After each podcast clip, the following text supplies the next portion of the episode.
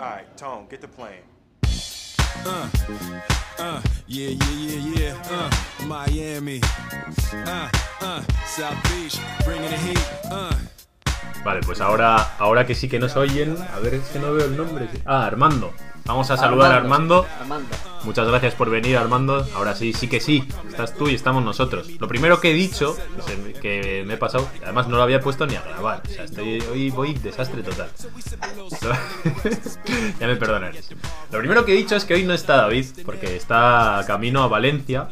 Que le hemos mandado un abrazo, ya no lo quiero repetir. Pero bueno, David, te queremos. eh, pásatelo muy bien en Valencia. Así que hoy venimos de manera improvisada aquí a debatir, a discutir.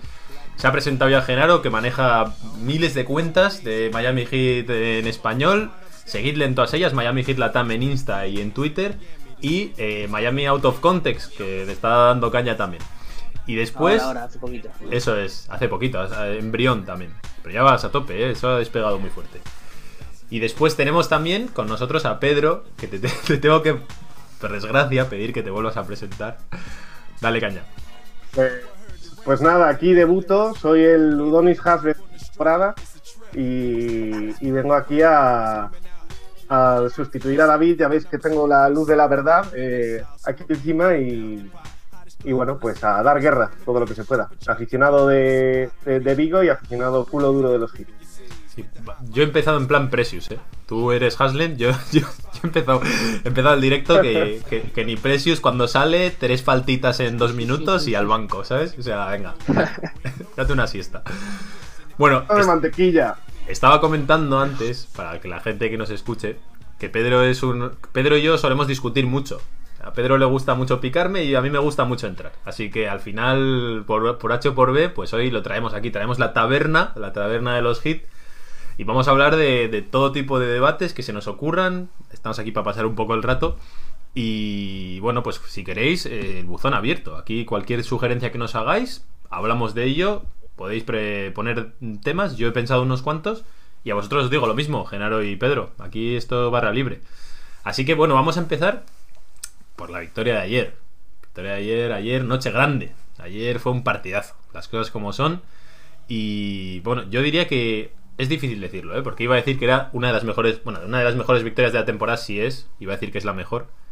No es la mejor, porque hemos tenido muy buenas, pero está, está ahí, ¿eh? está en el top 5 de mejores victorias de la temporada y sobre todo yo sentí aura de, de noche especial, de noche grande. Además me quedé, me quedé a trasnochar con el equipo y todo bien. O sea, no sé, o sea, me, parece difícil. Vamos a hablar del, del Game, del Haslem Game. Me parece difícil encontrar eh, a- en un partido un jugador que en cuatro minutos y con esas estadísticas haya impactado tanto un partido. No sé cómo lo visteis vosotros. eh, ¿Os pudo la excitación, como la venía todo el mundo con el tema de ver a, a Haslem ahí meterle el dedo a Howard o cómo estáis? que siempre tener al alcalde ahí peleando, ¿no? Viendo, viendo fiel a sí mismo siempre, fiel a lo que es Miami, eh, es un gusto, es un gusto. La verdad, no estoy tan contento con el partido eh, por, por el hecho de, bueno, al final, eh, Embiid- ya empiezo, ya empiezo dando Pero bueno, eh, contradiciéndote, Javi. Contradiciéndote, empiezo fuerte. Eh, bueno, Embiid venía de una fiebre, ¿no? De una gripe. hay que verlo, hay que verlo. Hombre, pero, pero Yo creo que jugó. Decir, el sí. partido se lo robó. Perdón, Javi. No, digo que si, el si hubiese se estado tocado. ¿no? Era. Dale, dale, Genaro, dale. No, que, que el partido se lo robó Haslen. Era, era entrar en Twitter, eh, bueno, después de que haya ingresado, obviamente. Es que el partido estaba por terminar y la gente seguía. Seguía con Haslen, con la, la piña en Bid, digo, la piña Howard. Y que después eh, Arisa se pelea con Embiid. Para mí se robó el partido. Es como que la gente no, no, no habla de otra cosa en Twitter. Ya te digo, ya te digo. La verdad es que yo he alucinado todo el día de hoy y de ayer con el tema Haslem, porque realmente le hemos ganado al, al número uno del este. Todo el mundo hablando de los Sixers ahí, ¡buah, los Sixers, ¡buah, los Sixers! No sé qué. Yo no estoy, yo, para empezar, no estoy de acuerdo con Pedro, ya vamos a empezar así, porque si está tocadillo, no juega. Los Sixers no se están jugando tanto como para arriesgar a Embiid si está medio medio. Y ayer jugaron, yo creo que, que se vieron completamente superados, sobre todo por, por la situación. Yo creo que Y lo estaba un poco, o sea, fue una sensación, a mí incluso me impactó, porque yo iba a ver un partido, sin más, ¿no? digo, bueno, a ver qué tal, a ver qué, qué nos encontramos. Y les vi revolucionadísimos a los nuestros. Yo creo que Filadelfia se quedó súper sorprendido. Yo creo que no se lo esperaban en absoluto. De hecho, creo que Envid en el momento que tiene el problema con Ariza se queda como un poco asustado, ¿no? Como que yo no me esperaba tanta, tanta hostilidad, tanta violencia. y creo que les pasamos por encima de todas las maneras. O sea, en intensidad, en fuerza, en, en anotación, en, en, el propio partido, pero también fuera de ello, en el trash talking.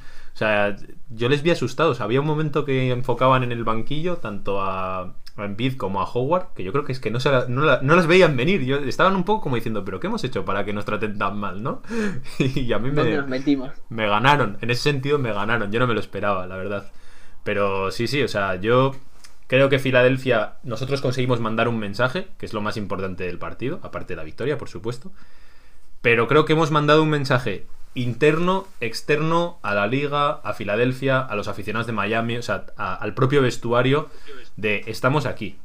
Y hemos llegado en el momento clave de la temporada. No nos queréis ver porque os tenemos ganas. Y yo creo que ayer se, se, se avivó una rivalidad que creo que es muy probable que veamos en segunda ronda. Que yo tengo muchas ganas de ver en segunda. O sea, a mí ahora mismo lo que más me apetece es un Filadelfia-Miami. Otra vez. Yo no quiero Nets, no quiero Brooklyn, no quiero Atlantas, no quiero. Yo quiero el Philadelphia Miami. Ahí se han generado un montón de rencillas. Me recuerda un poco a lo que pasó con TJ Warren, además, en, en Indiana el año pasado, y un poco con ese trash talking que había ahí. Y yo me muero de ganas. Eh, yo los quiero, los quiero. No sé, vosotros. Hombre, yo diría que, a ver, en cuanto a la dinámica positiva, eh, ya la teníamos un poco con Boston, ¿no? Digamos, esos dos partidos de Boston ya habíamos empezado a, digamos, a, poner el puño sobre la mesa. Eh, el tema de, Sixers yo creo que es importante. Eh, lo que pasa es que me hubiese gustado más eh, que ese golpe sobre la mesa lo hubiésemos dado en, en una hipotética futura, en un futuro cruce en playoff, ¿no? Porque al final mmm, creo que esto, sabiendo cómo son, pues cómo es Embiid, por ejemplo, cómo, cómo, son, cómo es Simmons, eh, puede ser también cierto aliciente eh, para que ellos en la, en la ronda de playoffs estén muy, muy, muy arriba. Ya no salgan tan sorprendidos y, por ejemplo, dar un golpe sobre la mesa en, en un primer partido de una ronda de playoffs, pues igual te descoloca, el efecto moral te descoloca absolutamente pues toda la ronda, ¿no? Y ahora pues pueden venir un poco más prevenidos, pueden estar como más preparados. Mm, hombre, me hubiese gustado. No me voy a quejar, ¿eh? Por supuesto, no me voy a quejar. Pues pero, ya lo has hecho, pero... Pedro. Ya te has quejado. Ya te has quejado. Lo primero que has dicho es: bueno, no me creo del todo esto. Bienvenido a Kembarola, bienvenido al calor. Que lo primero que has hecho es decir: bueno, no me fío. Pero vamos a ver, ¿cuál va... ¿cómo puede ser ese el titular de lo de ayer, macho? Pero si está, yo estoy lleno de excitación después de ver el arrase que le hemos metido al número uno del este. Se han ido asustados de Miami. Envid desea, de, deseaba no haber cogido ese avión. Estaba más feliz antes de jugar el partido de ayer. Ben Simmons perdió ayer la mitad de la candidatura para el jugador defensivo del año porque Jimmy Butler dijo, no, no, el jugador defensivo del año juega a mi lado, juega en Miami, se llama Bama de Bayo, y para demostrártelo te voy a meter 14 puntos en, la en el primer cuarto. Pero si es que fue un arrase total. Pero ¿cómo puedes decir lo primero que, que... A ver, recula, Pedro, recula, vuelve a empezar. A ver. Reculo, no reculo, voy a más, voy a más. Eh, no, a ver, yo entiendo que para ellos, pues, eh, no tiene la, el, el, partido no tiene igual la importancia que tenía para nosotros, ¿no? Y, y, eso hace, pues, que al final, pues, lo mires con cierto escepticismo. Obviamente les arrasamos, les arrasamos de una manera brutal. Pero, pero bueno, mmm, no me quiero emocionar todavía. No me quiero Joder. emocionar todavía en un hipotético cruce porque no creo que vaya a ser tan fácil eh, contra Filadelfia. Nos lo van a poner mucho más difícil. Ayer fue demasiado fácil. Ya, hombre, joder, está claro. Está claro que no le vas a meter un 4-0 ganándole de 30 a cada partido, pero bueno, eres un segurolas, ¿eh? Yo cuando ya había tirado la, la, toalla, aquí todos los que me estáis escuchando, seguro que habéis escuchado el episodio de A tumba abierta. A tumba abierta, cerrada, yo estaba muerto. O sea, me ha costado tirar la toalla, ¿eh? Cuando ya la había tirado, de repente el equipo dice, vamos aquí a reventar a Boston, dos partidos, fácil. Nos vamos a ir a más de 120 puntos nosotros, lo que no hemos hecho en toda la temporada. vamos a reventar a Filadelfia. no sé, este- lo hacen por fastidiar. Esta temporada ya. Pero bueno, ¿tú, tú cómo lo ves, eh, Genaro? ¿Tú crees que este equipo ya está aquí para quedarse? ¿Cómo lo ves? Sí, yo creo que ayer eh, Miami le dio un, un aviso, como decían antes, a todos los equipos, no solo a los del este también, a los, de los del oeste también, eh, y a bueno, y a Brooklyn creo también. Creo que le metí un poco de miedo para que se, no se crean que son los candidatos. Eh, ganándole ese doble partido a Boston ayer, a Filadelfia cómodos, porque Miami ganó cómodo ayer. Y, y bueno, habría que ver el tema de cerrar los partidos. Yo creo que eso es, eso es lo que iba a quería hablar después. Por el último cuarto nos sacaron 10 de ventaja al final. Yo la- el partido no lo vi y la- lo- ya sé que está mal hablar por estadísticas, pero el partido no lo pude ver lamentablemente, pero lo que veo es que el último cuarto lo perdimos por 10. No sé ustedes que lo pudieron ver, que me pueden contar ver, último ver, cuarto. ver. Mira, yo os voy a ser sincero, ¿vale? Yo me veo todos los partidos, todos. Ayer me fui a la cama. Dije, "Pff, ya está. El tercer cuarto se acabó 20 arriba, no sé cuánto. Eran las 4 de la mañana en España, no sé. no sé por qué me quedé. O sea, no- siempre me arrepiento cuando me quedo, porque el día siguiente tengo una cabeza. pff, Hoy estoy bien, ¿eh? La verdad. Estoy, ya me veis, excitado, emocionado total.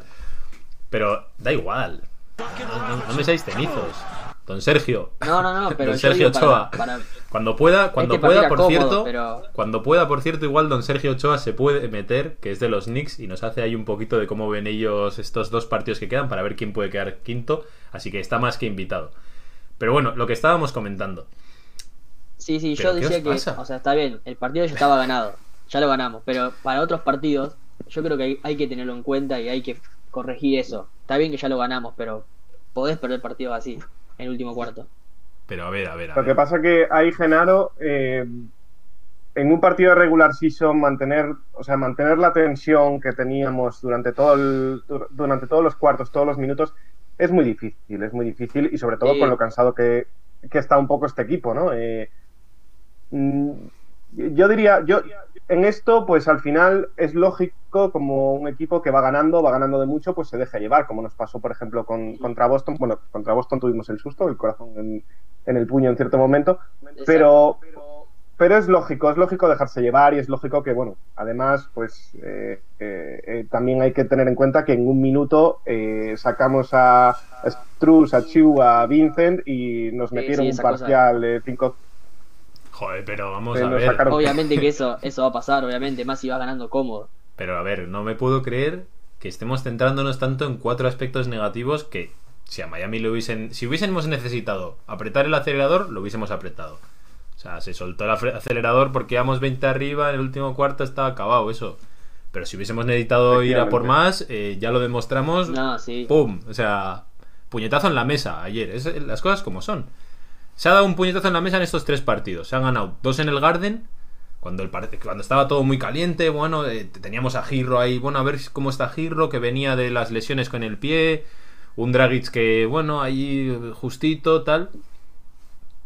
Les, les gan- les hemos ganado los tres partidos más complicados. Teníamos uno de los calendarios más difíciles.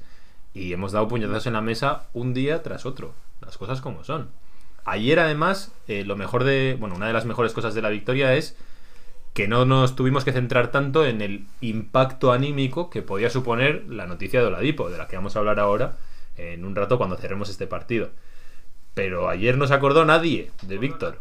Ya todo el mundo ya está se ha, se ha olvidado de, Buah, sin Oladipo tenemos no sé qué techo. Ya eso da igual.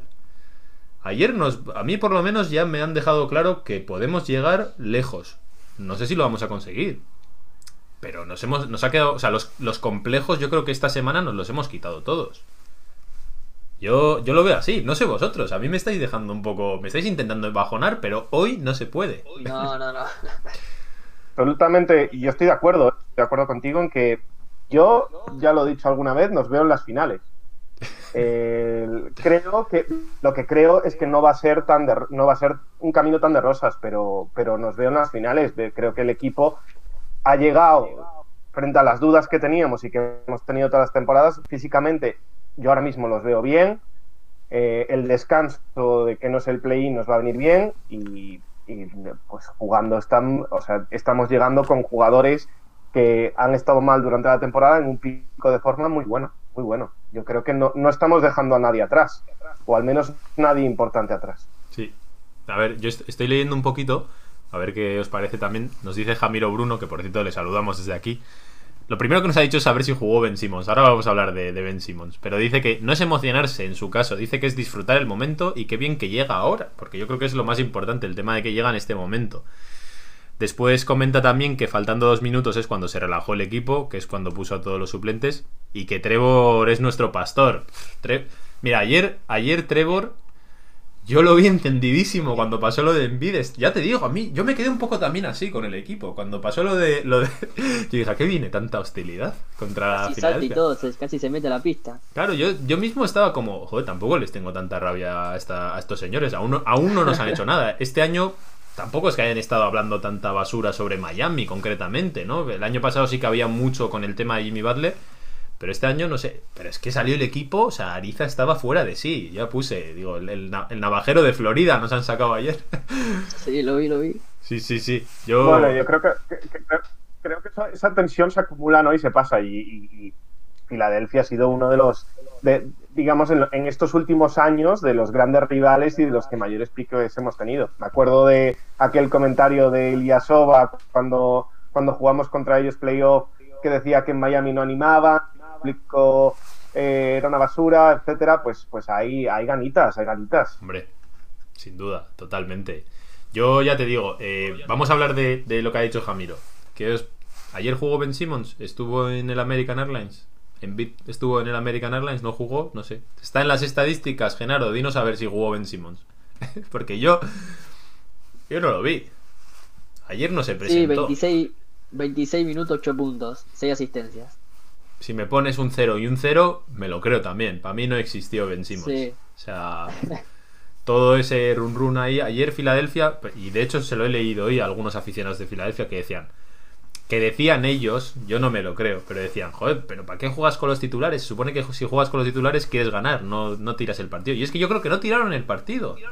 Si tú quieres tirar el partido No, directamente, descansas a Joel Embiid, que sabes que está un poco ahí entre algodones, y dices, bueno, para el siguiente que, que no nos va la vida en ello. El primer puesto lo tienen prácticamente garantizado, o sea, tampoco no se va a mover mucho eso. Creo yo, vamos, o sea, tiene que pasar una hecatombe y si tienen que apretar al acelerador, habrá otro día en el que se jueguen menos la salud de Joel Embiid. Ayer ellos quisieron hacerlo y de hecho, o sea, le siguen teniendo muchas ganas a Jimmy Butler por mucho que ellos estén un poco más calladitos porque llegamos nosotros a las finales y ganamos el este y no tienen ahora mismo tanto pecho que sacar. Pero ahí hay muchísimo rencor a Jimmy Butler, a esta franquicia. Ben Simmons con el tema de que Adebayo también está ahí, lleva esta semana diciendo eso, ¿no? Creo que fue en el partido con Boston, si no me equivoco, que dijo aquello de, de yo de- merezco ser el, el- jugador defensor del año. Eso a un, a un jugador tan orgulloso como Simmons le tiene que doler, le tiene que... Y es que fue completamente arrollado. Yo esa...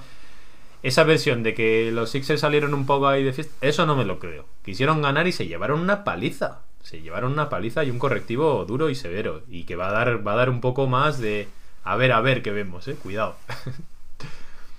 Yo creo que anímicamente le sacamos del partido y ahí es donde se nota un poco también la experiencia de un jugador en la liga, pues los jugadores más veteranos que quizá cuando le sacan del partido son capaces de volver, ¿no? De, de volver a enchufarse y, y de, y de que al final Embiid y, y Simmons la experiencia que tienen es, no es muy grande, no es muy grande y sobre todo pues en, playoffs se, no- se nota cuando se ajustan las defensas, cuando empieza un poco la guerra psicológica, el impacto que tienen es más reducido que en, que en regular season. Eso es, yo ya te digo. Yo creo que sobre todo ayer, eh, y ya por concluir esto del partido, creo que sobre todo, porque mira que te puedes quedar no diciendo, "Buah, les hemos generado a ellos una rabia. Yo creo que no les hemos generado una rabia, les hemos dado miedo, ¿eh? Yo creo que para la segunda ronda, sobre todo, es una especie de ellos no nos quieren ver y como ha dicho Genaro antes, no nos quiere ver nadie ahora mismo. Porque ven que estamos volviendo a coger el ritmo, nos ven otra vez, pues eso, con Giro aportando, con Duncan Robinson, con diferentes jugadores ahí, y yo creo que eso no. No, no les ha gustado mucho, ¿eh? Yo creo que además Filadelfia, insisto, a Jimmy Butler le tienen ganas, pero ahora mismo le tienen más miedo que ganas. Yo creo que eso es un jugador ya que se ha ganado totalmente el respeto. Así que, bueno, cerramos ahí si queréis el partido. Si queréis aportar alguna cosa, este es el momento. Ya el toque pesimista era ahora, no al principio. No, yo respecto a lo que decías un poco el, el- de a cuánto nos, cuánto nos beneficia y cuánto no nos beneficia el factor de, de tapado, ¿no? Eh, que, el año pasado teníamos, por ejemplo, y que este año, pues con, digamos, con este golpe sobre la mesa de esta semana, eh, oh, pues vamos arrancando motores, ¿no? Y ya tenemos pues el, el recuerdo de, de, lo que hicimos el año pasado, pues cuánto nos beneficia o digamos que este tipo también se motiva bastante con, con, con, el ir de underdog, ¿no? Con el no confían en nosotros, nosotros eh, tiramos para adelante, damos más esfuerzo, eh, les ganamos, etcétera. Pues entender un poco mmm, si eso nos beneficia o, o, o, nos perjudica en cierto, en cierto modo. Para mí no, no hay nada mejor que venir de abajo. Que, que, que nadie te conozca, que, que no te crean candidato, es lo para mí mejor que hay. Porque si vos vas con la expectativa alta, después te tenés que bancar a todo, que, que estuviste siempre primero, que estuviste el mejor equipo, y bueno, es así. Mirá el año pasado. Decían, decían que era suerte, porque como nadie se esperaba que Miami le gana a Milwaukee, le gana a Boston y llega a las finales, menos. Lo que todo inventan es que fue suerte. Y ojalá que este año sea igual. Es lo, es lo que más lo que más deseo, que, que lleguemos vuelta a las finales para, para que vean que suerte no fue, claramente. Sí, es parte de nuestra identidad ya eso de venir de abajo, ¿eh? No, normal, somos de los pocos a los que nos gusta eso, pero sí, le hemos cogido ese puntillo de... Nos gusta esa presión, ¿no? La presión de... Cuidado que viene el lobo.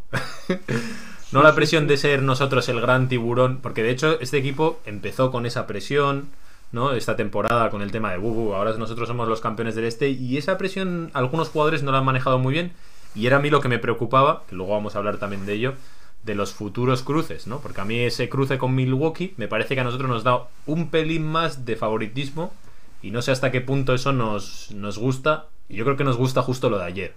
De coger a un equipo grande y decir, no, no contéis con nosotros. Pues toma. eso es lo que yo creo que le como gusta pasó a este con, equipo. Como pasó con Utah. Con Utah pasó igual. Venían, venían ganando, ganando y, y fueron al American y les, y les ganamos también. Eso es, sí, es verdad, tal cual. Eh, ese partido para mí fue el mejor de la temporada hasta esta última Sí, racha que ya no, lo tengo tan claro. Pero ese partido fue, fue maravilloso, la verdad. Bueno, Sí. eh, vamos a ir hablando de cositas, pero sé que tengo por ahí a Sergio Ochoa que igual se mete ahora para hablarnos un poquito de los Knicks, ya que tenemos esos dos partiditos ahí, a ver cómo lo ve, qué, qué opciones le da a los Knicks de que pueda llegar. Por cierto, voy a ir diciendo así un poco de manera informativa, ya que estoy despedidos del cuarto puesto. O sea, prácticamente es imposible quedar cuartos. A Atlanta solamente le queda un partido, a nosotros nos quedan dos. A Atlanta le queda uno. Tendría que perder ese partido que es con Houston Rockets, que no se juega nada, está en full tanking. Yo creo que no va a jugar ni Kelly Olynyk, o sea, de verdad lo digo. Y para que nosotros quedásemos cuarto, la única opción es que ellos pierdan ese partido y nosotros ganemos a Milwaukee y a Detroit.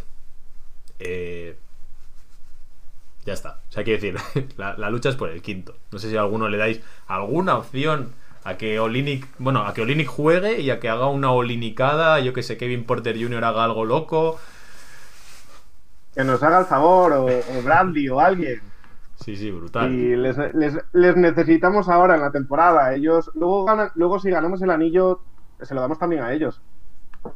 Eso es. Hay que contri contribuir a la causa. A ver si voy metiendo aquí cosas porque. Uy, va, ahí va, va. ¿Ves? Ya estoy liando cosas. Ya estoy liando cosas y no, no se puede. va, a haber, va a haber bastantes problemas técnicos, ya lo aviso. Uy, uy, uy. Si he cambiado aquí todo el mundo de sitio. bueno, mientras yo voy solucionando estas cosas, porque va, va a pasar durante, durante tramos. Eh, comentadme un poco, a ver, eh, ¿cómo veis el tema de Víctor Oladipo y, y, estas cositas que han salido hoy? Porque ya se ha, se ha filtrado ya definitivamente que, bueno, pues bueno, se filtró el otro día, ¿no? El hecho de que sorprendentemente no era la rodilla, sino que era el cuádriceps, que ha pasado un mes, también ha habido mucha crispación sobre que la franquicia pues no dijese cosas, que quizás se debería haber sabido antes, parece ser además que Oladipo lo ha hecho, bueno, es una decisión que ha tomado él, parece ser que creo que en Nueva York con unos médicos concretamente, y hoy Brian eh, Windhorst, si no me equivoco, ha filtrado que posiblemente se pierda toda la temporada que viene. Yo lo tengo claro, pero os voy a preguntar a vosotros. Eh, ¿Veis a Oladipo de nuevo en Miami? Yo la verdad es que, no, que difícilmente. Eh, lo máximo que vería es que Oladipo renovase por un mínimo, que creo que no lo va a hacer. Y, y lo veo difícilmente, o sea, lo veo que va a estar fuera de Miami. O sea, mm, confiar Miami ahora que, a que sin siquiera saber, porque digamos que la ventaja que teníamos de haberlo traído en febrero es que podíamos probarlo, cómo funcionaba en la plantilla y veíamos un poco el encaje. Sin saber el encaje, meternos ahí eh, a renovarlo, yo lo veo muy complicado. Vale, aprovecho Una para. pena, la verdad. Aprovecho porque creo que se ha metido Sergio. ¿Nos escuchas, Sergio? Sí, sí, eh, perfectamente. Vale, tengo aquí, o sea, tengo aquí ya. pff, esto se ha descuadrado totalmente. Yo voy a estar aquí haciendo cosas, ¿vale? Voy a ir trabajando Si para que la quieres, gente. quito la cámara, ¿eh? ¿Eh? Quito la cámara. No, no, no. de- mira, de hecho, Vale. de hecho, igual no me hace falta ni tocar muchas cosas, porque gracias a cómo estamos ahora, yo estoy como partido por la mitad con Pedro, igual alargo esto un poco, nos ponemos aquí Pedro y yo aquí abajo, y te quedas tú ahí arriba, cambio un par de nombres y listo. Así que bueno, de primeras te saludo. Muy buenas, Sergio Hola. Ochoa, eh, Hola. ¿qué tal? colaborador de Soy Nix, que nos traes aquí la información, porque básicamente está entre vosotros y nosotros. Así, así lo vemos Sí. ahora nosotros, nosotros en, en este momento. No sé si vosotros pensáis que podéis pillar Atlanta Hawks y quedar cuartos. A ver, yo, yo es que no sabía el calendario de Atlanta, os he escuchado y bueno, es que contra Houston, a ver, lo lógico es que gane Atlanta, ¿no? Eh, yo creo que sí, el quinto puesto va a estar entre Miami y Nueva York. Y vamos a ver, porque no sé cómo lo tenéis vosotros, pero nos enfrentamos a Charlotte y Boston, que son dos equipos que se van a jugar el play-in. Boston con los problemas que tiene, pero ya sabemos el encanto que tienen los Celtics en este tipo de partidos. Y luego Charlotte, que, creo que están octavos ahora mismo, pero que yo creo que van a pelear los dos partidos. Van a ser partidos disputados, no va a haber tema tanking como lo tiene Atlanta con Houston. Está complicado. ¿Vosotros qué tal lo veis? ¿Qué, ¿Cómo veis las aspiraciones de... Bueno, de, lo de Atlanta ya lo hemos hablado. Vamos a hablar del tema Knicks Hit. ¿Quién se hace con la quinta posición, chavales? Yo ahora mismo con Miami no le tengo miedo a nadie. Eh, sé que tenemos partidos, bueno, el de Detroit es más asequible, pero el que tenemos contra los Bucks, pues, pues no le tengo ningún miedo, la verdad. Eh, nos veo con la victoria. Mm, no sé, eh, como decía Sergio, pues al final eh, Knicks se juega se juega bastante, Knicks se juega mucho, pero también los Celtics y también Charlotte. Eh, y ahí sí que puede estar más disputado. Mm, la verdad que, que yo veo a Miami. Al final me tiran los colores que voy a decir, ¿no? A ver, Sergio, Miami- responde. No, a ver, eh, me parece bien, o sea, eh, eh, creo que todos estamos de acuerdo aquí para poner un punto en común, eh, todos queremos derribar a Atlanta, ¿no? Sí, pero está, está complicado el tema. A ver, está, está, está difícil, O sea, pero Lo- de hecho, nosotros, nosotros prácticamente no tenemos ninguna posibilidad de, de tener el factor cancha, que eso es otra cosa que no he dicho, porque para tener el factor cancha solamente lo podemos tener contra vosotros, para ello tendría que perder Atlanta los dos y ganar nosotros y vosotros los dos, o no hay más opciones. Para nosotros no, no hay ninguna Yo- otra opción de quedar, bueno, no, no hay ni- o sea, la otra opción es ganar nosotros los dos, que Atlanta pierda el de Houston y vosotros que también perdáis alguno, que no haya un triple. O sea, que. Ah, bueno, no. Sí, yo eso es, juraría que, Sí. que el récord contra Atlanta lo tenemos ganado, es. Sí, sí, 3-0. Juraría. Tenéis 3-0 vosotros. por eso. Y nosotros 3-0 O sea que podemos... a- eh, con vosotros, pero con Atlanta nosotros lo tenemos perdido. Y como nosotros, en cualquier tiempo de empate, Atlanta, en el que nos involucra a nosotros, queda por delante de nosotros. Por eso. Y también si hay un triple empate, queda por encima de vosotros por el hecho de ser eh, ganador de la división sureste. Sí. Ah, es una movida y Sí. yo como aficionado de Nueva York, eh, la mala suerte está ahí y va a pasar eso. Va a haber un triple empate y los Knicks van a quedarse estos. Estoy seguro. Pero yo creo que, a ver, yo soy positivo. Eh, básicamente porque Boston tiene la lesión de Brown, que es bastante, bastante significativa y muy importante para los Celtics. Charlotte sí que es verdad que, que parece que la Melo ha vuelto. Hayward no sé si llega, pero yo creo que somos, que somos favoritos ante los dos equipos y creo que los Knicks, sobre todo viendo el partido ayer ante San Antonio, que daba la sensación al principio en los dos primeros cuartos, sobre todo en el tercer cuarto, de que los Knicks, como se habían asegurado en playoff, no iban a competir, pero al final remontaron el último cuarto. Yo creo que los Knicks van a pelear los dos partidos y no se van a conformar con un sexto. Además de que a los Knicks le beneficia quedar cuarto, porque ahora con el tema de los porcentajes del estadio, el Madison, que lleva ocho años sin, sin ver playoff, por mucho que sea un 20%, eh, se va a oír, se va a notar un poco la afición. Y también porque por el tema rivales, yo creo que sin, sin desmerecer a Atlanta, pero es que diría que es hasta más perita en dulce que los Knicks, desde mi punto de vista, por un tema de, de experiencia. Sí que es cierto que los Knicks no tienen tampoco experiencia en playoff, pero a mí el factor Thibodeau me dice mucho más que el factor Macmillan, sabiendo que Macmillan también es otro gran entrenador. Y bueno, Miami para mí, ya lo hablamos en eso y Knicks, yo prefería Atlanta obviamente, pero antes que Miami prefería Boston. Para mí vaya, Miami es el coco, para mí Miami es el coco y es el que más miedo me, me da, así que, bueno, sí se, eh, para vosotros creo que es imposible que quedéis quinto si Knicks queda cuarto, ¿no? Tengo entendido. Eh, eso es. Esa, esa A no posibilidad. ser que pierda contra Houston. Esa, no, no, ni con esa. Esa posibilidad ya no existe. Porque Entonces la única opción que tenemos de llegar a, a un Knicks hit es nosotros, Sí. los dos, pasar a Atlanta. Entonces, pasando los dos a Atlanta, os tenemos el, gola, el golaveraje, iba a decir yo. El básquet Sí. averaje, el emparejamiento individual ganado. Y por ello sería seríamos con nosotros con el factor cancha. Sí. O sea, bueno, yo, ya ver. te digo. Eh, Bueno, de hecho, te voy a el que más miedo me da. Te voy a hacer una pregunta. Sé, sé lo que vas a responder, pero te la voy a hacer igual, porque igual la gente no la está pensando. ¿Qué preferís, Miami o Milwaukee?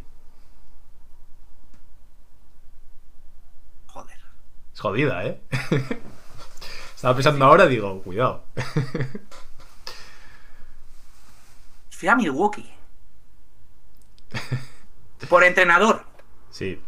Pues esta bueno. me parece que es en, en, en torneo de KO. Eh, torneo de KO hablas eliminatoria, no temporada regular. Baden-Holzer es de los mejores de temporada regular, pero sí que es cierto que en eliminatoria, si le coges el truco, no, sabe, no sabe gestionar, no sabe hacer cambios. Y es por es un maestro en eso. Thibodeau sí que es cierto que en tema cambios le cuesta, sí que es cierto que defensivos sí, pero ofensivos le cuesta, es fácil parar un ataque de los Knicks.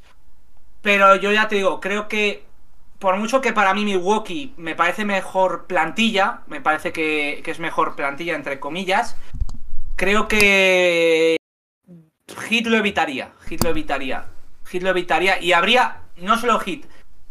Por ejemplo, hay otros equipos como Boston que preferiría enfrentarme a Milwaukee que a Boston. ¿En serio? ¿Prefieres a Es Milwaukee que antes que a Milwaukee Boston? en, en playoff. A ver, pa- me- no me da seguridad Milwaukee en playoff. Mucho tiene que cambiar la cosa. Pero y Pero Boston tienes- sin Jalen y- Boston sin. Bueno, ahora sin Jalen, ahora sin Jalen, sí, pero quiero decir, si hubieran estado todos los, los de los Celtics, ¿Tienes miedo de, de- de- ya te digo, ¿Tienes miedo de Naismith o de Pritchard o...? de Steven sí. De Brad Steven sí. Yo os voy a dar, os doy un dato y le doy paso a Pedro porque yo creo que Pedro no va a estar de acuerdo con esto, ¿eh? Pero os doy un dato, que lo puse ayer en Twitter y es un poco para reforzar tu tesis al final, Sergio.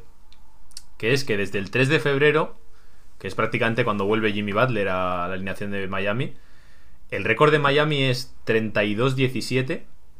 El de Filadelfia, por darte un dato, es 31-17. Es mejor el de Miami que el de Filadelfia, ¿eh? Desde el 3 de febrero, después de la Bueno, derrota de ayer. También hay que. Sí, también. Hay que quitarle la- lesión de eh, Embiid. Con la lesión de. Eso es. Pero bueno, te doy más datos. Quiero decir, Milwaukee es 31-17 y Brooklyn es 31-15. Está ahí, entre los cuatro grandes. Hay que decir, por lo menos como para mirarle de tú a tú. Miami también no ha tenido lesión. Obviamente ya con la vuelta de Butler no ha pasado eso. Pero hemos tenido lesiones, eh, vamos, a punta pala. A punta pala. Y nadie va a volver a hablar de lo de Ladipo porque la verdad es que, bueno, lo sacamos dando muy poquito.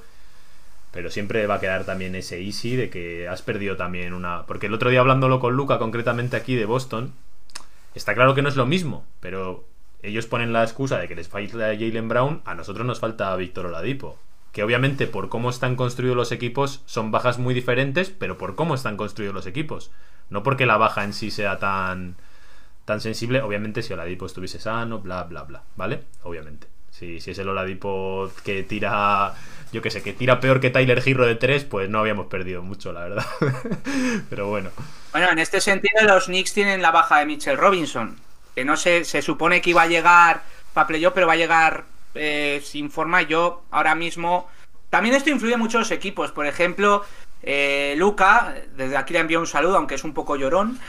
Lo es. Lo quiero mucho, pero, pero es un poco llorón. Yo creo que, que con lo de Fournier eh, habían intent... No es lo mismo que Jalen Brown, que Fournier son jugadores muy diferentes, pero no está en situación de llorar. No me parece una baja tan... Es, tan, tan... A ver, es grave, pero Buah. creo que poniendo un poquito a Smart y... Fur- Y poniendo Smart y Fournier, que Smart le puede dar la defensa que te da Jalen y Fournier, entre comillas, el ataque, tampoco me parece, pues yo que sé. Eh, Tatum sí que me parece una baja mucho más difícil de, de sustituir, ¿no? Eh, vuestro caso, la Dipo, bueno, tenéis a Gerro, eh, Duncan Robinson siendo jugadores totalmente diferentes, pero que ya tienen la experiencia del año pasado en playoff y que puedes eh, suplir eh, con Nueva York. Nerlens Noel ha suplido muy bien a Mitch Robinson.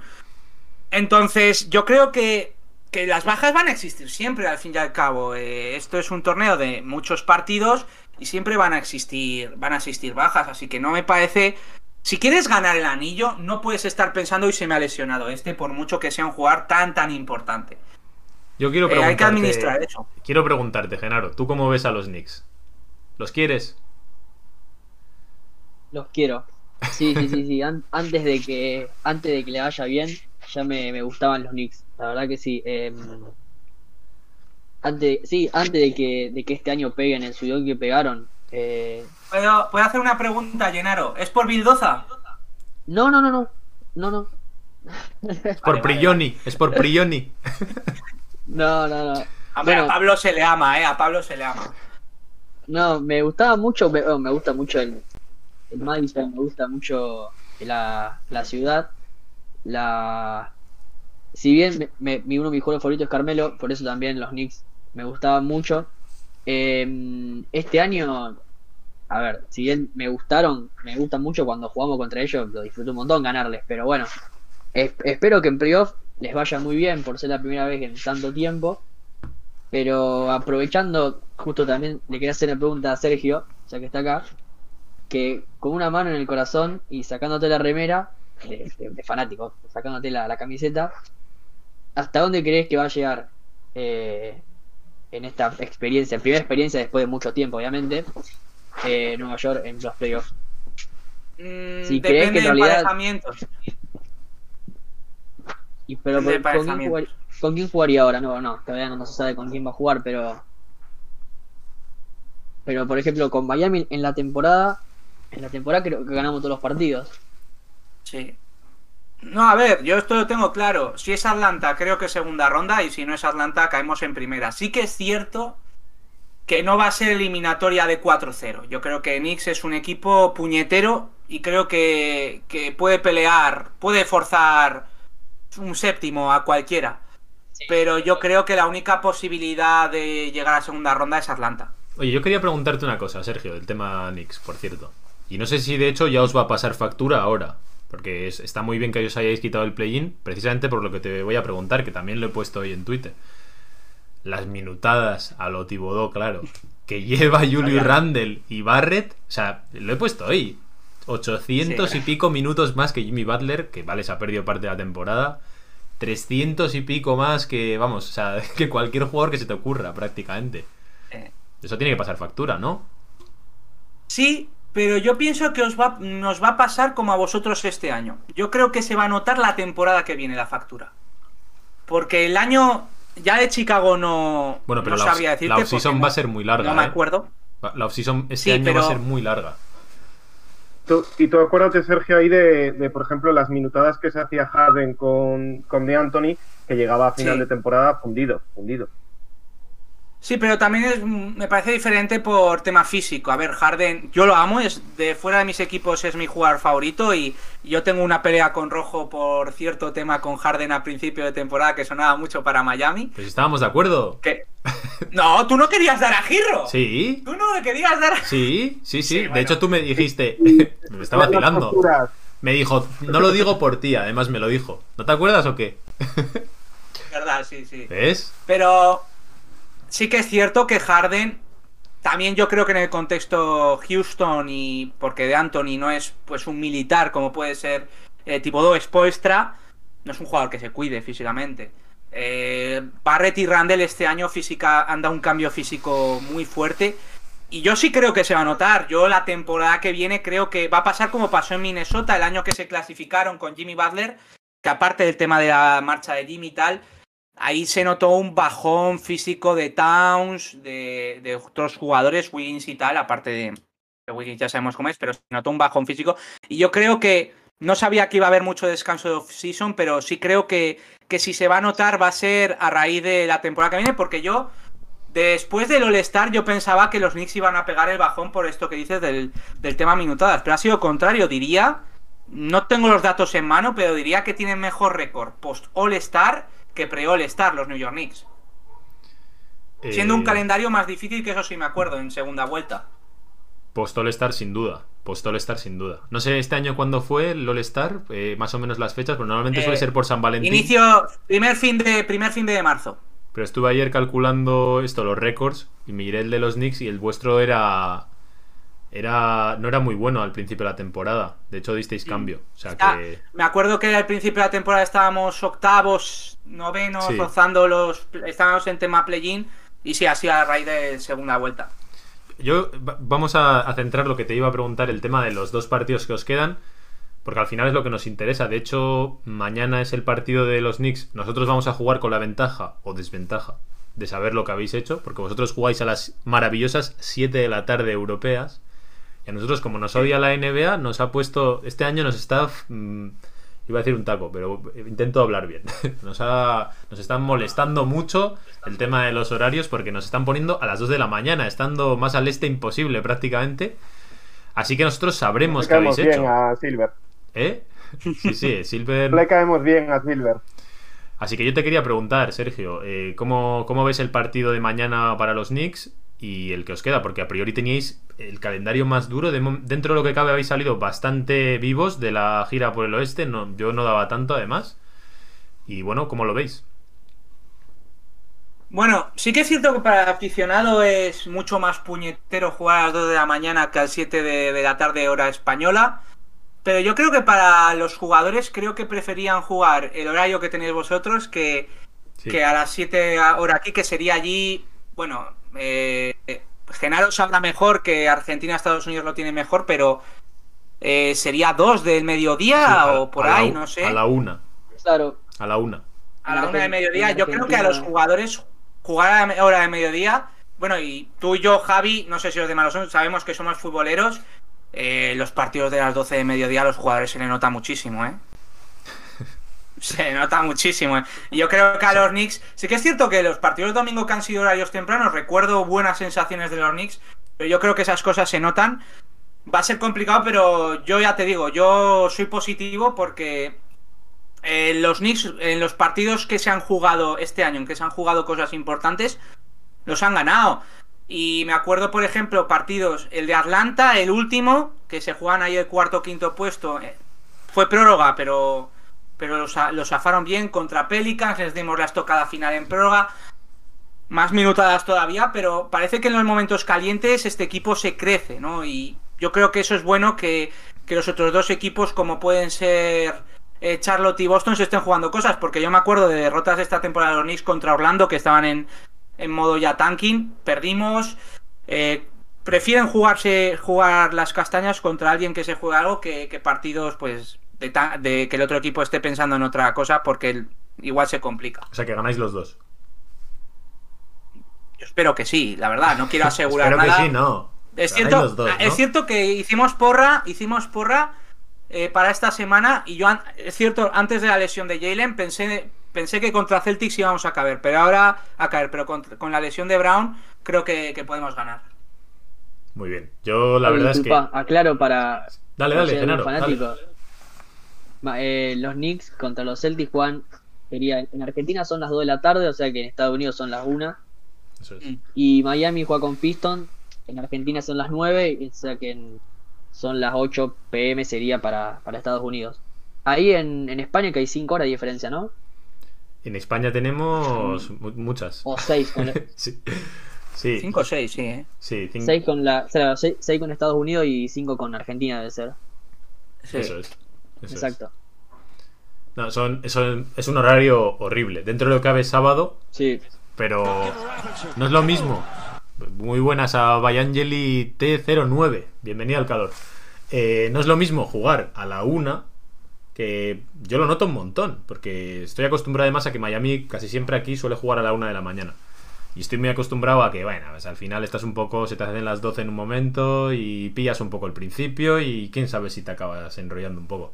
Pero hacer tiempo hasta las 2 en tiempo de pandemia, con toque de queda, que estás desde las 10 ahí muerto de, del asco en casa, yo a mí yo no he podido. Este, año he dicho, me he hecho mayor. Ya al día siguiente, ya está. Tú, Pedro, también. Tú, Yo, yo, co- yo como anécdota, eh, un poco off topic de este debate, me ha salvado seguir la NBA el cambio que hubo en Estados Unidos, que en España no se cambió la hora, que empezaban los partidos a las 12, porque hasta este momento Knicks aparte no estaba siguiendo una NBA y gracias a ese, ese- esas dos semanas que los partidos empezaron a las 12 en vez de a la 1, me puse a full, ¿eh? porque esta temporada, por tema COVID, por tema de no hay gente en los estadios, me ha dado mucha pereza, lo reconozco.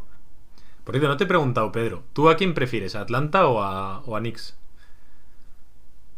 Yo prefiero Atlanta, la verdad. Eh, Knicks, eh, como decía Sergio, el factor Thibodeau a mí me parece importante.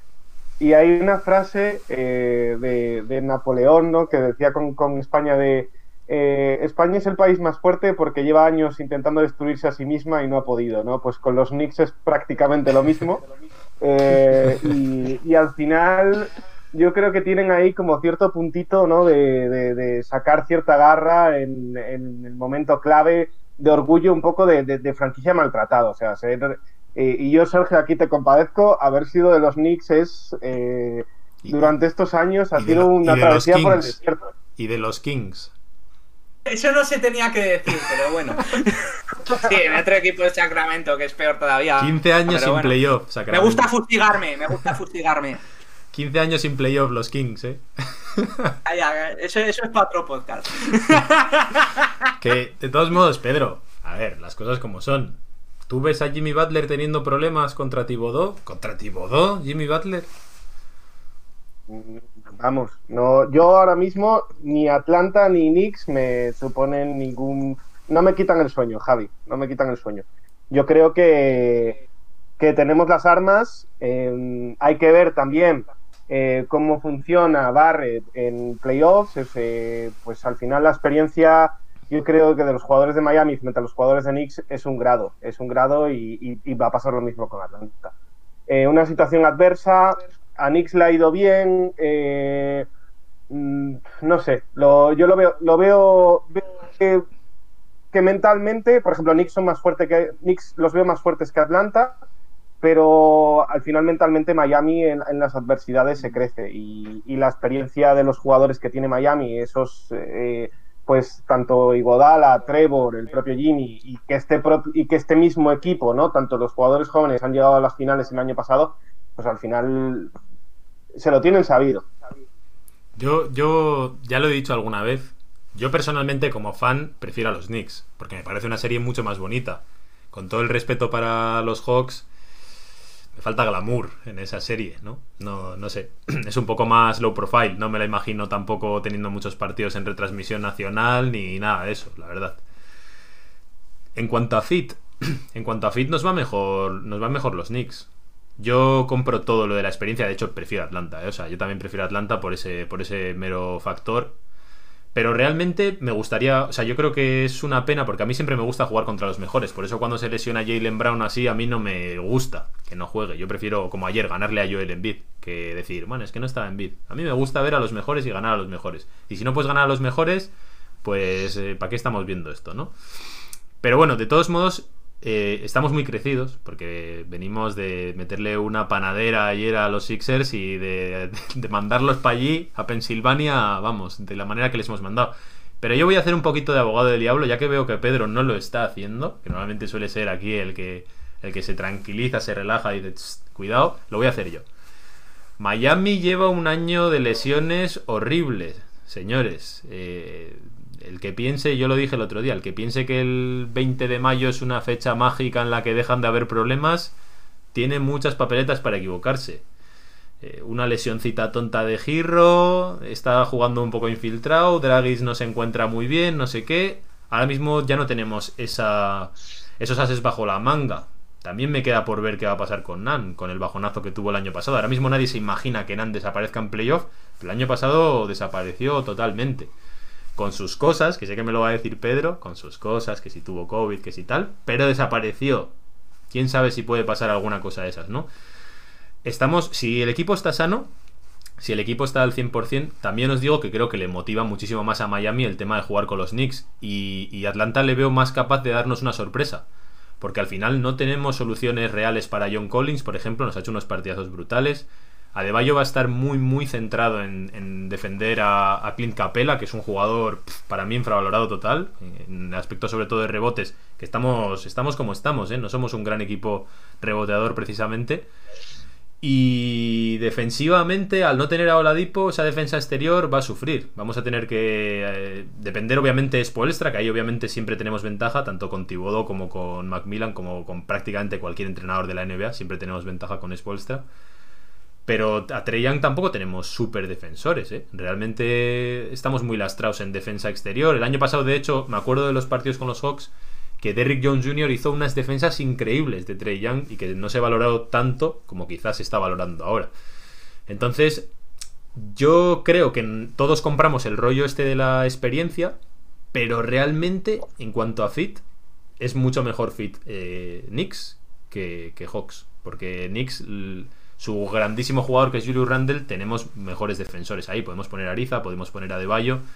Creo que, que, estamos mucho más preparados para un equipo como los Knicks y creo que a este equipo de hecho le podría motivar más. Pero yo también me quedo con Atlanta, ¿eh? me parece más fácil, a priori.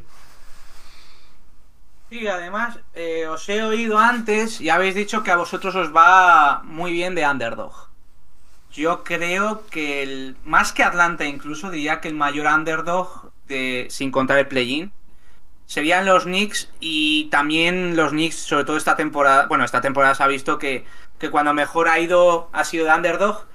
Y yo creo que eso de que de underdog os haya, vaya mejor que cuando vosotros lleváis la, el favoritismo, creo que le puede venir mejor a Nueva York que contra Atlanta, que contra Atlanta sí que es verdad que, que no me parece un equipo que haya venido bien ir de underdog. Digo, de, de bueno, sí, de underdog. Creo que Atlanta siento que por el talento que tiene el equipo exterior, no solo trae ya un Bogdanovic, eh, desde que ha llegado Macmillan y desde que se ha recuperado la lesión, está a un gran nivel diciendo, bueno, habéis hablado de Capela, John Collins, para mí ahora mismo después de Trae Young, Bogdanovic sería el segundo arma ofensiva de este equipo, más que ya uno, digo, más que Collins o, o Capela.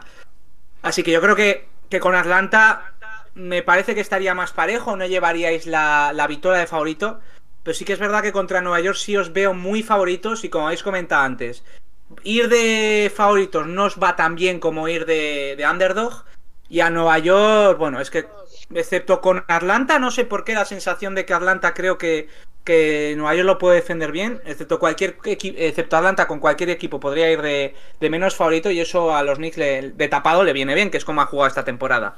Yo no nos veo tan tapados, ¿eh? Con los, o sea, tan, tan, tan favoritos con los Knicks, porque al final la super base de aficionados que tiene New York va a estar ahí haciendo fuerza y eso va a motivar a este equipo más el efecto Thibodeau, Jimmy Butler, todo eso. A Miami le ponen los sitios grandes. El Madison es un sitio que a Miami le pone. De hecho, las veces que hemos jugado contra vosotros estábamos tocadísimos en la temporada. ¿eh? Estábamos en un momento de o ganamos o esto se hunde totalmente. Vosotros estabais en buena dinámica y os hemos ganado todos los partidos. A unos Knicks que no es nada fácil hacerles un 3-0 este año. ¿eh? Es una cosa que me parece que tiene mucho mérito. Pero bueno, yo creo que no se va a dar. De hecho, es la, la, la, rabia que me da es que no se va a dar eso y tampoco se va a dar un Knicks Nets, que me hubiese encantado. Es una serie que, vamos, hubiese pagado por verla, o sea, la hubiese visto de calle. Esa sí que me hubiese gustado, ahí sí que hubiese sido underdog total. Y además, como están los Nets ahí que aún no han llegado a jugar y tienen mucho que demostrar, me hubiese gustado ver a un equipo rocoso, ¿eh? Con, en primera ronda para los Nets. Es una pena, es una pena, la verdad. Bueno, a vamos a aprovechar. Hemos preguntado hasta dónde crees que puede llegar los Knicks. ¿Hasta dónde ves que puede llegar Miami? Bueno, o hasta- juégatela, venga. ¿Hasta dónde nos ves llegando? Está jodido, ¿eh? Sí. Además, tú y yo hemos hablado mucho off the record de este tema con el tema de del año pasado, que para mí fue un poco más efecto burbuja que otra cosa. Uh, Pero yo creo que. Ya, ya, sí, ya sé que me van a dar palos. Pero bueno, vengo a campo rival. no so- ten cuidado, Sergio. ¿Hasta Yo, dónde creo? yo no soporto a la gente de la Bubble Fluke esta, ¿eh? Yo eso lo llevo mal, tío. Bueno. Eh, a ver, yo creo que el máximo. Finales, yo creo que lo máximo es finales de conferencia, pero creo que caéis en segunda ronda. Sí, ¿eh? ¿Con quién? ¿Con quién nos ves? O sea, ¿a quién crees que tenemos más opciones y con quién crees que tenemos menos? ¿O nos, o nos ves eliminados con todos? Eh, Milwaukee pasáis. Sí. Vale. Y con Nets, lo he dicho, de- con Nets creo que podéis dar guerra. Sixers, a pesar de que habéis ganado bastante bien ayer, lo siento, no vi el partido. Creo que igual me equivoco, porque como no vi el partido y tal, puede que piense otra cosa. Pero yo creo que por lo que tiene Sixers, creo que es el rival que más problemas os puede dar. Sinceramente lo pienso. Sí, ¿eh? Tú- Yo Sin ver el partido ayer, eh, inciso en eso. voy a rotar esta pregunta. Pedro, ¿tú, ¿tú crees que a Milwaukee sí y a los demás no? no sé si va a ser lo mismo, ¿eh? Yo el que veo más duro es, es Brooklyn. Eh, aunque todo el mundo dice sobre el encaje, sobre que les falta rodaje juntos, etcétera, mm, la verdad es que, que son un equipazo y, y yo creo que en playoffs eh, son, el, son el rival a batir. Son el rival a batir. No me creo tanto a Filadelfia. eh, yo creo que el impacto que tienen Ben Simmons y, y Embiid en playoffs baja mucho frente a la regular season. Y, Milwaukee creo que tenemos bastantes opciones. Eh, creo que no lo vamos a tener tan fácil como el año pasado, eh, si nos cruzamos con ellos, pero, pero vamos, nos sigo, nos sigo viendo opciones. O sea, para mí el coco es, es Brooklyn. Pero Yo un inciso en Brooklyn es por quién va a parar a De Bayo. Andre De- Jordan, Blake Griffin, Blake Griffin. que son exjugadores, son exjugadores. Sí, sí, sí. Eh, ofensivamente Blake puede aportar, pero defensivamente es un exjugador. Y Nick Claxton, que para mí es el único defensor interior decente, sin contar Kevin Durant, que tiene Brooklyn, no sé por qué me da la sensación que va a apostar por DeAndre Jordan y eso a Miami les viene muy Tal bien. cual. Eso es lo que dije yo el otro día en el pod, que sobre todo la gente quizá infravalora demasiado el aspecto Steve Nash. A ver cómo maneja un vestuario como es Steve Nash, que de momento lo ha hecho bien y tal porque las cosas han ido decentes. En el momento que te pongas... O sea, aunque quizá nosotros aquí en España no tengamos esta vitola o estemos hablan- hablando mucho de estos eh, pues posibles problemas de química y todo eso, en Estados Unidos el súper, súper, súper, súper favorito es Brooklyn Nets. Pero vamos, de calle, ¿eh? O sea, y yo es lo que quiero decir. mm, un equipo como ese, 1-0 abajo, 2-1 abajo en una serie, con Milwaukee o con Miami, por ejemplo, eso es una presión brutal, hay que saber manejarla, hay que saber hacer ajustes, para hacer esos ajustes hay que pasar por encima de determinados egos, como decía Sergio. Yo lo dije el otro día, yo creo que Claxton puede hacer un buen trabajo con Adebayo, pero no le veo a Steve Nash jugando con Claxton por encima de DeAndre Jordan o de encima de Blake Griffin en una serie. Y otra cosa que- he hecho en falta Nets son jugadores que les falte ese. Esa. No sé cómo llamarlo. Garra, esa personalidad. Que por ejemplo, si tiene Miami con Jimmy Butler. eh, Kevin Durant nunca me ha demostrado la personalidad de, de ser ese jugador, de llevar la vitola, llevar todo el peso encima y llevarlos hasta lo máximo posible. Eh, en, Oklahoma podría ser, aunque estaba siempre bien acompañado. Bueno, eso de bien acompañado entre comillas por Westbrook. En Warriors ya sabemos lo que es. Harden siempre en, en playoff le ha costado. Siempre le ha costado llevar todo el peso que siempre lleva en regular season en playoff no. Y Kyrie Irving me parece un gran talento, pero nunca me ha demostrado ser un jugador franquicia. Ninguno de esos tres jugadores tiene el peso que sí ha podido llevar Jimmy Butler el año pasado mismamente. eh, de llevar a unas finales a los hits, que claramente está bien acompañado, de Bayo, los minutos de Gerro, espectacular tal, pero Butler ya lo demostró llevando un equipo como Minnesota playoff, que Minnesota después de Butler otra vez se ha vuelto a hundir, Chicago cuando no estaba Rose lo llevó él, Brooklyn, los jugadores que tienen son súper estrellones, pero nunca me han demostrado llevar un peso de eliminatorio, esa personalidad que solo tienen los elegidos. LeBron James, Kawhi Leonard, Curry, pero a mí ninguno de esos Butler. jugadores me ha demostrado ese peso que. Sí, no, Butler mismamente. ni. Durán ni Harden. Y mira que me encanta Harden, pero ninguno de esos tres me ha demostrado ese peso que sí ha demostrado Jimmy Butler. Ahí yo creo que el que más. que ahí, por, Dime, dime, dale, Pedro. por contestar, no, por contestaros a los dos, en cuanto al tema de, Steve Nash, yo creo que también nos olvidamos que, tiene, a su lado tiene a De Anthony. Que, es un, entrenador experimentado y que no está él solo, o sea, lo tiene como asistente, que eso también es eh, más lectura de juego, es conocer, o sea, eh, no está solo, no es un novato. Y luego, por lo que decía Sergio, yo creo que al final es cierto que- que es verdad que ninguno es un primera espada, primera espada, entendedme, como a ese nivel de que él solo ha llevado al equipo al, al Un líder. éxito. Pero, Es- pero son tres, son, son tres muy buenos, son tres muy buenos, y si uno no tiene la noche, lo tiene el otro, o lo tienen los otros dos, y, y se les caen los puntos de las manos.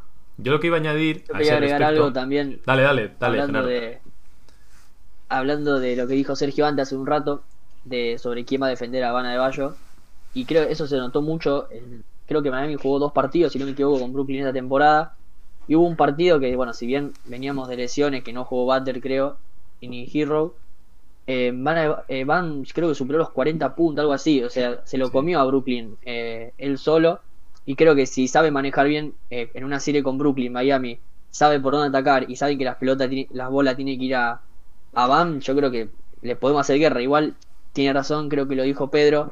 Son tre- tres muy buenos jugadores, aunque no, quizás no son unos líderes. Si uno tiene una mal noche, el otro la puede tener y el otro la puede tener. Son lo- los vimos jugar en la temporada cuando jugaron solos, llevaron muy bien el equipo. Si bien es verdad que no son líderes, porque es verdad, yo tampoco los considero líderes. eh, siempre vas a tener a uno de los tres que va a estar mejor y eso es te puede llegar a dañar, te Yo- puede lastimarse siempre. Yo tengo varias cosas que decir con el tema de Brooklyn. Lo primero y lo que más pena me da con respecto al emparejamiento es que de coger a Brooklyn yo lo quiero, lo quiero en la primera ronda, que es cuando aún no, no han pasado esos momentos de dificultad. ¿Sabes? Porque si en una primera ronda, imagínate que hubiesen jugado con Knicks, pues ya solo el hecho de pasar ese, ese run runcillo a ver cómo van, ya les va fortaleciendo a todos, ¿no? Van pillando confianza. Yo creo que ahora es un momento en el que como se pongan 1-0, con un equipo así potentillo, si lo hubiésemos tocado nosotros así, que de hecho aún hay, hay opciones de que haya un Miami Nets, pero si, si por ejemplo te pones 1-0, 2-1 abajo, una cosa así, buah, es que eso puede explotar. ¿Por qué? Y de hecho nos lo estaba comentando ahora Armando, decía, James Harden eh, llevó casi elimina a los Warriors de la dinastía en ese épico 4-3 de las finales del oeste. Y yo quería hablar sobre todo de Harden, porque creo que es el que más en juego tiene. Al final es el único que no tiene anillo y es el que más le juega su todo todo en todo lo que, o sea los demás ya lo han demostrado eh, no, quizá no en ese plan todo. líder pero también están un poco pasados de la vida no o sea realmente ya, ya tenemos nuestro anillo nos da igual esa guerra con el mundo y Harden no yo por eso digo si el equipo va medio mal mm, tanto Kevin Durant e Irving los veo un poco cada uno a su bola en plan bueno a mí no me ya va Irving le veo. Ya Irving le veo. Buah, me borro de esta eliminatoria que no me apetece. Eso es, por eso digo, y a Durant un poco también, de bueno, pues tampoco me va la vida en ella. Yo, yo ya he de ganado. Yo ya he ganado todo lo que quiero solo. Aquí el que más se juega es James Harden. Por cierto, dos, dos apuntes. Con el tema de Bayo también es verdad que pueden poner a Jeff Green. No es tampoco un súper, súper defensor, pero bueno, puede hacer determinados momentos y puede llegar a emparejarse con Adebayo, que el game winner aquel que le metimos el otro día se lo mete de- delante de Jeff Green, pero bueno, dentro de lo que cabe y con lo difícil que es defender a Adebayo, tienen ahí una especie de proyecto que puede probar y que también tiene quizá más nombre que Claxton como para que Navs lo intente. Y con lo que comentaba Pedro de Nash, con lo que comentaba Pedro de Steve Nash, es verdad que está D'Antoni y es verdad que tienen otro tipo de entrenadores, pero también es verdad que siempre se ha comentado la gran diferencia que existe entre ser un asistente y ser el, entrenador principal. Al final es el que toma las decisiones, los demás hacen como otro tipo de trabajo, no es, no es una especie de mano derecha, no lo es. O sea, es un poco, hace otro tipo de trabajo, pero al final el que va a tener que tomar las decisiones, sobre todo dentro del partido, cuando tengas que enfrentarte, por ejemplo, en nuestro caso, porque a mí me parece perfecto para explicar el tema de los playoffs, si tú tienes que enfrentarte con Spoelstra, eh, tiene muchísimo. O sea, tiene- el, peor examen posible lo tienes en tu primer año y quizá en tu primera ronda. A mí me parece que ahí hay mucho caldo de cultivo. Yo. eh, obviamente no eres favorito. Nets es súper, súper favorito porque hablamos siempre de cómo van a defender a De pero ¿cómo vamos a parar nosotros a eso con la, con la defensa exterior que tenemos? Pero no es tan. No me parece tan dorado todo. No sé cómo deciros. Sí, respecto a Nash, sí que es verdad que el entrenador toma la decisión, pero a ver, de Anthony y Steve Nash es siempre, bueno, para decirlo así, de Anthony ha tenido dos hijos como jugadores. Uno es Steve Nash y otro es James Harden. Los dos están junto a él. Y Studamayer. O sea, Steve Nash... ¿Eh? Y Studamayer. ¿Cómo? Bueno, Studamayer también está, en verdad. Pero Steve Nash, si alguien, si se va a dejar aconsejar por alguien, va a ser por de Anthony. O sea, eso hay que tenerlo muy claro. Sí que es cierto que es el entrenador principal, pero yo creo que va a hacer mucho caso a Anthony. Me acuerdo de un... Cuando has dicho esto me ha venido una cosa a la cabeza que comentan muchos aficionados de Celtics que el anillo de 2008 eh, ha sido en gran parte más a Tibodó que a Doc Rivers, porque Doc Rivers se dejó aconsejar por Tibodó en los ajustes defensivos y por eso Celtics ganó a Lakers. O sea, sí que es cierto que depende del entrenador, el asistente puede no tener importancia, pero yo creo que estando Steve Nash de entrenador, que es su primera experiencia, y siendo su padrino baloncestístico Mike D'Antoni su asistente, creo que sí se va a dejar aconsejar mucho por él. Sí, sí, está claro. Pero bueno, aunque te dejes aconsejar, vuelvo a decir, mm, la presión va a estar sobre ti. Se supone que tú eres el entrenador principal, no lo es D'Antoni, no lo va a ser D'Antoni. Ahí va a haber. Tienen que manejarlo. Si lo saben manejar, pues eh, genial. Pero yo, yo sobre todo es lo que decía de aquí hay mucho que demostrar por parte de Brooklyn. Tiene una vitola que aún no han demostrado. Por mucho que tengan un buen récord y tal, no hemos llegado a ver ese superpotencial más que pequeñas pinceladas, no de manera consecutiva. Por no hablar de a ver si le respetan las lesiones también. Que no lo han hecho en todo el año. Ya, os he, dicho, ya os he dicho lo de la fecha 20 de mayo. Te pones 2-1, falta Harden, ¿no? ¿Quién sabe, eh? Aquí pueden pasar muchas cosas. Que, va a depender mucho también de, de, la primera ronda, ¿no? Si tienen dificultades, puede que lleguen a una segunda ronda con ese ambiente enrarecido, ¿no? Como le pasó a Clippers, por ejemplo, el año pasado, que al final terminó de estallar en playoffs. Eh, y tienen gente que es un polvorín, o sea, el propio, la personalidad de Kyrie, la personalidad de, de Durant, la personalidad de Griffin. Eh, o sea, en cuanto vayan mal las cosas, sí que se les puede complicar. Lo que pasa que como, como cojan carrerilla, yo creo que va a ser muy difícil, eh, muy difícil pararlos. A mí me recuerdan mucho a los hits del Big Three el primer año. Pero hay una gran diferencia. Y es que a ese, a ese a ese Big Three de Miami lo veía mucho más comprometido con el proyecto. Es verdad que luego LeBron pecheó, como dicen en Latinoamérica, se puso el pecho frío más grande que ha hecho en toda su carrera, que son aquellas finales con Dallas Mavericks. Pero tanto a Boss como a Wade, que de hecho luego Wade se demostró, se echó totalmente a un lado, que es algo que ha intentado, parece ser Irving, ¿no? Diciendo, yo me pongo de escolta. Pero no les veo, no les veo esa personalidad, como decía Sergio, no les veo ese liderazgo, ese, ese compromiso real con un proyecto, ¿no? Encima no hay esa, no hay ese hambre de anillos tan grande. No lo sé. Yo, a mí el que menos me gusta ahora mismo, por cómo les veo, el que menos querría enfrentarme es Milwaukee. Yo creo que Milwaukee tiene mucho que demostrar, como tiene tanto que demostrar y tanto esa, esa espinita que aún no tienen los demás, yo creo que Milwaukee tiene mucho, mucha furia y creo que concretamente con Miami, lo que hablaba el otro día, ese puntito underdog yo creo que con Milwaukee no lo vamos a volver a tener. A nadie le va a sorprender si nos cargamos a Milwaukee, como el año pasado ya había gente que, bueno, puede ser, pero este año sería como eh, rotar un poco el favoritismo en este caso. Y yo en ese sentido, no sé, veo que es un equipo además que llega más o menos en forma, los partidos contra equipos grandes los han jugado bien, el otro día los dos partidos que tuvieron con Nets los jugaron bastante bien. Y no me gusta concretamente por eso, por ese puntito más de moral. Obviamente el, duelo Baden-Holzer-Spoelstra lo veo claro, lo veo claro para, nosotros. Pero sí que es verdad que obviamente también la edición de Drew Holiday pues les añade ese puntito para parar a nuestros exteriores. Eh, son muchos jugadores, creo que se han enfocado mucho mejor para hacer de una defensa mucho más productiva, tener tres jugadores siempre muy buenos a nivel defensivo en pista, con la edición también de, de PJ Tucker. Hay mucho con lo que pueden jugar y yo creo que por dinámica es el equipo que menos quiero. Yo el que más quiero, sin duda, es Filadelfia. O sea, Filadelfia 100%. Es que creo que el equipo lo quiere, es al que más ganas le tiene, sin duda. Se demostró ayer. Ayer se crearon ellos mismos. La crearon ellos, la rivalidad. No, no existía, prácticamente. O sea, y la crearon ellos. Salió Haslen también a decir, venga. o sea, ahí hubo de todo. Y yo tengo claro que, que, si pasamos la primera ronda, Filadelfia sí que se vuelve a repetir ese patrón de, ostra, qué bien han jugado Filadelfia, qué buena eh, regular season, que no sé qué. Pero hay muchos ingredientes que le ponen a este equipo y yo sin duda es el que más quiero. ¿Tú a quién es el que más quieres, Genaro? Y a Milwaukee me encantaría de vuelta.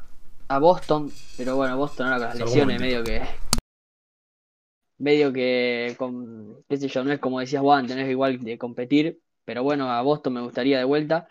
Pero sí, a Filadelfia con lo que vimos ayer eh, estaría buenísimo. Enfrentarse de vuelta, si una serie larga de, qué yo, seis partidos, cinco, bueno, no sé si es tan larga. Eh, va a estar buenísima, va a estar muy buena. Aparte que va a dar mucho que hablar, seguro. Y es que ahí en, Milwaukee veo un factor que el año pasado, por ejemplo, fue bastante determinante y es que la, la, la ronda que hizo, que hizo Bledsoe no fue maravillosa y este año pues con, con Ru Holiday no pues pues el salto es, es bastante es bastante diferencial es bastante diferencial. Y además Janis por ejemplo últimamente está metiendo los tiros abiertos eh, no sé yo lo veo lo veo más complicado la verdad lo veo bastante sí, más sí. complicado. Milwaukee se reforzó para bastante bien en, en la agencia libre y en lo que fue los últimos días de, de traspaso, para mí fueron los mejores que se reforzó. Porque supo reforzar bien las piezas que, que el año pasado fueron las que lo, lo, condenaron. Hombre, saludamos también a Lucas Santos, que está por aquí. Y bueno, eh, continuamos, si os parece, con el tema de, de playoff. No sé si queréis comentar alguna cosa más. Bueno, aprovecho y os pregunto. Tú, Pedro, nos lo has medio dicho antes, pero quiero que te reafirmes. ¿Hasta dónde crees que llega este equipo en playoff? Yo nos veo en las finales otro año más. ¿Pero anillo o sin y... anillo? ¿Perdiéndolas o ganándolas? A tanto no me mojo. Me he mojado bastante. Hombre, eh... pero, pero yo nos veo, yo nos veo, la verdad, si cogemos carrerillas y nos respetan las lesiones eh, y si no llegamos lo suficientemente cansados, yo nos veo en las finales, directamente. No, igual no es un paseo de rosas, eh, habrá, habrá algunas, yo creo que si nos toca Brooklyn eso nos va a costar mucho. Esperemos que alguien dé la sorpresa y caiga y nos toquen rivales más fáciles, pero, pero nos veo en las, en las finales. ¿Tú, Genaro, finales? Mira, no me mojo tanto, pero sí, para mí Miami a, a, las finales de conferencia va a llegar seguro, pero segurísimo. Y seguro no que, que, va a llegar. Nada, a la final de conferencia vamos a llegar, no tengo ni duda, no tengo duda. Que vamos a llegar. Y a las finales también, eh, sé como, como dijo recién Pedro, sé que nos va a costar, que no va a ser un camino fácil, pero yo creo que las finales se pueden dar, pero yo creo que a las finales de conferencia vamos a llegar seguro. Está Sergio con una carita de estos motivados de Miami no. que se creen. No han visto no la regular season esta. Es normal, es normal. Es normal. Y yo soy el escéptico en teoría. Sí, sí, te, te juro que, que, Pedro es el embajonado aquí, ¿eh? Está disimulándolo muy bien. Sí, sí, la verdad, su suelo ser el escéptico, pero, pero ya me vine arriba. Yo ya estoy en modo playoff. Totalmente, totalmente. Yo. Eh, voy a. A ver, obviamente va a depender de las lesiones es lo que más me jode, porque es lo más difícil de anticipar. Yo creo que si estamos todos sanos, también nos veo en las finales. Lo digo así de claro. Ahora, si no estamos todos sanos, pues podemos irnos con Atlanta en primera ronda, pero si no, creo que concretamente se ha vuelto a repetir el, el puntito ese de llegar en el mejor momento, con muchos matices. La temporada pasada fue muchísimo mejor, la regular season de Miami fue muy muy buena. Todo el mundo dice de la burbuja, que es cuando se da el salto de calidad, pero infravaloran totalmente como fue la regular season, que fue un escándalo la de Miami. La regular season fue muy muy buena, jugando siempre muy bien contra los equipos top de la liga. Este año no ha sido así, pero concretamente hay muchos factores que explican por qué no ha sido así. Y creo que si el equipo se mantiene sano, estamos viendo a un Tyler Hero como era el año pasado, estamos viendo a un Dragic también pudiendo aportar. No era normal que nuestra segunda unidad eh, estuviese en ese punto tan malo, perdiendo, vamos, de paliza con Minnesota, por ejemplo, la segunda unidad siempre condenándonos.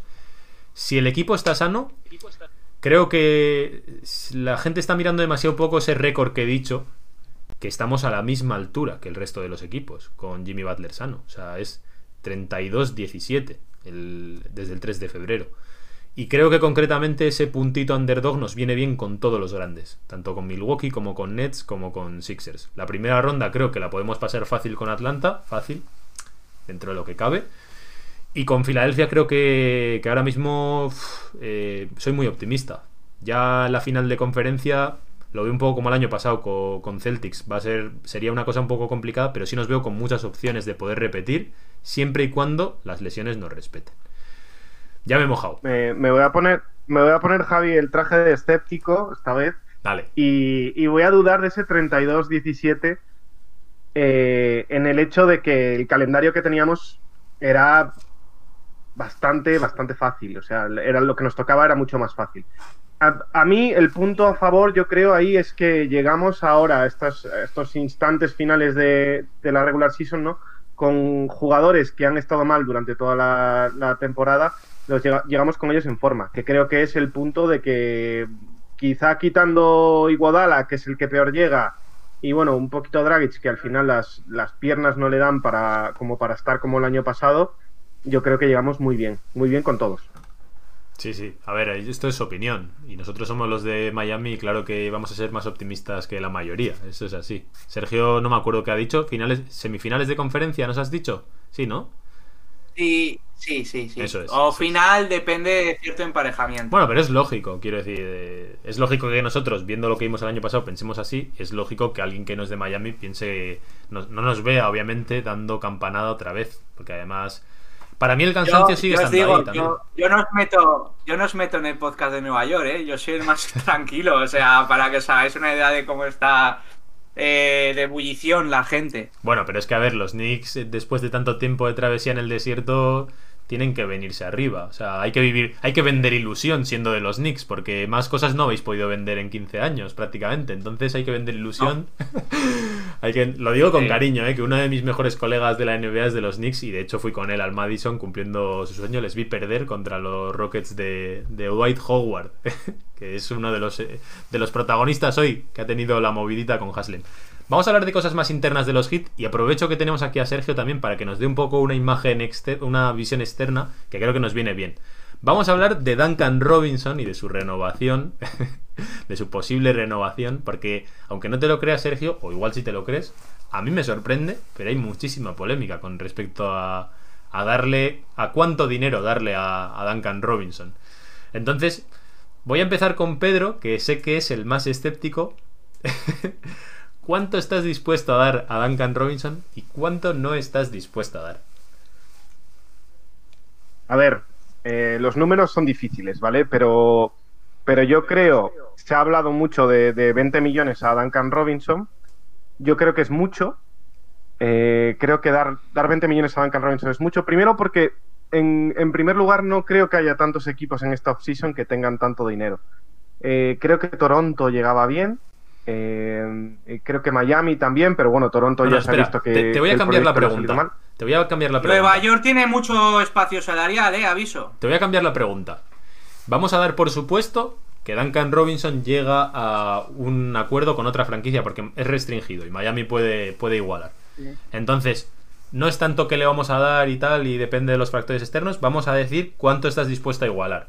Porque de hecho, aprovecho porque igual Sergio no lo sabe, yo puse una encuesta de si, si sois Miami igualaríais 20 millones por Duncan Robinson y ganó el no. Tú eres de los del no, Pedro. Véndenoslo. Yo soy de los del no. Y es que creo que, mm, que es complicado. eh, a ver, eh, es cierto que el fit de, Dun- de Duncan Robinson en este equipo es muy grande, eh, pero también es cierto que Duncan Robinson, siendo uno de los mejores triplistas de la NBA, en, en el resto de facetas del juego eh, está muy por debajo de, digamos, del nivel medio ¿no? de, de- NBA.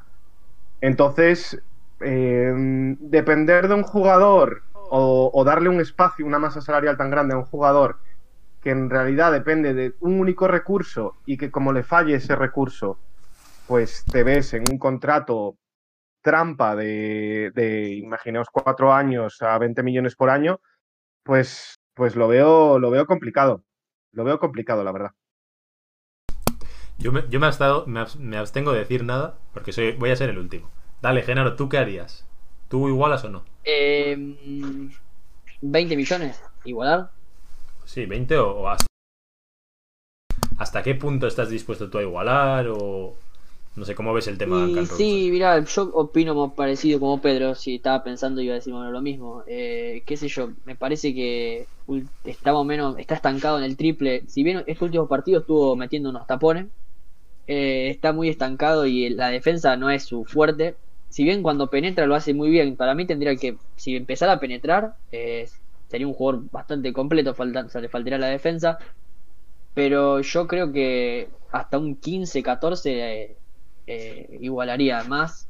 Más yo, yo si fuera, yo no, no igualaría más de eso. Sergio, por favor, ayúdanos.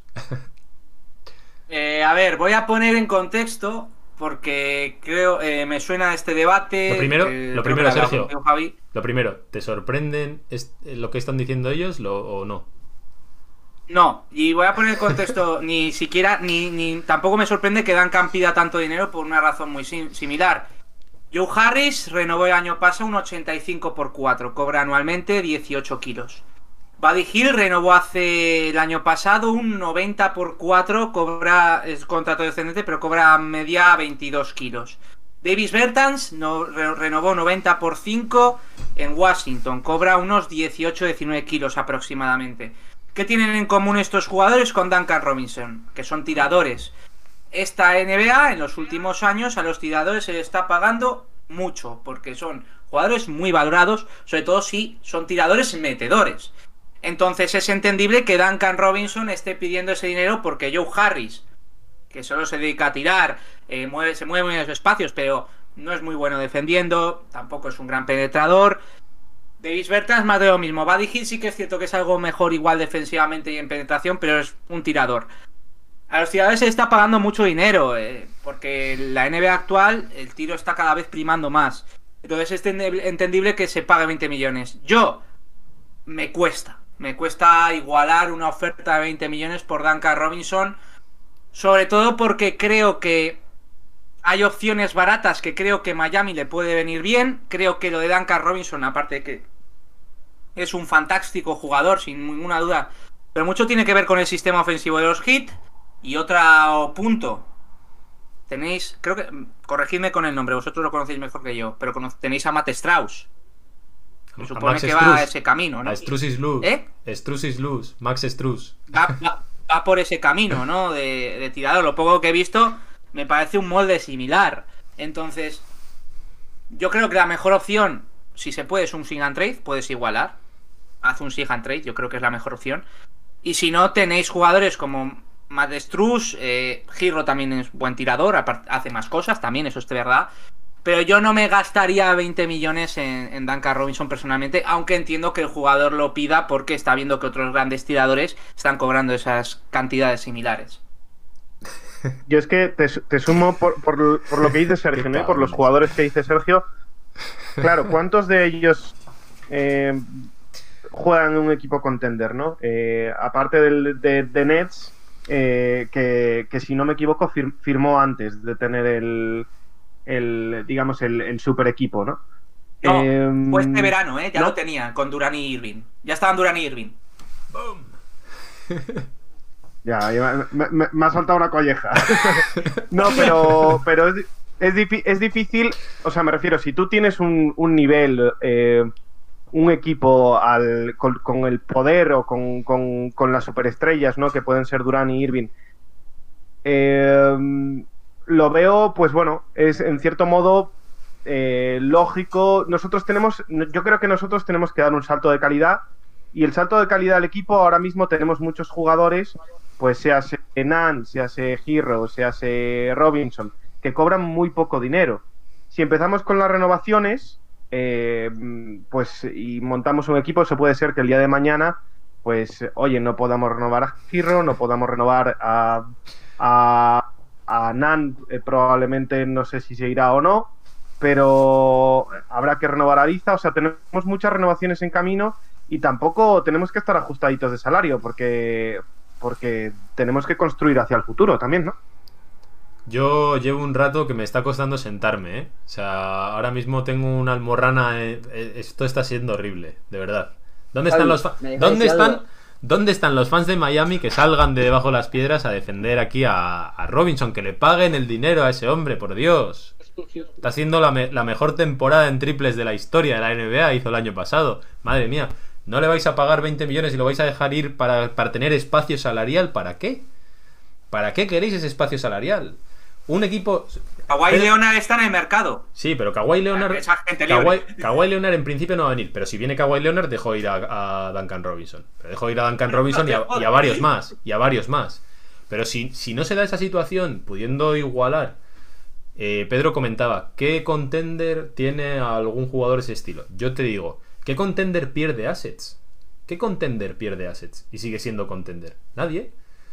Entonces, el tema es, tú tienes que igual, o sea, el tema de igualar y de darle el dinero que, que toque, ojalá sea menos, ojalá lleguen a un acuerdo, ojalá realmente, yo creo que obviamente es una cosa que también hemos estado hablando en el grupo y tal, que Duncan Robinson claro que prefiere quedarse en Miami que en un sitio donde sabe no solamente que le pueden pagar determinado dinero, sino que está valorado como jugador, es titular, se juega para él, eh, o sea, realmente compite por cosas, ¿no? Obviamente él prefiere quedarse.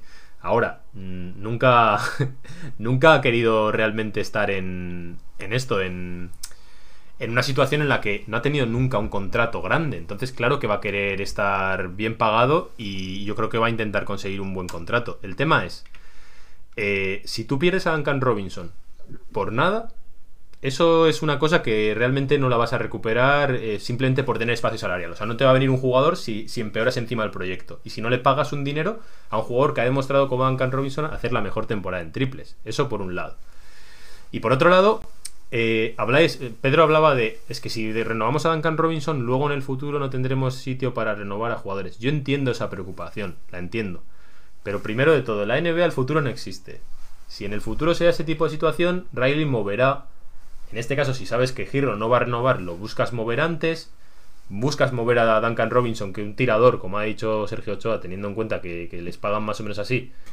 Yo creo, yo siempre he dicho, creo que es traspasable prácticamente a cualquier precio. Yo creo que Duncan Robinson cobrando 20 millones, incluso me parece más fácil de traspasar que ahora, porque tú ahora lo traspasas a un equipo y es un, es un caramelo envenenado. O sea, realmente eh, el equipo que lo hubiese adquirido ahora en esta ventana en febrero, en marzo creo que fue, perdón, eh, tiene que contar con determinado espacio salarial para que luego se quede. Si tú ya se lo das con determinado contrato, ya sabes, ya tienes una estabilidad de esto es lo que me va a consumir.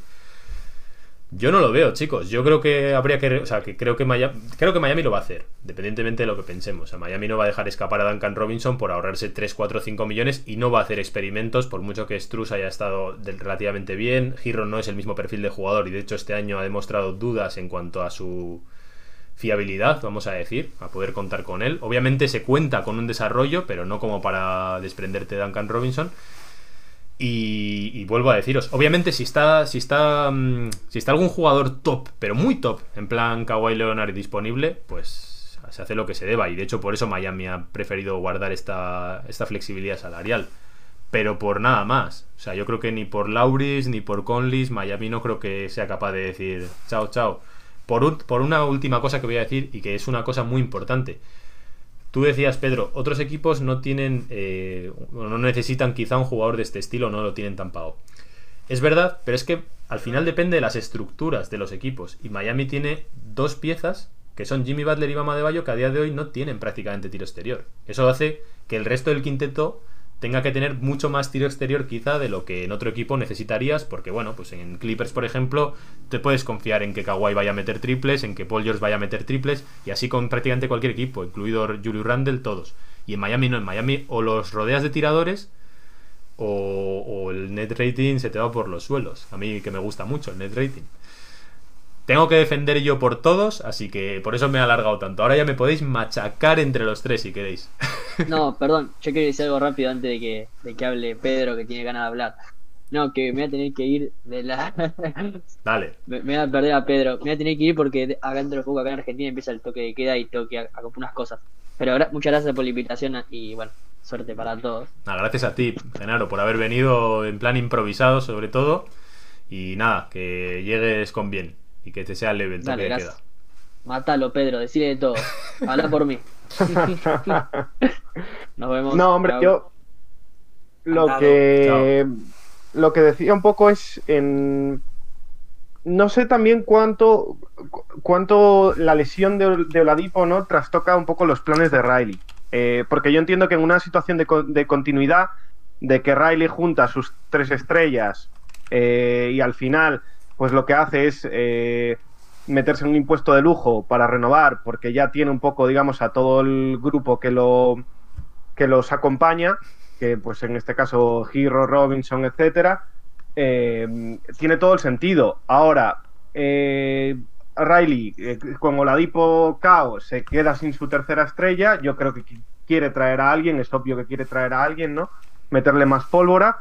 Y no sé hasta qué punto el tema de las renovaciones cambia. Eh, yo creo que dependerá un poco también de lo que veamos en playoffs. O sea, si Riley ve que con este equipo nos quedamos, eh, digamos, no es suficiente, no llegamos, eh, eh, tiene el corazón más frío que, Sí, sí. que un témpano. Entonces no duda en, oye, pues me desprendo de este y voy a por quien sea, ¿no?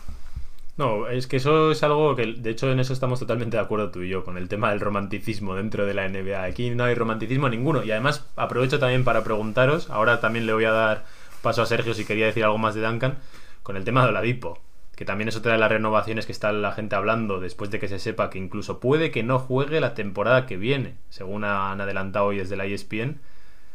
Yo no entiendo dónde está el debate. O sea, Miami, de hecho, a ver, si fuese otro tipo de jugador que dices, pues mira, lleva años aquí, ¿no? Incluso un Goran Dragic, ¿no? Algo así, que ha hecho realmente raíces. Oladipo las raíces que tiene con Miami, obviamente, es decir que quería jugar aquí y todo eso, está muy bien. Pero realmente ha jugado cuatro partidos. Ni siquiera firmó él como agente libre. O sea, fue un traspaso que hace Miami. Miami no tiene ningún tipo de vinculación con él, o, o por lo menos ningún tipo de deuda con él, como para que si está como está, eh, tengas que pagarle nada. A mí ahora mismo Oladipo me parece que yo también, o sea, le tengo aprecio, ¿eh? pero siempre hablamos lo mismo. Aquí no hay cariños en la NBA. Eh, para mí Oladipo ahora mismo ya es prácticamente un DeMarcus Cousins. O sea, aquí tienes que tú demostrar otra vez que estás en una buena condición física y que eres un jugador realmente merecedor de determinado dinero. No se te va a dar un dinero por algo que no has demostrado. Yo lo veo lo veo meridiano, no sé vosotros, pero no sé si querías decir algo más de lo de. Duncan. Dime, dime, Pedro. Javi, aprovechando el tema de cariños y dineros, quería, quería hacer una pregunta a Sergio y es, ¿cómo ve de sostenible este Julius Randle? O sea, ¿este Julius Randle va a seguir de aquí adelante en los años venideros o es un tema de, ya sabemos que Randle en el pasado ha sido de, me toca ahí cerca la renovación y juego, me pongo más en serio, ¿A- ¿hasta cuándo le aguanta la cabeza? ¿Hay alguien al volante ahí o no? A ver, eh, por partes. Eh, primero, para terminar de Robinson, quería añadir una cosa. Si hay una cosa que, que Miami tiene, que muy pocos equipos tienen, y es que sacan petróleo de las piedras. Can Robinson es un ejemplo, Kendrick Nunn es otro ejemplo, el Strauss o Strauss este yo creo que va para sacar, como hace Toronto, ¿no? Sabe aprovechar muy bien este tipo de, de jugadores, o sea que no me parece Entiendo el punto de Javi de que ya es una certeza competitiva Duncan Robinson, pero si puedes dar el salto, yo lo sacrificaría. Además, siendo restringido, un sing and trade, te puedes traer algo. Este algo año, te este año el mejor ejemplo de eso es lo que hicimos con Crowder. Que yo siempre he defendido que no estuvo mal, ¿eh? Pero con Crowder dijimos, bueno, no lo dije yo además. No pasa nada con que se haya Crowder porque está yo pala, que nosotros sacamos a jugadores y bueno, Recuperamos a Wayne Ellington, Javi. pues oye, pues no estaría mal Wayne Ellington, pero hay diferencia entre Wayne Ellington y James Duncan Jones. Robinson. No, James Johnson, perdón. No, James Johnson, James Johnson yo creo que ya a Tyler Johnson si quieres. Aquí los Johnsons tenemos todos Johnson por O, el, el Waiters. con- me acuerdo que con. Waiters tuvo un muy bueno un buen momento en Miami y luego a, se perdió. a pero Waiters no lo quiero decir con queremos esto, ni te- regalado. Ni regalado a Waiters. Ese hombre es persona non grata en Miami ya. que tenéis una facilidad para, para sacar talento de, de la nada. Ro- Robinson es un ejemplo. Girro para mí también, aunque fuera un pick 13 de draft. Sí, sí. eh, yo creo que lo que rindió, lo que hizo, dio en Miami sorprendió a todos. Te decía que Adebayo también, Y- que, que fue un 14. Adebayo también, sí, cierto. Adebayo también. Incluso Winslow, yo creo, fue maltratado por las lesiones, pero a mí no me disgustó en Miami. No yo creo que podéis- Te lo cambio. Te lo cambio por Richardson en el 40. Vale, entonces sí, sí, Richardson sí. Eh, no me parece que sea un... que si se va no me parece que debe lamentarse mucho más siendo Miami. Luego, lo de Oladipo... A ver, yo tampoco le daría el dinero, pero sí le daría una oportunidad. Si el chaval quiere quedarse en Miami y le das un contrato pequeño, no te estoy diciendo un mínimo, ¿Cuánto? pero igual ¿Cuánto? una mid-level si lo acepta, yo le daría la oportunidad. Yo creo que uf, todavía. No sé si lo va a aceptar, eso es otra historia, pero tiene 28 años. No eh, sé yo si está creo en todavía posición. puede. no, digo que no sé yo si le veo ¿Cómo? mucha posición. Digo que no le veo yo a él en mucha posición de poder negociar mucho, ¿eh? No creo que muchos equipos se vayan a, Por eso a que, jugar pasta por que él. si él pidió irse a Miami, sabemos cómo es Miami trabajando a estos jugadores que ya, entre comillas, están acabados. Talento sabemos que tiene. Yo creo que uno de los sitios donde la Dipo puede recuperarse, siempre he dicho que es en Miami. Yo creo que puede tener oportunidad. Y lo, lo de Randall, yo era muy dudoso con Randall. Eh, cuando estábamos empezando a ganar, enero, febrero, yo era de los que pensaba que yo lo traspasaba, que yo lo movía, que si me venía, depende de la oferta, pero que si me venía un jugador mejor, eh, o incluso un pick top que me da la posibilidad de conseguir a Kate Cunningham, incluso lo movía para hacer, porque yo las, las, yo me, yo las, me creo más las construcciones de abajo que, que por ejemplo de que ha sido una sorpresa. No suelo dudar mucho de este, de estas sorpresas a largo plazo, pero yo creo que con Thibodeau eh, confío en Randall 100%. Sinceramente, yo creo que teniendo a Thibodeau, eh, el jugador va a seguir rindiendo. Sí que es cierto que es la cabeza que tiene, pero también decir que hasta que no ha llegado Thibodeau, ¿qué entrenadores ha tenido? En Lakers, Byron Scott y Luke Walton. En Pelicans, Alvin Gentry. En Knicks, David Fisdale. Esos cuatro entrenadores son, lo que son.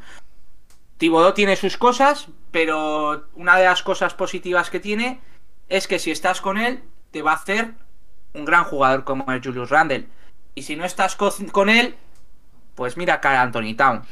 Que ya sabemos que lo de Towns mucho talento, pero, pero es una mentirita competitiva. Ya que estamos entrando en el fango, y aprovechando que estamos aquí, Knicks y Hit, y aprovechando el comentario lamentable que ha dejado Lucas Santos de la chusma con la que estás, nos hemos reído demasiado poco de los Celtics. Nos hemos reído demasiado poco. Aquí hay que reírse de los Celtics. Que, estos, estos, estos- de los Celtics que se creían tanto después de las finales del Este estaban ahí crecidos. Vaya añito de los Celtics, ¿eh? Eh, reventados en el momento clave por Miami.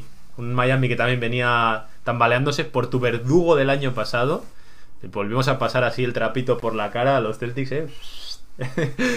y con los mismos, no sé, con ese aura de, qué, qué hay en Boston. Que lo decía, le decía Luca el otro día, le decía, si es que aparte, tú decías lo de Fournier, dentro de lo que puede tapar lo de Jalen. A ver, obviamente el tema de Boston es que no les rodean bien. Si es que no se han gastado todo el dinero ahí, están ahí con. Para mí, ¿eh? Yo, yo ya se lo dije el otro día. Para mí le han dado ahí una pasta Smart porque es una especie de insignia ya en Boston y tal. Pero eso es lo que decías tú de que, de que ese dinero de Duncan sí que quizá podías encontrar otro tipo de jugadores. Yo creo que un especialista defensivo y con sus cosas en ataque las puedes encontrar muchísimo más barato y reforzar ese banquillo. ¿A quién quieres ganar? Teniendo a 5 o 6 chavalitos desde el banco que no han demostrado nada. O sea, vamos a darles caña a estos verdes porque el, la- Yo, respecto a Celtics, por la parte que me toca y más con Lucas Santos, eh, salió hace poco, ahora hablando un poco de Sacramento, de que tenían, de que los Kings la cagaron manteniendo a Barnes porque, porque tenía, porque podían haber sacado mucho rédito por él.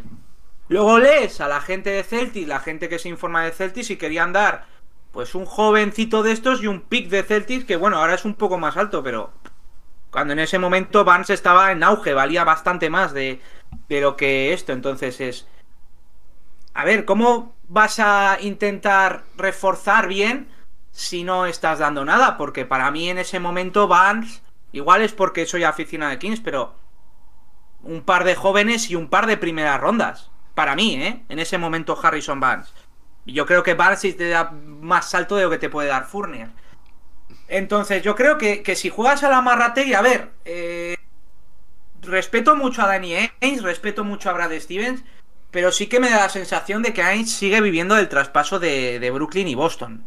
Y ya han pasado siete, siete años de eso, entonces eh, no puedes vivir siempre de eso. Además ya tienes una fama de timador. Porque Sí. Danny Ainge hizo muy bien lo que tenía que hacer, pero ya los otros equipos les da la fama de que no te van a aceptar un trade y tienes que dar bastante más para que ellos acepten. Entonces no puedes jugar a la marrategui, si tienes que dar el salto, tienes que darlo. Lo de Brooklyn te funcionó bien, lo de Cavs, que llegó Irving, entre comillas, te funcionó bien, luego se vio que no. Pero si quieres dar el salto, tienes, tienes que sacrificar piezas y no puedes especular tanto con los jóvenes que tienes con la ronda de draft. Y esto hablo del ejemplo de lo de Barnes. Para mí, eh, Boston creo que hizo mal el trade deadline. Porque por Barnes podían haberlo sacado si hubieran soltado más. Aaron Gordon era otra posibilidad. ¿Qué soltó Denver por Aaron Gordon? Dos jóvenes y dos primeras rondas, creo recordar, ¿no? Por ahí. Sí, sí. Bueno, dio, dio a mismo. Harris, a Hampton este, ¿no? A RJ Hampton. Sí, a Hampton y dos primeras. Sí. Pues Barnes, que para mí tenía un valor similar a Gordon y lo sigue teniendo, em, suelta lo mismo. Yo, yo con ¿Has querido hacerlo? Pues así te va. A mí me han llamado chusma y me ha dolido. Me ha, me ha llegado aquí.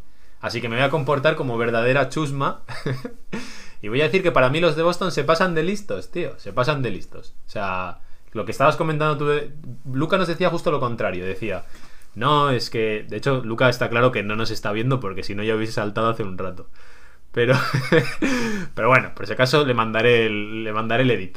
Eh, lo que él nos decía, no, es que es que como somos Boston, la gente tiene miedo de los atracos y nos piden un precio superior al resto de los equipos. Eh, eh, yo no me creo nada. Para mí, el tema es que si quieren pasar siempre de listos, quieren hacer traspasos a un precio más bajo de lo que el resto da, ¿no? Como, vas, que soy Danny Ainge, aquí voy a hacer siempre el traspaso del siglo. Y si no, no lo hago. Y al final no apretan el, interruptor, otros equipos sí lo hacen y les están pasando por delante. Al final te estás quedando detrás. Y, y lo que te digo, con el tema. Tú hablas del, del traspaso con Nets, que obviamente también le hizo esa fama de estafador, que también la puede llegar a tener Pat Riley, por cierto. Cada vez más, porque cuanto mejor te salen los traspasos, más miedo generas. Pero por otro lado, para mí, sin duda, el movimiento que definitivamente les lastra, por la imagen que dan, es lo de Isaiah Thomas. O sea, Sin duda. das una imagen a tus jugadores de sí, soy tan mago y tan experto que estoy, soy, estoy dispuesto a sacrificar todo para, para ganar. Que encima no lo hicieron. Pero es que ya el, el mensaje que le mandas al jugador es tú mira por ti, no mires en absoluto por Boston, porque nosotros en cualquier momento te largamos fuera. Que es una cosa que yo creo que Miami está intentando hacer justo lo contrario. Miami no especuló, le dio el máximo a Deballo y esa cultura, ¿no? Esa especie de familia que queremos vender, a pesar de que Riley también lo hará. Si, si, si toca, lo hará. Pero al menos la imagen que proyectas es diferente. Con Winslow, con Winslow, corrígeme, lo hizo. Sí, sí, claro. Y bastante aguantó con Winslow, ¿eh? Bastante aguantó. Yo, yo por echarle, por echarle un capote a, a Boston. ¿Cómo te gusta luego llevar la va al contraria, capote le- Pedro? va al capote y luego va la hostia con la mano abierta. Eh, por echarle un capote a Boston, yo creo que. A ver, se han encontrado entre, entre dos aguas, ¿no? Entre dos proyectos, que era el proyecto de Irving, de Horford, etcétera, y han pasado muy rápido al, al proyecto de, de los Jays, ¿no? Eh, eh, ese cambio yo creo que no es fácil y oye, el rédito que tienen de, de que están, de que han estado ahí, han estado en las finales eh, y es un equipo que lleva peleando bastantes años. Ahora mismo yo creo de todas formas que ninguno de los dos eh, está al nivel, obviamente son jugadores muy jóvenes y aún les falta para llegar a su prime eh, físico y a nivel de, de- experiencia en baloncesto. ¿no? Yo creo que a, día de hoy ninguno de los dos es suficiente para, para un anillo. Y, y lo que creo, bueno, es que lo que sí es que Boston ha malgastado absolutamente toda la ventaja que tenía que le había sacado al resto de equipos. Y se ha reforzado muy mal, mm, no han sabido moverse bien. Eh, es cierto que han vendido bien, pero, pero es que nunca han no, no, no, no son capaces de reforzarse y han, han acumulado rondas de draft drafteando a gente que, que ni les va ni les viene, porque al final son muchos proyectos y a todos no te puedes meter, muchos proyectos de gente joven que obviamente a todos los jugadores a la vez no los puedes desarrollar. Y yo creo que esa jugada les ha salido bastante mal. Podían haber jugado a un, eh, digamos, un win now, ¿no? Eh, que lo intentaron con Irving Horford y se les escapó y ahora mismo están un poco que no saben muy bien qué hacer. Estos dos todavía son muy jóvenes y no les llega. Pero es que para mí Hayward se va por lo de Isaiah Thomas, ¿eh? lo digo completamente en serio. O sea, desde entonces es un Hayward en el momento que bueno, tengo que quedarme en Boston o pensar en mí. Bueno, pues pienso en mí, porque yo ya de estos, de esta franquicia no me fío. A mí es la sensación que me dan de, que realmente es, es lo que han acabado proyectando. Yo creo que es uno de los de las cosas de la identidad que tienen que volver a trabajarse ahora. Yo ya no sé si, es, si eso es posible con Danny Ainge, pero el ostión de esta temporada es tremendo. O sea, el golpe de esta temporada que se da a Boston me parece que es como para hacer una pues no sé si una limpia, porque al final es lo que comentáis, que los superjugadores que tienen son super jóvenes, que a ese proyecto realmente le quedan muchas balas, porque los Jays claro que va a funcionar. Lo de Kemba, es que luego vas mirando las, las decisiones que fueron tomando y, y a ver, pues eh, claro que sa- lo mismo, ¿no? Con lo de Irving salen ganando, porque al final mira lo que ha pasado con Isaiah Thomas. Cuando se iba Irving, pues mira, sacaron a Kemba, mejor que nada. Pero son al final todo el rato bajadas de nivel tras otra, bajadas de nivel. Y luego, para mí, en serio, lo de pasarse de listo, que Miami también lo hace, pero le está saliendo bien. Miami va de, va, pues nadie apuesta por Iguodala, lo hacemos nosotros y sale bien. Nadie lo hace por Ariza, nadie lo hace por Edmond. Ellos también han buscado todo ese tipo de parches como que les iban a salir bien, ¿no? Como Jeff Teague, como Tristan Thompson, y te das cuenta de que no, de que llega el momento y al final pues no vale rellenar todo eso de, de proyectitos. Te las juegas a mil proyectitos y alguno igual te sale bien, pero bueno, Peyton Pritchard ha salido bien, pero no es suficiente para competir por el este. Nosotros dentro de Miami, para que lo sepas también Sergio, tenemos muchísimas dudas y ha sido un año para alguien que ha llegado a las finales de la NBA complicadísimo por todas las decisiones que ha tenido que tomar para decir, jo, es que aún a pesar de que llegamos a las finales el año pasado, aquí hay que dar otro paso más para realmente ser contender. Y eso Boston no lo ha hecho. Boston no lo ha hecho. Y Miami está salvando, de hecho, los muebles un poco, pues. Pues porque ha, seguido acertando con ese tipo de, de piezas que ha ido adquiriendo. Y porque también tiene la bala esa en la recámara del espacio salarial y todo eso a lo que ha aspirado Riley, ¿no? A decir, va, va a venir otro más, ¿no? Es- hay, un- hay una idea de proyecto. Pero el caso de Boston, no. El caso de Boston, eh, no sé. A mí me parece que es un. Para mí es la decepción total de este año. Incluso, no sé si decirte más que Toronto, porque es que en Toronto les veo más excusa, de verdad. Sí, yo creo que, que es la, la gran decepción. Eh, sí que es cierto que había gente a principio de temporada que no, que no confiaba en los Celtics. A mí sí me daban confianza y no, y no, no me han... no- al final esa confianza no se ha trasladado en victorias, ni mucho menos. Está siendo muy bueno, Sergio, tío. No, a ver, con los eh, a ver, Boston no es una franquicia que me caiga mal. Eh, la única franquicia que me cae mal son los Lakers. Sí, pero, pero Boston, Boston al final es como el. Sí, a todo el mundo le gusta picar a los de los Celtics, ¿no? Es- eso siempre está ahí. ¿O no? Bueno, ahora son los nuevos, ahora son los nuevos Knicks, ¿no? Hasta hace nada todo el mundo le gustaba meterse con los Knicks, ahora es meterse con los Celtics. No, pero yo creo que hay A ver, ahora personalmente sí es cierto que es que estoy un poco entre las dos aguas, la tuya y la de Pedro. Porque seamos sinceros, eh, la estrella del equipo una estrella de un equipo, ¿cuánto, ¿con cuánto se gana el anillo? Jordan hasta los 28, 29 no ganó el primer anillo. Eh, Lebron hasta los 26, 27. Vale, está Wade, está vuestro caso con Wade, ok. Ok, está vuestro caso con Wade, siempre hay excepciones. También estaba Shaquille O'Neal. Sí, sí. Pero eh, eh, Jalen Brown tiene 23 años, Jason Tatum 22. O 24 o 23. Son todavía muy jóvenes. Sí que es cierto que el problema de los Celtics es que no se esperaban lo de Irving. Y ahí ha venido toda la desescalada. No se esperaba lo de Irving, no se esperaba lo de Horford. Kemba me pareció, un, me pareció un buen sustituto, pero al fin y al cabo no es ni la mitad, y ahora menos con esto de la lesión degenerativa que tenía, de lo que ha sido Kyrie Irving. Y lo de Hayward es otro palo, pero también hay que ser un poco pacientes con los Celtics. Jalen Brown tiene 24 años, Jason Tatum 23. Esos dos jugadores hace tres años, en su año sophomore de Jalen, en el año rookie de Jason, llegaron a unas finales de conferencia compitiendo ante los Cavs de LeBron. Son certezas competitivas. Sí que es verdad que Boston está planeando mal eh, construir en torno a ellos con los picks de draft. Porque creo que las selecciones no me parecen malas. A mí Nesmith no me parece mal jugador. Pritchard ha salido bastante bien. Lanford del año anterior me parece un gran jugador, pero creo que el problema es que está donde está. Creo que en otro equipo con más espacio hubiera rendido mejor. Pero yo creo que Boston, teniendo tantos picks de draft, yo creo que ya no por una estrella, que parece que están esperando eso, esperaron a Anthony Davis y, ha salido rana. Ahora parece que quieren esperar a Towns, ¿no? Pero igual tras pasar dos picks, porque creo que fue este año, el anterior, tenían 3-4 picks de primera ronda.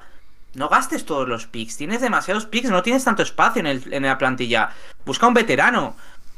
Ya no te voy a decir un André Iguadala o un Trevor Ariza como vosotros, pero el ejemplo que he puesto de Harrison Barnes, Aaron Gordon también se les escapó por no dar picks de draft.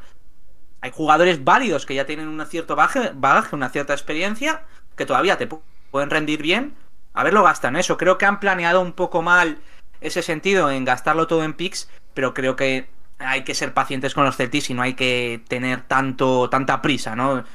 Sus dos estrellas están todavía no están en su prime. Por apoyar tu tesis, por cierto, en el año de Wade 2006 está lleno de veteranos, ¿eh? O sea, está Chocolate Blanco, está Sí. Gary Payton, está... Vamos, ahí hay un montón de jugadores... Morning. esos- claro. Morning, Ah, Antoine Moore. Walker. Morning. Sí, Posey, todo, todo el mundo, Eso ahí es. estaba todo Cristo. Entonces, el tema es ese, que al final... De hecho, mira, Miami no tiene prácticamente picks. Miami, de hecho, las valora demasiado poco, para mi gusto, porque al final las vamos a ir regalando como si el futuro no existiese, ¿no? Que lo he dicho antes, el futuro Yo creo que ya no menos. existe. Yo creo que yo creo que ahora Riley las valora más porque Porque ha ido ahora pues Gerro, Ale- Adebayo, ha ido yo creo- me acuerdo en 2000 en 2015 a- por Draghi de Dusty Ronda de 2021.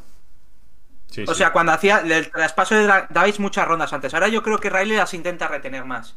Sí, sí, sí, Las sí. primeras sí, las segundas las da como, como si fuesen caramelos. Esas tres por Ocpala, ¿eh, Pedro? Esas tres por Ocpala. Duelen, duelen, duelen. duelen. Bueno, ¿tú tienes, ¿tú tienes fe en Ocpala, Pedro? Yo, a ver, creo que hay que ser paciente, yo, pero no le tengo fe. O sea, sí directamente, eh, creo ahí. que esta temporada eh, No. es difícil, es sí, es difícil, eh, pero yo, yo, no le yo no le tengo fe. O sea, yo creo que un jugador que con el techo de Ocpala ahora mismo y que no te está dando eh, prácticamente nada y que todas las oportunidades que tiene pues las pierde, pues hombre, le puedes esperar, pero ¿qué sentido en un, Miami que lo que quieres ganar ahora? ¿Para qué quieres un Ocpala? Si lo que necesitas ahora son gente que te rinda ya. No necesitas. O tienes un jugador muy bueno que es un proyecto a futuro y que lo esperas, pero como puede ser el caso de Hero, que además te está rindiendo ya.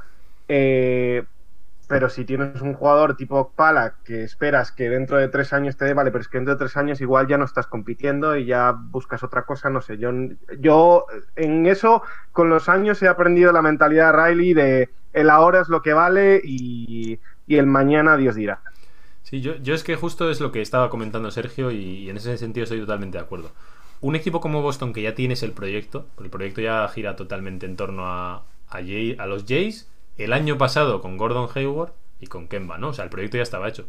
¿Para qué quieres tantas rondas del draft? O sea, ¿para qué quieres tener aún todo eso? Lo que quieres es presente ya. Te has llegado a las finales del este.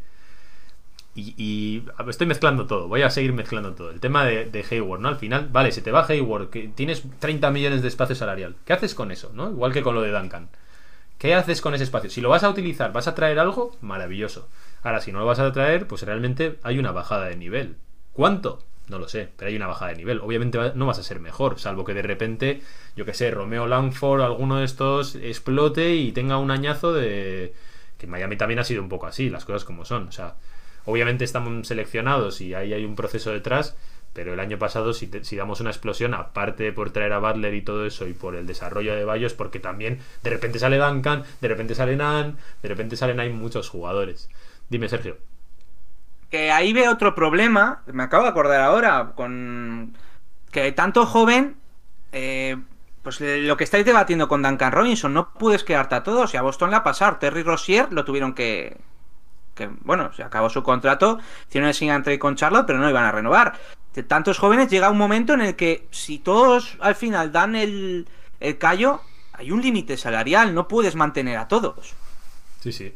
De hecho, yo creo que, y, y no lo sé, ¿eh? aquí ya vamos a entrar en un terreno totalmente especulativo que le gusta a Sergio, que es el tema de- del traspaso de Harden. El traspaso de Harden, el tema es que nos pedían a Girro, a Robinson, a Chihuahua, a Opala, creo recordar también, y varios picks de primera, dos picks de primera ronda y un par de swaps. Esa era, eso era lo que se supone que se filtró que nos pedían. Yo no tengo tan claro que la clave fuese Girro, ¿eh? Yo creo que la franquicia valora muchísimo a Robinson. Obviamente a Girro también, pero creo que el, el Girro versus Harden, obviamente es, prefiero a Harden, pero la pieza diferencial, teniendo en cuenta cómo es este equipo, que necesita un spacing brutal, porque por lo que he comentado, que Butler y Adebayo no tiran, yo no sé si ese es el punto de, ostra, esto es demasiado. No, no lo tengo claro. No sé, no sé cómo lo ves tú, Pedro. Yo creo que el conjunto. eh, el conjunto en el sentido de que eran muchos jugadores eh, y era un, en un- venías de un punto en que eras, fina- eh, eras finalista de la NBA y pues te puede dar miedo que hasta dónde puede llegar este equipo y tal. Pero eso a Para Riley, mí es un error. Eso, eso a Riley, ¿tú crees que le da miedo? No La lo mentalidad sé, Riley no compra eso. Eh, Ra- Ra- se está haciendo mayor, a veces también tiene el, el cariñito, ¿no? De, de que le gusta, pero no lo sé, no lo sé. La verdad es que desconozco lo que ha pasado. ¿eh? Para mí es un error, porque para mí la NBA, creo que si puedes juntar siempre a algún jugador de ese nivel, lo coges y ya, y ya luego, pues ya lo, ya lo digamos, ya, ya lo, lo acompañas como puedes y ya se verá, pero el nivel de talento diferencial tienes que tenerlo siempre, siempre. Y cuanto más mejor. Y se vio la propia historia de Miami, ¿no? Con el Big Three, pues oye, eh, a la larga eso te, te- te renta. Yo para que Sergio no me difame nunca más, se lo voy a decir aquí, en público, yo siempre he dicho que lo hubiese hecho. Siempre. Porque imagina, Ma- Miami con Harden es el contender, es el coco del este, como es ahora Brooklyn. Ya Sí. está. Y eso que Brooklyn tenía durante a Irving, ¿eh? pero es que igualmente eres superior. Punto. O sea, te llevas uno de los mejores jugadores con uno de los mejores entrenadores de la NBA, con Jimmy Butler como venía, con Adebayo. Eres el contender sin duda. O sea, in- incluso por encima del Durant Irving y todo eso. Y coincido completamente contigo, Pedro. Al final, cuando tienes un super proyecto de esos, los jugadores quieren acabar viniendo, todos esos veteranos que te van a aportar veteranía, etc, etc. Y nos ha pasado este año. Que nosotros queríamos a la Marcus Aldrich y al final dijo Aldrich, bueno, mira, que creo que lo veo más fácil en Brooklyn. Normal, al final. Y, y tampoco te puedes enfadar con él, porque yo haría lo mismo. O sea, si veo que en un equipo lo tengo medio hecho, me pueden hacer el carrito y darme un anillo, ¿por qué me voy a ir a otro a lo más probable perder en finales de conferencia o en segunda ronda? Yo no me la juego, no. A estas alturas de mi carrera lo que quiero es un anillo y lo que quiero es irme al, al mejor postor. Yo lo hubiese hecho sí o sí, sí o sí. Mira que veníamos, y con todo el dolor de mi corazón, porque a todo seguidor de Miami, en aquel momento dar a Girro era sacrilegio porque nos había demostrado, se había hecho una de las cosas más increíbles que he visto de- desde que yo llevo viendo NBA, que es a un rookie hacer las exhibiciones que hizo tanto en finales como, como en aquel mítico partido ¿no? con, con Boston. Pero no tengo ninguna duda, o sea, cero dudas. Y, y cuanto más ha pasado el tiempo, obviamente más ha pesado, pa- por desgracia para nosotros, no haber tomado esa decisión. Yo sé que Sergio lo tienes clarísimo, ¿no? Hombre, a ver, yo creo que, que hubo varias, varias cosas. Se juntó el tema de haber llegado a las finales. Yo creo que ni el propio Riley, sinceramente, se esperaba que ese año, en 2020, llegarais a las finales. Sinceramente, yo pienso eso. Segundo, el tema de, de cómo se gestó todo. Al fin y al cabo, eh, apenas hubo off-season. eh, vosotros fuisteis junto a Lakers los que menos habéis descansado. Eso también igual influye en el plan de ruta de Pat Riley de construir. La intención de Riley era Anteto y Anteto amplió el contrato después de, de lo de Harden, creo recordar. Entonces, Eh, sí. yo creo que el plan de ruta creo que el plan de ruta inicial era Giannis y por eso no se hizo, ¿no? Eh, más, eh, también influye el tema de, de que jugadores como Hero y Robinson, por mucho que, que Riley sea como Ainge en ese sentido, creo que Riley vio que eran eh, certezas competitivas y, digo, bueno, eh, vamos a mantener este año y esperamos a verano. Y después yo creo que también influyó el tema de la prensa, la mala prensa que ha tenido Harden, que encima era Miami, ¿no? El tema de, bueno, eh, de irse de, de putas, con perdón por la palabra, pero es así, de comer mucho. Y vas a Miami, que ya sabemos, Vice City, ¿no? Entonces, no creo que a Riley le haya influido eso, pero la mala prensa que ha tenido Harden, yo me acuerdo, no lo digo por vosotros ni mucho menos, pero yo me acuerdo mucha gente de Miami que no quería a Harden porque estaba gordo y porque le gustaba irse de putas. Coño, pues a mí Haslem. me gusta comer y follar también, macho. ¿Qué quieres que te haga? A ¿Sabes? a- Entonces, A Haslem. Perdón. Perdón por la expresión, pero es Voy a- que voy a recortar- Yo me quedé voy a- muy flipado. Voy a recortar esto y lo voy a Está subir. muy arriba, ¿eh? Yo lo voy a recortar esto y lo voy a subir. Es que es como. Y luego, que dices eso, y luego ves a Giro que está con, con una de las Kardashian. O, o estuvo, no sé, ya no. eh. No, es. eh, No sé, las- podría ser las- su prima, pero, pero en principio no tienen parentesco, pero podrían ser, vamos, podría ser parte de la familia. Porque Por son. eso, que es que me suena. La genética es Que compartida. está en, est- eh, que está en esto de los famoseos, ¿no? El tren, el- vamos a decir que, que el tren inferior es de la familia Kardashian, de, de la novia. Va- de Giro. vamos a decir que lo que quiero decir con eso es que este Tyler Giro no lleva un cinturón de castidad, que digamos. No. Entonces, no sé, yo hubiera hecho el trade, Es sin duda. farandulero. ¿Cómo, Sí. cómo? Es farandulero. Es farandulero, o gusta mucho. sea. Te sí, podemos además, decir el nombre. Tiene, llama- tiene un tatuaje tiene un tatuaje en el pecho de estos canis, me hace mucha gracia, pero bueno. Eh, yo lo hubiera hecho sin duda. Yo creo que la prensa no habrá influido, pero sí creo que habrá influido el tema de que Robinson y Gerro demostraron ser certezas competitivas y que Riley iba por Anteto. Es que yo lo ve. Yo cuando salió el tema Anteto antes de la renovación, había muchos equipos y yo veía tres claros: Miami, y luego Dallas y Toronto, por razones obvias. Pero a mí me parecía que el más claro, el que más posibilidades tenía de conseguir a Giannis era Miami. Yo creo que eh, Riley pensaba igual. Para mí ese es el error, ¿eh? Y aprovecho lo primero para mandarle un abrazo a Armando, que se ha ido al veterinario, ha vuelto y nos sigue viendo aquí en directo. Espero que, que el perro esté bien. Es lo primero que hay que decir. para mí el error, sobre todo, más que... Bueno, lo de Harden también. Para mí, o sea, para mí la offseason de Miami, en el momento quizá no me pareció mal, pero sí me parece sobre todo mal haber esperado a Yanis. Porque teniendo en cuenta ahora las nuevas, eh, los nuevos reglamentos que había en la NBA, con el tema de saber que Milwaukee le puede ofrecer mucho más dinero a Anteto y darle un super máximo, pues, tienes que ser bastante más claro de que es muy poco probable que vaya a venir. Que, al final los jugadores a día de hoy tienen tanto poder que hacen lo de reno- renuevo, me aseguro el super máximo y luego si eso ya pedir el traspaso. O sea, aquí... Si hubierais fichado en off, si hubierais fichado en off-season al hermano de Giannis, no hubiera pasado. Eso es, se lo digan a los Lakers. No, pero bueno, yo creo que ese es el gran, el gran problema. Porque al final, y ahora son las dudas que tenemos con esta offseason, y que mucha gente que piensa como Pedro, por ejemplo, eh, pues, pues tiene su parte de razón. O veremos qué es lo que pasa con ello, ¿no? Hay mucha gente también que se quejó con el tema de no haber firmado a Crowder. Por este tema de, de mantener el espacio, ¿para qué? ¿no? Porque al final han ido renovando, igual que con Anteto, muchas otras estrellas. Y veremos a ver con qué nos quedamos en esta supuesta agencia de 2021 que tanto nos ha vendido Padre Riley. Pero bueno, eh, de, la novia de, de Tyler Hero te podemos contar lo que quieras. Aquí tenemos un especial. En el calor de Miami hemos hecho, vamos, se llama Katia. O sea, te podemos contar aquí todo. Ahora además que lleva... Yo le recomendé el otro día al peluquero por aquí, por Euskadi, para que se hiciese el hachazo vasco ese que lleva ahora. Así que le tenemos a Tyler... Cuanto más feo está, mejor juega. Yo es lo único que os voy a decir. ¿eh? O sea, que por mí que siga luciendo horrible, que a mí lo que me interesa es cómo juegue, la verdad. Lo que haga en su vida personal nos da igual.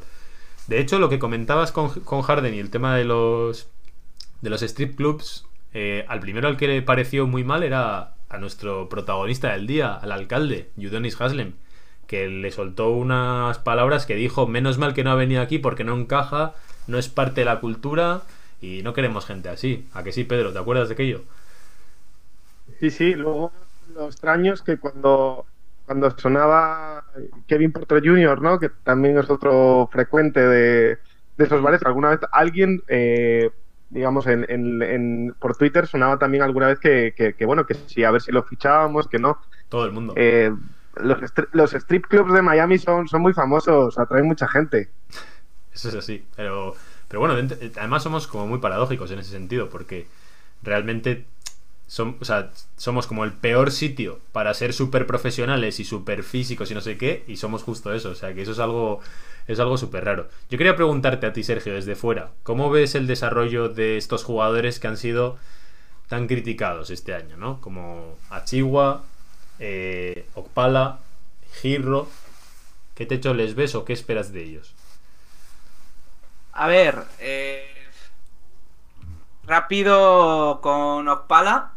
A mí me gustaba en NCAA, pero creo que tiene un problema de que mm, no tiene físico, no tiene altura para jugar en la posición que se sentiría cómodo en baloncesto. Yo creo que es un jugador que en Europa lo podría hacer muy bien y en NBA eh, no sé si va a tener la oportunidad en otro equipo, me cuesta. Mm, Yo pensaba que en Miami había caído en buen, en buen lugar, pero no, de momento no está funcionando. Eh, a Chihuahua me gusta bastante, me parece que ha rendido bien. No sé, sí que es cierto que hubo momentos en los que eh, ha dejado unos flashes muy top, pero es un pick 20 de draft y, venía también muy verde de, de Memphis. Entonces hay que ser paciente. Yo creo, me recuerda mucho a Deballo cómo llegó. A Deballo en Miami el primer año, que yo recuerde no destacó tanto, era un perfil muy físico, que le faltaba conceptos baloncestísticos y yo creo que nos ha sorprendido a todos. No creo que Achigua llegue a ese nivel, pero sí creo que puede ser un jugador muy importante en rotación.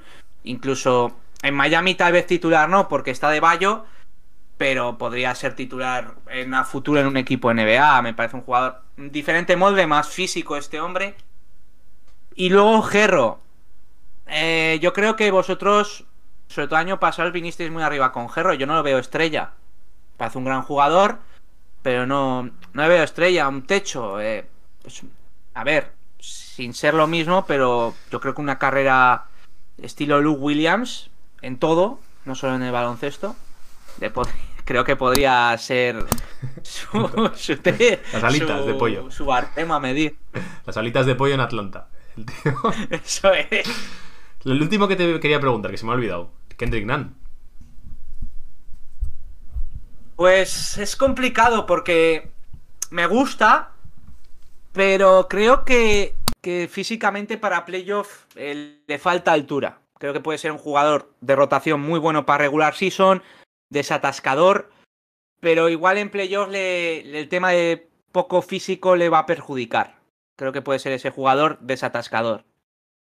Creo que, que Pedro está casi de acuerdo en todo, menos en lo de Achigua, ¿eh? Pero por lo demás, Pedro concretamente es uno de los súper escépticos también con Giro. No, yo, a ver, eh, por partes, bueno, la- ya lo he comentado, eh, yo es que hace tiempo que no había un jugador tan verde en, en ataque, ¿eh? en defensa no tanto, pero en ataque, sobre todo con tan mal bote, eh, tan mal manejo de balón. Y eso me preocupa porque es- Justice Oye, que habéis, tenido, habéis tenido a Whiteside, ¿eh? No, no, joder, Whiteside en Sí, ataque. En ataque Whiteside estaba bastante bien. Bueno. Ya, Justice- No, lo digo por el manejo de balón. No, lo digo por el manejo de balón. Pero no se lo pedíamos nada. Pero, pero es Ya, que eso es verdad. Justice al, al final, eh, Whiteside era, era, jugaba en el poste, a Chihuahua Sí. es más de movimiento. Entonces, eh, es que vota muy mal, vota muy mal, de verdad. Yo hace tiempo que no veía a alguien que votase tan mal. El tema de Giro, eh, pues mira, yo estoy bastante con Sergio, eh, en el sentido, a ver, eh, creo que Giro eh, el año pasado eh, fue algo inaudito. Mm, Pero es cierto que necesita mejorar muchísimo la defensa y sobre todo no, no o sea, no tanto en, cuan- en cuanto a, a conceptos defensivos, que también, sobre todo las ganas que le pone. Eh, lo que no se nos puede convertir es un, es un rondo. eh, que al final, eh, con el techo que parece que tiene, lo que se le pide es consistencia y, y ahora mismo, sé que, y Javi, esto tú y yo lo hemos debatido mucho, eh, es una temporada difícil para Giro, le afectaron los rumores de Harden, que yo creo que eso no tiene nada que ver. El tema del descanso, de que no ha tenido mucho descanso, no ha tenido off-season, yo creo que se la ha tocado porque, porque se la ha tocado, porque le apetecía y porque le ha dado a la farándula y a la eh, prima de la Kardashian esta y, le ha gustado un poco el faranduleo de, de Miami. Pero yo creo, yo le exijo a Giro porque sé lo que puede dar. Y, y es cierto que no le veo a un nivel de lo que puede ser un Bradley Bill, que es lo que se le asumía al principio. Lo veo un escalón por debajo. En eso que has dicho de Giro, me ha recordado mucho a, a Kuzma. Empezó muy bien en Lakers y luego la farándula de Los Ángeles se empezó a filtrar con las Mis- Kardashian. Misma novia. Sergio. Misma Hostia. novia, exacta. Esperemos que no lleve el mismo camino entonces. Bueno, es campeón. Ya, pero Kuzma, me acuerdo del primer año, yo no estaba tan, tan en el carro, pero muchos le veían un jugador muy, muy top. Yo creo que, aparte de que Girro me parece que tiene más, más condiciones y más potencial que Kuzma, pero me da miedo la cabeza también que tiene un poco. A mí me parece, como ha dicho Pedro, que lo conoce más que yo, me parece que tiene ya un poco este jugador estrellita, ¿no? Que, que ya se lo cree más de lo que. Para mí, la. Y de- sorprendente en Miami porque Miami es el equipo de los equipos que más valora el trabajo y menos que seas una estrellita. Para mí, los rumores de traspaso de Harden le hicieron mucho daño. Y eso lo, eso lo hemos hablado Pedro y yo muchas veces. Pero para mí, o sea, cambia totalmente na- la narrativa de, guau, cómo mola Girro, todo el mundo como en su barco, a de repente, más lo que está vendiendo ahora un poco Sergio, ¿no? De, tú, estáis flipadísimos con Girro, que no es tan bueno y tal. Y empiezas a buscarle defectos más que alabar sus aciertos.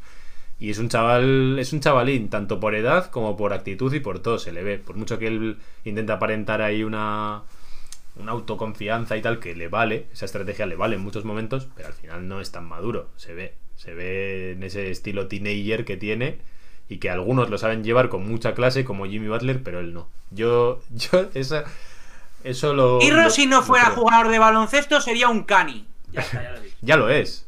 Es jugador de baloncesto y es cani. Pero, pero- Una cosa no quita Pero la otra. se les perdona. Se les perdona, ¿no? O sea, o sea, que, que Eh, seas prima jugador. primero jugador de baloncesto antes que Cani. Claro, como, como eres jugador de baloncesto, se te quita la parte de Cani, ¿no? En plan, es, el- es una cura. No, no es una cura, es un Cani, pero es es jugador que de lo, de- baloncesto. lo- lo de- lo del tatuaje este aquí en el pecho, tío, yo es que flipé cuando lo vi en, en Twitter. La vestimenta. Es que es muy cani todo. La vestimenta es terrible. terrible. Nos van a matar por decir A esto. ver, a ver, las condiciones de giro en, en muchos aspectos del juego tienen que mejorar. Tienen que mejorar para, para llegar a un nivel eh, estrella eh, que, que pudimos ver en, esa- en esas, en esos playoffs, ¿no?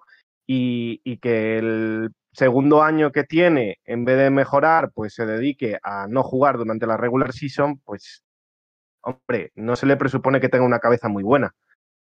Y, más cuando estás en un equipo en el que todo lo que tienes alrededor, Haslem, eh, Butler, mm, te exige a estar centrado, a estar eh, mejorando.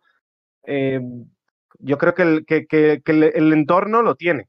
Lo que pasa que mm, a mí, o sea, el fallo de cabeza y que, y que obviamente pues otros jugadores que son estrellas desde un principio, que se le presupone estrellas desde un principio, entran con mejores condiciones. A Giro le queda mucho trabajo, mucho trabajo. Venga, último tema, estrella también, y ya igual vamos cortando.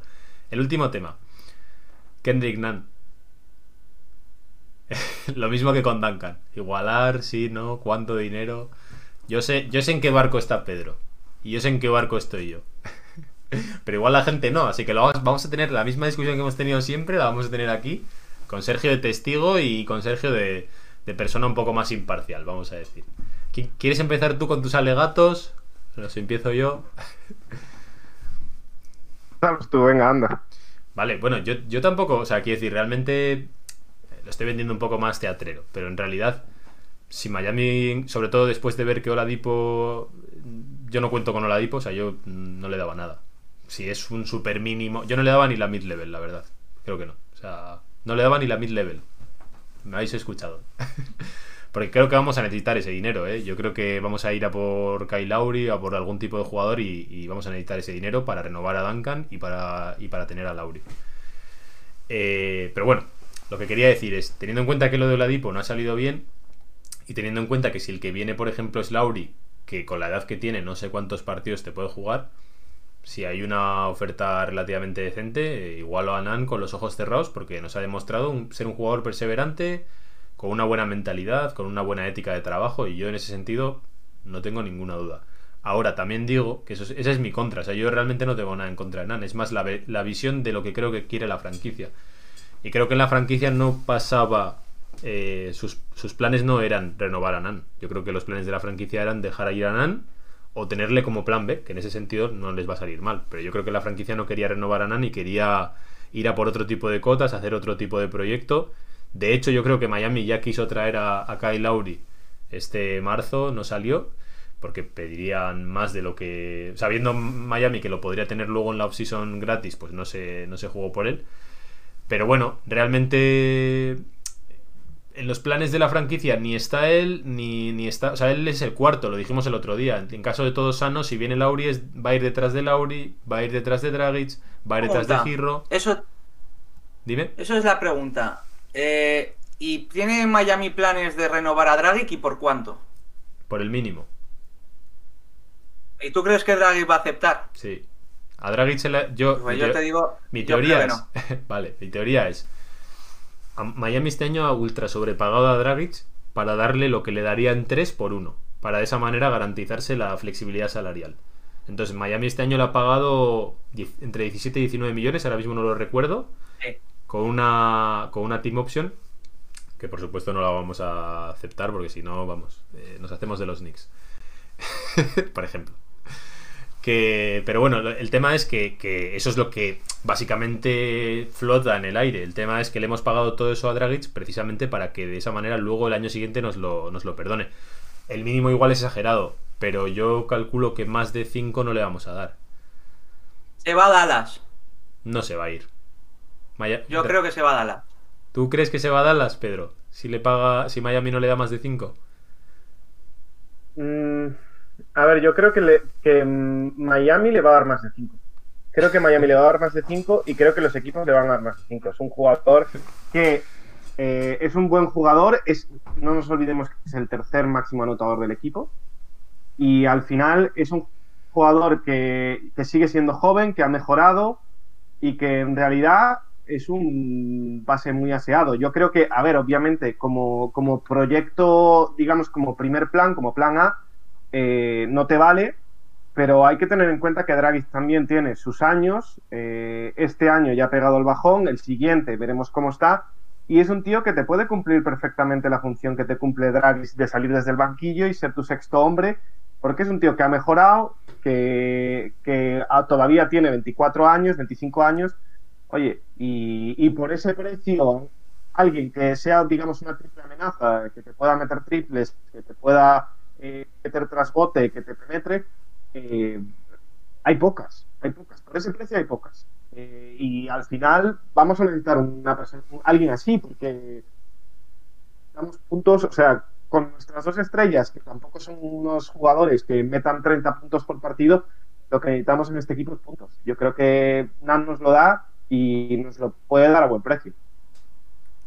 ¿Tú sí quieres decir Yo algo, respecto a. Dale, dale. Yo respecto a Nan, yo creo que, que os lo vais a quedar, creo que se va a renovar, básicamente porque va a salir barato, creo que si bien es cierto lo que dice Pedro, eh, hay jugadores de molde similar a él, muchos jugadores de, su molde, de un molde similar a él en el mercado, y por eso creo que va a salir barato y yo creo que es mejor lo malo conocido, ¿no? Entonces yo creo que lo vais a renovar. Creo que es mejor renovar a Nan que traer otro jugador similar de perfil, pero que todavía no conozca como en la pizarra de Spolestra, eh, su función, etcétera, etcétera. Así que yo creo que, que Nan va a salir barato y se va a quedar en Miami. Lo que no estoy tan de acuerdo es lo que has dicho de Oladipo. Yo creo que, Oladipo sí le daría una oportunidad de plan barato mid-level. Yo creo que, que tiene el talento necesario para, para mantenerlo y creo que Miami es un sitio propicio para recuperarse. Claro, pero aquí el tema es, bueno, una cosa, lo primero, Nan es, es restringido, por lo tanto, ese sí que se va a mover a lo loco para buscar el mejor contrato posible. Y yo creo que Nan no tiene un especial cariño por quedarse en Miami porque ya ha visto que, que eso, que no, que no tiene el puesto garantizado. En el momento que... Sí, pero al ser restringido hace que los otros equipos echen para atrás. Eso sí, eso también es verdad. Pero bueno, yo si fuese un equipo que no fuese Miami, sí que apostaría por él, porque al final no sabes si Miami va a aceptar. O sea, realmente hay posibilidades de llevarte a Nan, yo creo que sí que las hay. De todos modos, eh, con el tema de Dragic, quedaos con mis palabras. No va a superar el 15 por 3, os lo digo yo. y si, y si, realmente me equivoco, pues queda aquí grabado, ¿vale? Yo digo que de 15 por 3 no pasa. Eh, eso, con el tema de Nan, yo creo que, bueno, pues que al final, a mí realmente depende de los años. Si es por un año me da exactamente igual. le pago lo que sea. Es lo mismo que ha pasado este año con Dragic. Si, si es por un año, realmente te da un poco igual sobrepagarlo, ¿no? Y además creo que es una buena figura, una buena pieza para, para hacer un traspaso en el futuro. Y precisamente por eso, y es lo que comentaba. O sea, yo creo que Miami está en un punto en el que tienes que dar un paso adelante, tienes que hacerte contender, no estás para más experimentos, para más pruebas. Y yo creo que por eso Miami no le va a dar ni un duro, o, yo no le daría ni un duro a Oladipo. Porque realmente vas a necesitar todo para seguir subiendo el nivel. Ahora mismo en el este el nivel está altísimo. Lo que está haciendo esta, esta plantilla siempre es ir de underdog. Eso de ir de underdog nos puede gustar a nosotros, pero no te garantiza nada. Aquí lo más probable es que te la piñes, que te des un golpe y que, que todos los años no llegues a alcanzar el objetivo. Entonces, si sigues sacrificando, igual que hablábamos con los, con los jóvenes de Boston, en el caso de Miami también, ¿no? ¿Para qué quieres seguir desarrollando o, o, tener a esos jóvenes que igual no vas a ser capaz de desarrollar? Pues igual hay que empezar ya a pensar en hacer un paquete y traspasar por presente. Porque además es uno de los problemas que hemos tenido, que es lo que te comentaba Sergio, que era el apostar por el futuro o por el presente. Tenemos a Jimmy Butler y a Dragic como justo en el momento prime prime y que no les va a quedar tampoco tantos años, sobre todo a Dragic. Y por otro lado, jóvenes a los que, bueno, pues eh, se les ve un arco ahí. Hay que tomar una. Hay, hay que elegir uno de los dos lados, yo creo. Y precisamente no estamos como para gastar un, pues eso, una mid-level, por ejemplo, en, un jugador que igual no juega todo el año que viene. Yo así lo veo, pero bueno, entiendo, ¿eh? O sea, el potencial de Oladipo claro que está ahí, pero por cómo está el proyecto de Miami ahora mismo no estamos para hacer más experimentos. De hecho, va a haber cada vez más presión. Este año se espera algo muy grande en esta, en esta offseason, ¿verdad, Pedro? Tú, tú eres uno de los grandes defensores que esta offseason tiene que haber algo gordo porque nos lo ha prometido Pat Riley. A ver, llevamos tres años moviéndonos para, para esta offseason y, y la verdad que el, palo de Yanis fue un palo muy duro, muy duro porque prácticamente era como la apuesta definitiva de, de, de, Miami y cada vez ha ido renovando y yo creo que es la tendencia de que cada vez los jugadores quizás se moverán menos en la agencia libre y renovarán por más dinero y, y, y, algo, algo tenemos que hacer, algo tenemos que hacer porque el equipo tenía planificado todo para, para esta, para esta. Yo ya te digo, no, no, no, confío mucho en esta. O sea, no, no, confío mucho en esta offseason en cuanto a agentes libres. En lo que sí creo y em, empieza a tener un run run ahí de, de, que va a haber un traspaso. De que como no salga súper bien y tal, no me extrañaría que si hay algo disponible, algún jugador de esos que, bueno, pues algún proyecto de esos que saltan por los aires ahora en playoff, ¿no? Véase un Portland, véase alguna cosa de esas que de repente toca reconstrucción o toca ir en otra dirección o alguna cosa. No me extrañaría que de repente traspasemos a Girro o traspasemos alguna pieza de este estilo, haciendo un paquete para conseguir algún gran jugador y decir, hay que apostarlo todo, porque al final se le están pasando los años de Jimmy Butler, sobre todo. Que al final la temporada de Jimmy Butler es un escándalo pero no sabemos hasta qué punto eso se puede sostener año tras año dándole eh, promesas. Yo creo que Butler de momento ha comprado toda la filosofía de Miami, todo el proyecto, pero también es verdad que el, rollito este de ir medio de underdog le ha gustado un año, le puede gustar dos. Pero aquí ha venido apostando todo. Aquí hay que ganar anillos. No está para seguir viendo a ver si crece Precious ni si Tyler el problema de Tyler sobre todo es la consistencia, porque cuando juega bien ahora está teniendo una racha de partidos que, o sea, desde el banquillo lo anota todo. Son unos porcentajes de acierto de un 70 un 80% en tiros de campo que es un escándalo. Pero el problema es que no te puedes fiar a decir, bueno, sí, pero vamos a apostar por Giro. Bueno, es que tendrá. Aquí ya hace falta realidades. Bueno, yo, yo creo, creo que, que... que... Dale, dale, perdona, dale. Perdona, dale, Sergio. Ah, no, que por no, añadir que... algo a lo de. A lo de... por añadir tira, algo tira, a lo de Javi.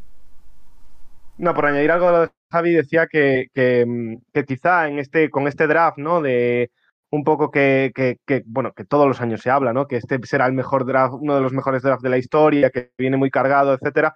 Sí que puede haber mucho movimiento y quizá ese traspaso del que hablas, ¿no? Eh, con equipos intentando moverse en el draft, eh, a ver qué hace OKC también, que tiene, que tiene rondas para, para aburrir, pues bueno, puede haber cierto movimiento que quizá haga que algún equipo, pues, pues eh, se deshaga, haga algún movimiento o venda alguna estrella y podemos pescar ahí en Río Revuelto. Yo creo que el equipo que más posibilidades tiene de que se rompa es Indiana.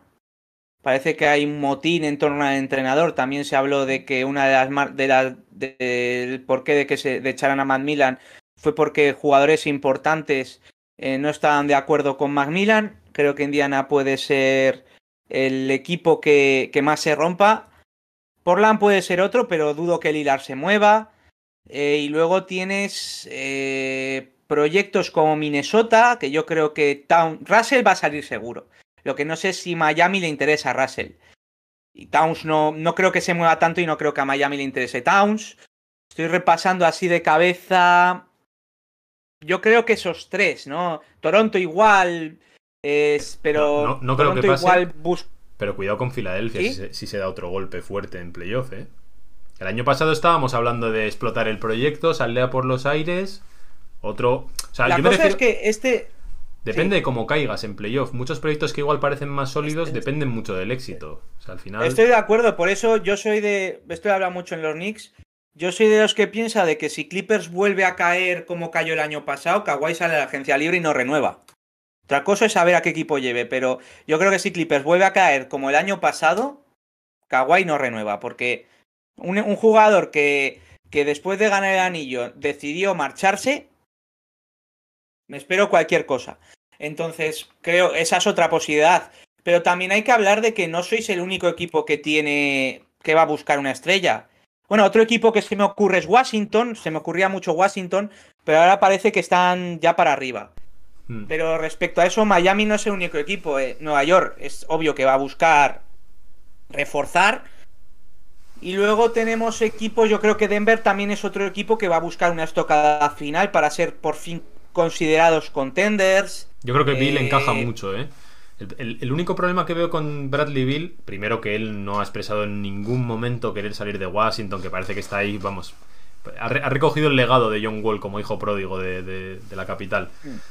El único problema que veo es esa duda que tenemos todos los seguidores de si no se dio por Harden se va a dar por Bill, pero realmente para mí encaja muy bien en el proyecto, ¿eh? o sea, realmente le veo, tiene muy buena relación Eh. con Adebayo, tiene tiro de tres, ¿no? Porque, por ejemplo, DeMar DeRozan también va a ser agente libre, pero no encaja, no hay buen fit con Jimmy Butler No. ni con Bama de Bayo. Yo el de Bill es el Mm. que más posibilidades le veía. Si Utah, por ejemplo, McCollum es otra pierde, opción. Si Utah, por ejemplo, se da un tortazo, cuidado con Donovan Mitchell. Lo que pasa es que yéndose Wade ahí sería un poco raro, la verdad. CJ, CJ McCollum, veo opción, ¿eh? Lillard no, pero McCollum creo que podría salir y Sí. no me parece mal. Pero no y le creo veo- que te van a por- pedir menos. No le veo a Miami queriendo dar cosas por McCollum. No, yo tampoco. Ese es el problema. ¿Y Russell? Tampoco le veo a Miami que- dando a Girro por un perfil mejor, pero similar en cuanto a inconsistencia, lesiones. no Sí. sé. Lo que pasa es que tú ves, tú ves a Russell separándose de su amiguísimo Towns, ¿o no?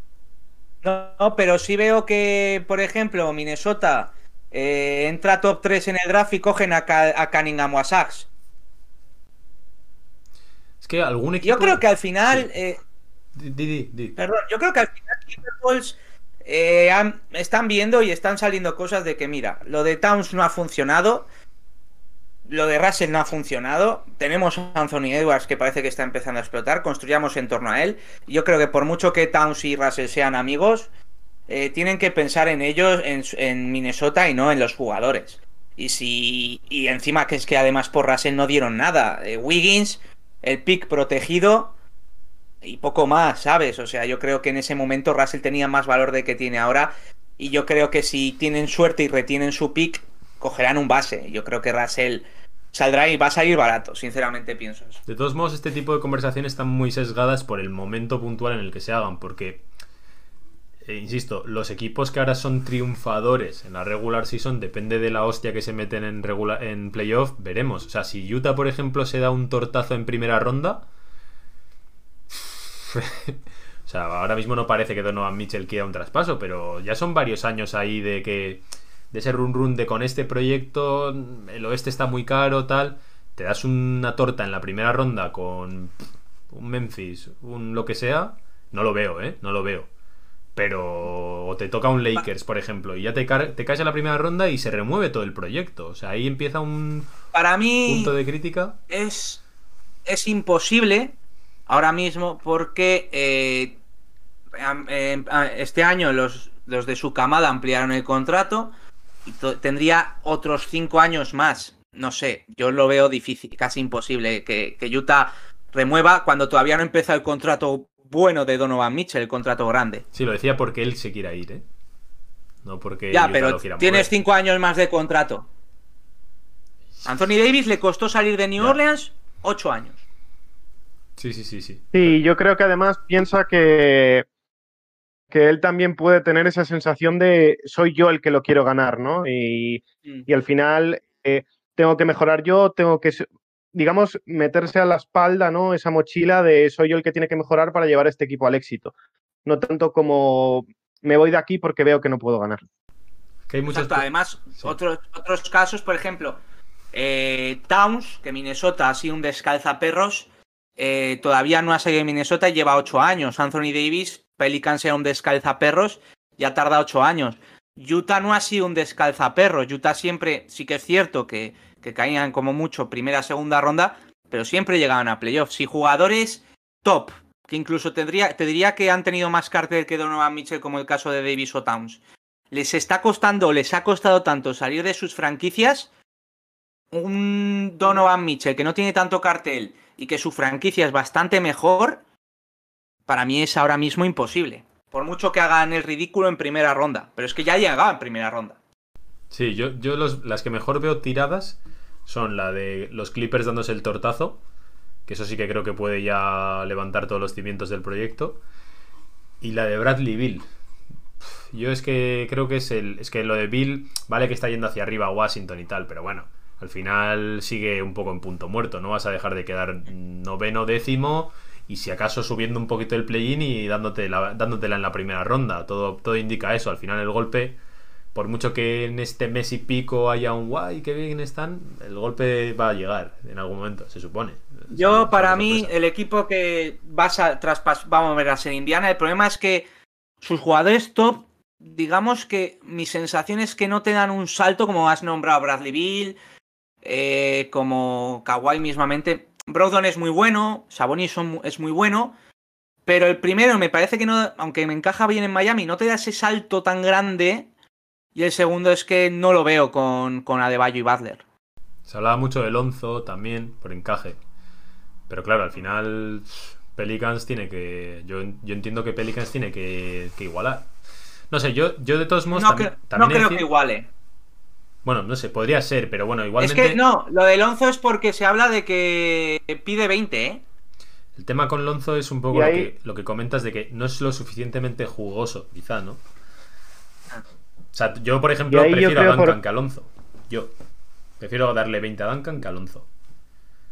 Y luego, por, por ser joven y por el cartel que tiene y tal, pues alguna franquicia que pueda estar en reconstrucción eh, prefiere apostar por él y darle mucho más dinero de lo que le puede Yo dar. te puedo decir que Nueva York va a ir a por Lonzo, porque ya fue en el 3 del line y al final, pues yo creo que un poco lo que os ha pasado con Lowry, que vieron que lo podían sacar en agencia libre, que aunque sea restringido, incluso sobrepagarán, porque Nueva York, Nueva York este verano es el equipo que menos, que más espacio salarial tiene, solo tienen eh, contrato garantizado Randall, Barrett y los rookies, la mayoría de jugadores como Noel, como Reggie Bullock, como Alec Barks, como Peyton, terminan este año contrato, liberan casi todo, son casi todo contrato de un año. Y yo creo que, que, sin, que si no consiguen traer un, hacer un trade gordo, eh, yo creo que el Lonzo Ball seguramente, los Knicks y los Bulls es- han sido los que más interés han mostrado esta temporada por Lonzo Ball. Así que yo creo que uno de esos dos equipos sobrepagará. Yo con el tema de Washington también os digo que no sé si ha cambiado mucho la vibra, pero hace tiempo también había mucho run run dentro del propio entorno de la franquicia por el tema de mm, al final algo hay que hacer, o sea, tienes que reconstruir o alguna cosa, esto tampoco vale para nada y yo no sé si al final van a acabar también presionando, por mucho que Bill no haya dicho me quiero ir, para decir, oye, pues y, y ahí es donde veo a Miami con un paquete interesante si realmente está dispuesto a apretar el interruptor Pat Riley, ¿no?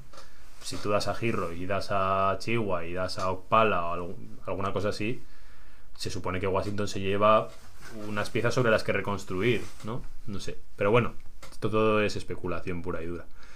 Bueno, no sé vosotros, ¿queréis hablar de alguna cosa más? Que aquí estamos en modo taberna esto, pero llevamos ya un ratazo, ¿eh? ¿Tenéis alguna cosita más de la que queráis hablar o, o lo damos ya por No sé. concluido? Lo que, lo que veáis. hemos repasado prácticamente toda la actualidad. Hemos hecho el chequeo del año del dentista, ese que vas ahí, ¿no? Una, una revisioncilla, todo. Venga, saca la cartera, ¿no? Ah, por cierto, venga, pregunta, Sergio Ochoa. Eh, Adebayo, Defensive Player of the Year, sí o no? 20 minutos más aquí. De esta, de esta respuesta eh, depende de mí si sigo aquí o no.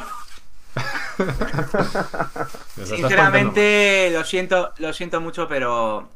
Pero no por falta de partidos. O sea, ¿y tú se lo das a Gobert, por ejemplo, o a quién se lo das? Ben Simmons. ¿Qué dices, tío? Buah, nos has matado, ¿eh? eh, A que sí, Pedro, nos ha matado. Yo lo de Gobert. Eh, a Simons no, hombre.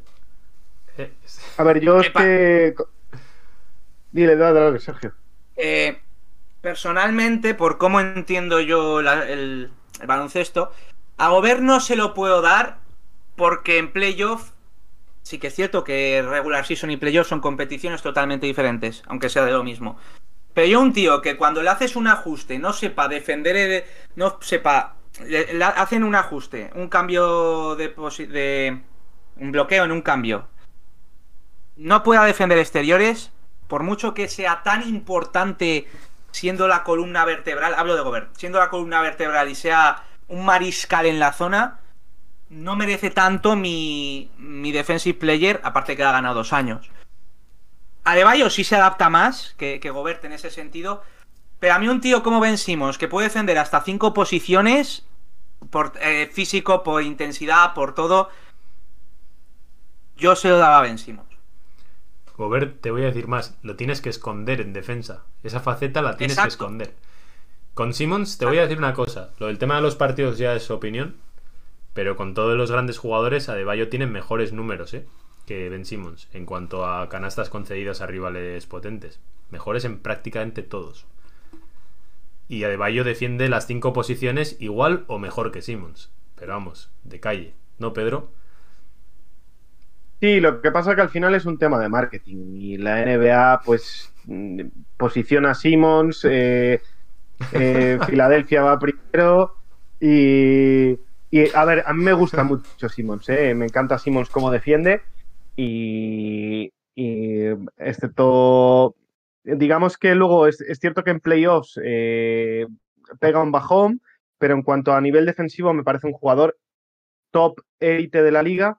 Lo que pasa que, mm, que es cierto que no le tengo mucha fe al premio de Defensive Player of the Year porque es que al final yo creo que la NBA también prima un poco a, a los pivots, ¿no? Eh, es muy difícil que un exterior lo gane. Es cierto que sí que hay bastante campaña de que Simmons lo gane, pero, bueno, mm, no sabría deciros. Tampoco le doy mucha importancia a este tipo de premios. A ver, más que marketing o pivots, yo creo que va a primar mucho el récord, también lo- jugar los 82 partidos, por eso yo no se lo da de Bayo por el tema de que tuvo COVID y el récord de Miami es bueno, pero no es Sí, top, ¿no? no, no- no y una al buena cabo, por, ej- por ejemplo, el año pasado, para mí ante Tocumpo no se merecía el jugador defensivo del año. Más, para mí, el año pasado se lo merecía más Ben Simmons que este año, personalmente hablando, o incluso Anthony Davis se lo merecía más que ante todo el año pasado. Pero bueno, sí que es cierto que ahí influye mucho tema narrativa. Yo creo que de narrativas el que mejor anda es Gobert. Por el tema de Utah y también por, el tema de, la que lió el año pasado y ahora como esto de la redención, ¿no? Eh, eh, por lo del COVID. Entonces, casi to- todos los premios andan tema más narrativa que, que otra cosa. Y en ese sentido, el que peor la tiene desde mi punto de vista de los tres candidatos, que creo que son esos tres, no creo que haya algún otro más. Creo que el que mejor narrativa tiene es Gobert y el que peor la tiene es Adebayo. Le voy a dar un dato que creo que le va a romper la cabeza a Sergio Ochoa. ¿eh? Adebayo ha jugado 63 partidos este año y Ben Simmons 57.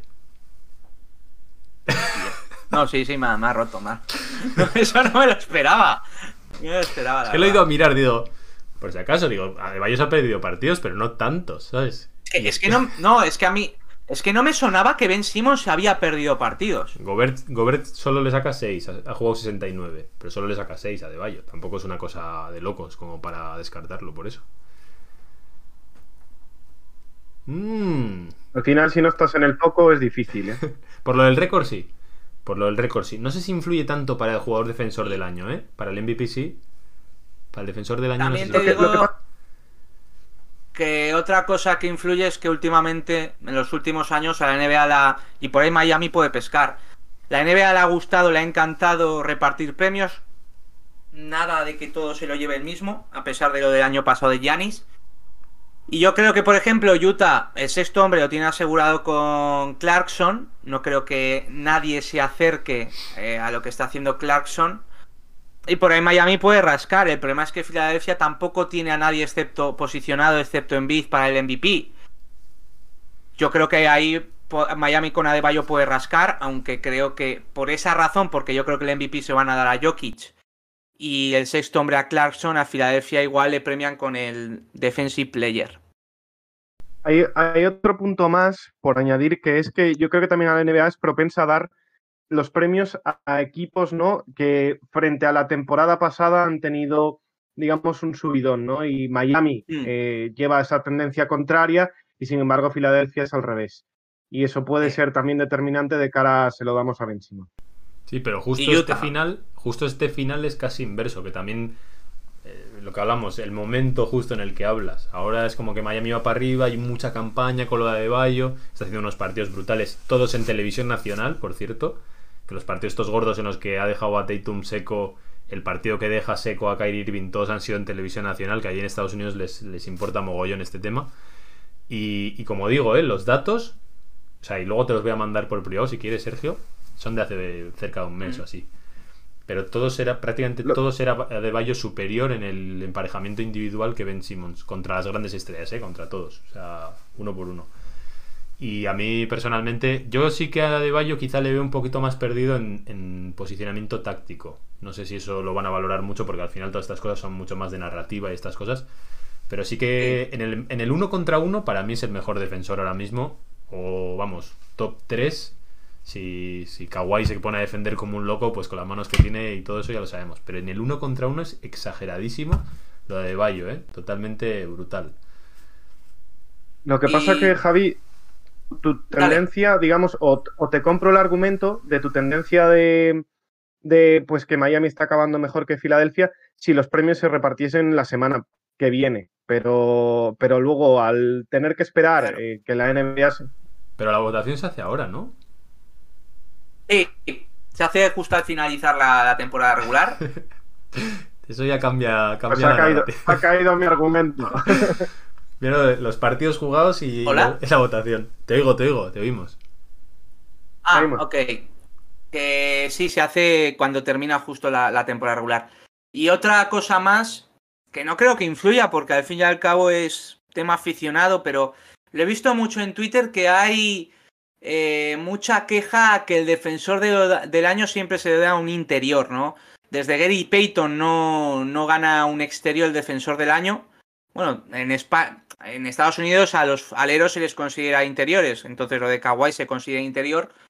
Entonces, igual por esa razón, eh, yo lo que he visto en Twitter, que como desde Peyton no se dan a, a un exterior, eh, Ben Simmons está muy bien colocado y parece como que, que Simmons hemos, pedi- hemos perdido... ¿Eh? Sí, Simons exterior. A ver, juega de base. Ojalá, vas. Es lo menos exterior que, Que hay yo en la sepa, liga, eh. ¿eh? Pero juega, ju- ¿de qué juega Ben Simmons? bueno, es, es, es de lo que está listado, ¿no? En la NBA. PG, ¿no? Point guard. Claro, claro. Pero no juega de Eso. de eso. Exterior. Bueno, pero pone, pone Point PG. forward, ¿no? Point forward, que dicen. Pone, point- pone PG o no. PF, ¿no? Pero no power forward. Point forward. PF, point no, no, pone PG, no PF. No, pone point guard. Point guard. Point guard. Entonces, yo creo que también eso igual influye un poco, desde mi punto de vista. Porque sí que es cierto que desde Peyton se han perdido grandes exteriores defensores que ahora no me viene ninguno a la cabeza. No me acuerdo de, de algún defensor exterior así de la época. A ver si os viene a vosotros alguno. Igual alguno de los Pistons, aquellos. No sé. Mm, no, era más el Era interior. Tipo, más tipo Vila. Sí, era más alguno de ese Wallace, estilo. claro. Ya, hombre, Ben Wallace era Joder. la. Está claro que no se lo vas a dar a un exterior. Eh. Decía por un exterior que- así no muy sé. bueno. No sé. No sé. Estamos ya espesos, ya está. Sí. Ahí ya para tirar de, de tanto. No sé, es que la verdad es que exteriores, exteriores así muy, muy top y con cartel, porque al final. Para mí, por ejemplo, a mí me encanta cómo defiende Iber y Bradley, pero claro, no tiene el cartel. Esto, final. esto es muy fácil. Mirar los mejores quintetos defensivos de lo- los últimos años que me, me va a poner, ¿eh? Mientras lo buscas, te hago otra pregunta. Chris Paul MVP. sí. Tú estás tonto. El otro día lo tuve que discutir aún, ¿eh? Había mucha gente diciendo que sí, que se lo merece y no sé qué. Pero, pero que yo estoy, yo estoy flipando de que en los rankings de MVP de la NBA esté más adelante Gobert que Donovan Mitchell. también, yo también. Y que, y que. Mira, sí, mira, sí. Antes, antes de. Mira, igual me vais a llamar fanboy, pero antes que Chris Paul se doy a Julius Randle, el MVP. Hostia. Esa sí que te metes ya, ¿eh? Al fango. Esa... A ver, Pedro, ¿qué dice? Te la paso. A ver, eh, no sabría decirte. No sabría decirte porque no, no he visto suficientes partidos, tanto. Bueno, de Randall he visto, eh, he visto varios esta temporada, pero de Chris Paul pocos. Y no sé el impacto real que puede tener en, en- en los Suns. Obviamente sí lo sé de, en cuanto a clasificación y lo que sea, pero, pero, pero tanto como para que sea el MVP, el jugador más valorado, y que si no estuviese Chris Paul, los Suns estarían en la mierda, como quien dice, eh, eh, a ver, eh, no lo sé, no lo sé. Lo que pasa es que luego entramos en siempre lo mismo, en eh, dónde están los Suns, dónde están los Knicks, pues al final, en clasificación y tal, bueno, pero no, yo no, vamos, ni de coña, yo antes am- también se lo daría a Randall que a, que a Chris Paul. Mira, tengo ya nombres. Por ejemplo, en la 2004-2005, Dwayne Wade estaba en el mejor quinteto defensivo. Para No sé si veis Para a Wade dárselo. por ahí. Más, más por el Como tema para ganarlo. Los tapones, esos espectaculares que hacía Wade con la altura Mm. que tiene, todo eso. Kobe Bryant y Jason Keith han tenido muchas nomi- nominaciones. Te lo puedo comprar. A, a Kidd Y sí, no- a Kobe. Kobe en el uno contra uno tenía momentos, pero tanta consistencia como para una temporada. Rondo en la época de Celtics. Y sobre Podría ser. todo, de los más actuales, Tony Allen en Memphis. Hmm. Hombre, Tony Allen ha sido top, ¿eh? Ese sí que se lo Sí, podía haber eso. llevado. Eso, además, me hubiese. Que se lo hubiese llevado Tony Allen le hubiese, le hubiese dado como un poquito más de, de brillo al, al premio, ¿no? No sé, me hubiese parecido más un poco de limpia ahí del rollo estrellita o jugador de alto perfil, ¿no? Más el Currela, el defensor. Sí. Es que a mí, por ejemplo, Avery Bradley tuvo muy buenas temporadas en Boston, también me gustaba mucho. Pero no tiene el Patrick cartel. Beverly. Ostra, Beverly también. ¿no? A mí me gustan más esos especialistas, pero es que al final eso no es lo que te da el, el premio. Bueno, o ya que hemos rajado de Boston, Marcus Smart, la gente de los Celtics lo tiene, que me parece un grandísimo defensor, ¿eh? Pero lo tiene muy, en muy alta estima. Y muy, muy, muy bien pagado. Muy arriba. Muy bien pagado. Eh, Bueno, cobra tanto, ¿eh? 13 millones. ¿13? Yo pensaba que eran más. Sí, Era... 13, 13, cobra bien, ¿eh? Ostra, cobra igual que Justice Winslow. nosotros le dimos un 36 por 3, creo recordar. Así, como si nada. Pum, a la, chi- a la chigua, a la chigua de, de forward. ¿eh? Ya, pues a mí Winslow me gustaba mucho en Duke. Me gustaba mucho en Duke. Pero... Eso es como. Eso es, Sergio, es como ver una relación desde fuera, no la viviste. eh, eso. Lo, lo pasamos mal, lo pasamos Qué mal. buena pareja hacíais, ¿eh? Qué, qué buena pinta tenía Joder, pero todo. A mí me yo no tengo tan mala. A ver, no he visto mucho a Miami, pero yo no tengo tan mal considerada a Winslow. No, aquí el problema con Winslow ver, es que nos hicimos ilusiones, que pensábamos que era nuestra pareja Ah, bonita y, y- y A ver, final- es que hay un una, hay una serie de portadas, hay una serie de portadas, creo que era Slam Magazine en esa en ese año que salía. Kevin Garnett con Carl Anthony Towns, Kobe Bryant con DeAngelo Russell, Dwayne Wade con Justin Winslow, bueno, y luego la de San Antonio que era Tim Duncan y la Marcus Aldridge, que ya me dirás tú qué, qué futuro tiene la Marcus Aldridge, pero bueno, entiendo que esas portadas hagan ilusiones, pero creo que si lo comparamos con Kobe Bryant y DeAngelo Russell o, o Kevin Garnett con Anthony Towns, tampoco tan mal, vais tan mal. Hombre, la, la franquicia tenía unas expectativas en Winslow brutales, ¿eh? Sí. Y, le, y le pasó por es delante, vamos, le quitó las pegatinas hasta, Justice, hasta Josh Richardson. Pff, Lo de Winslow... Sí, sí, se le consideró robo de draft. O sea, le, le pusimos mucho corazón, además- pero no, no hubo cosas. O sea, super defensor, tal, lo que quieras. En ataque de los jugadores más limitados que he visto nunca, ¿eh? Y además hubo muchos amagos también de. Parecía que, ¿no? Que iba a explotar cuando se puso de base, que, que empezó a jugar muy bien, luego se vuelve a lesionar. Eh, nunca te, te dejaba, te dejaba siempre la llama viva, pero nunca, nunca llegaba a hacer hoguera. Vamos, que era un calienta, mm, por así decirlo. Tal cual, tal cual.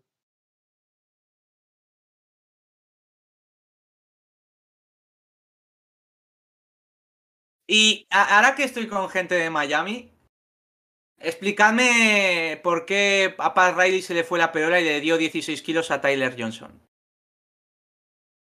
Uf, yo creo, que- yo creo que fue el año este que, que fue un.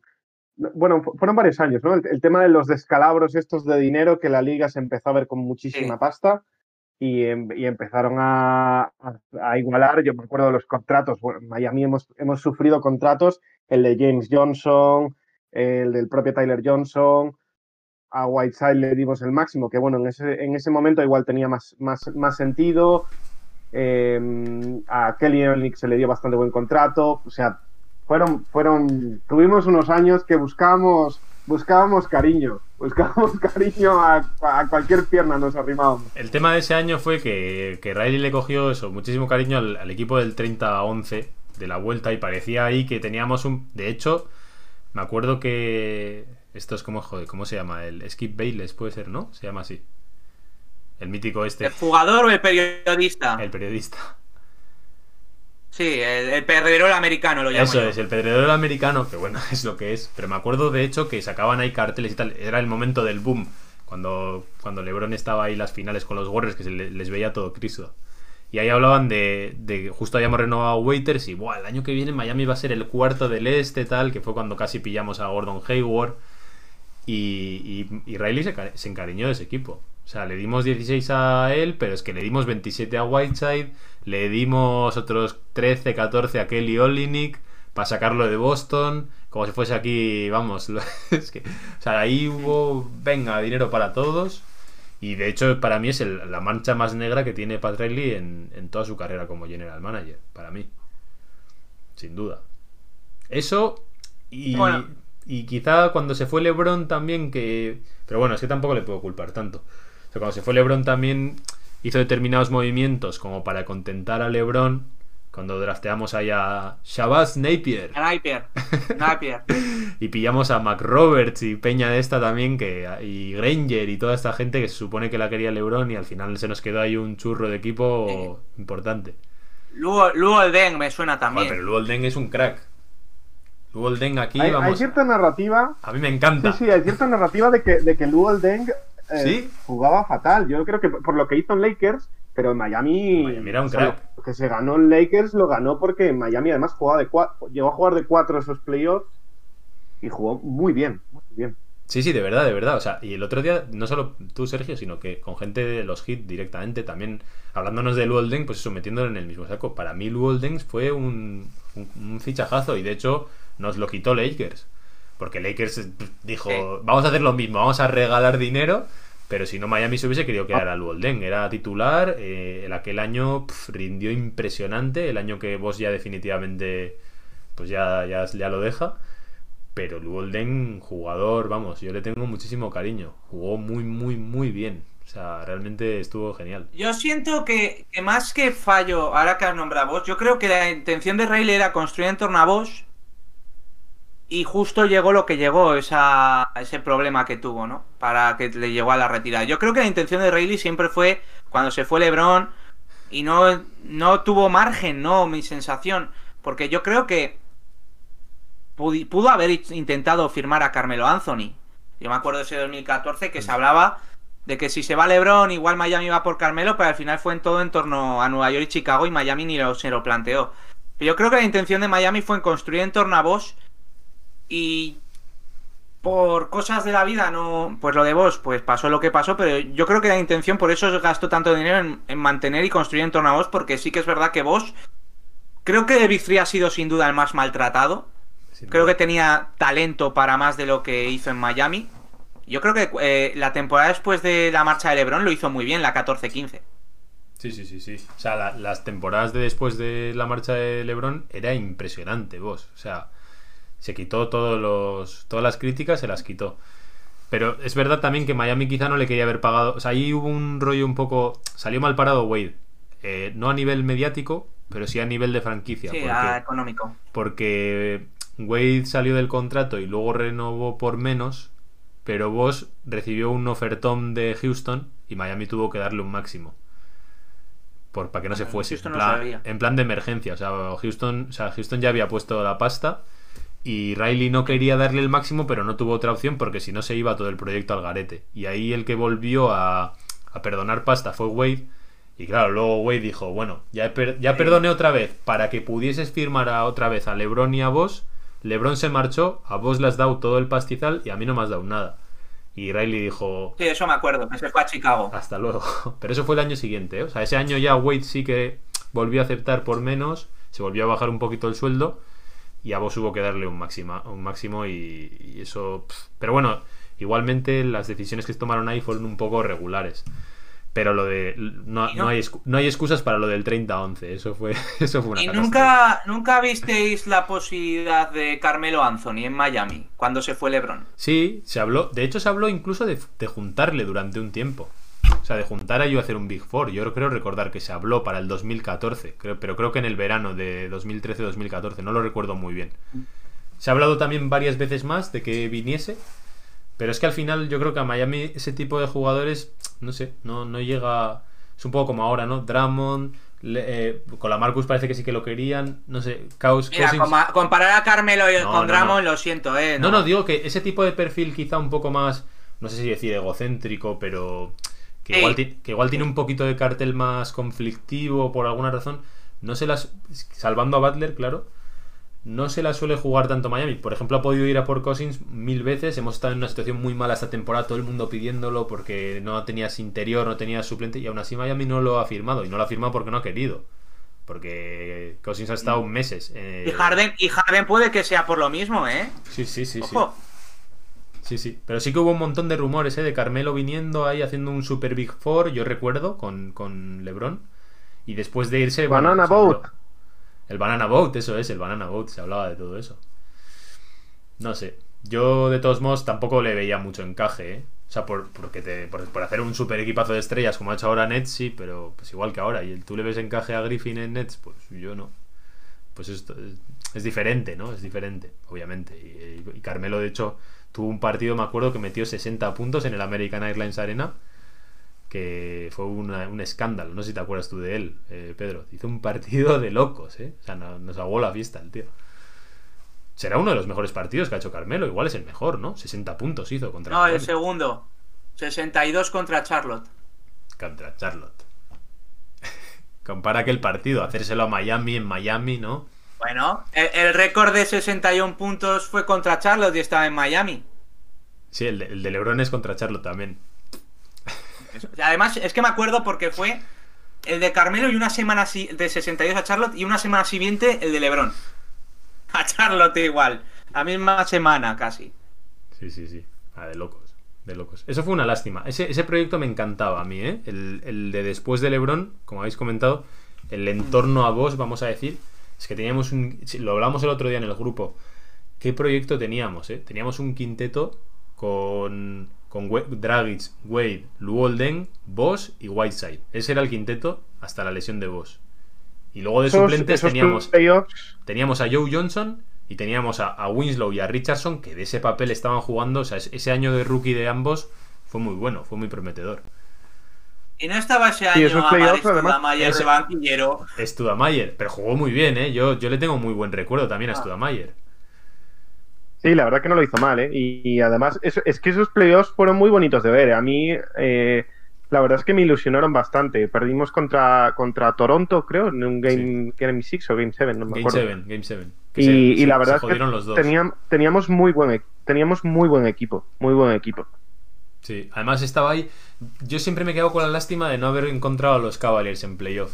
Nunca hemos visto ahí el Wade contra, contra LeBron.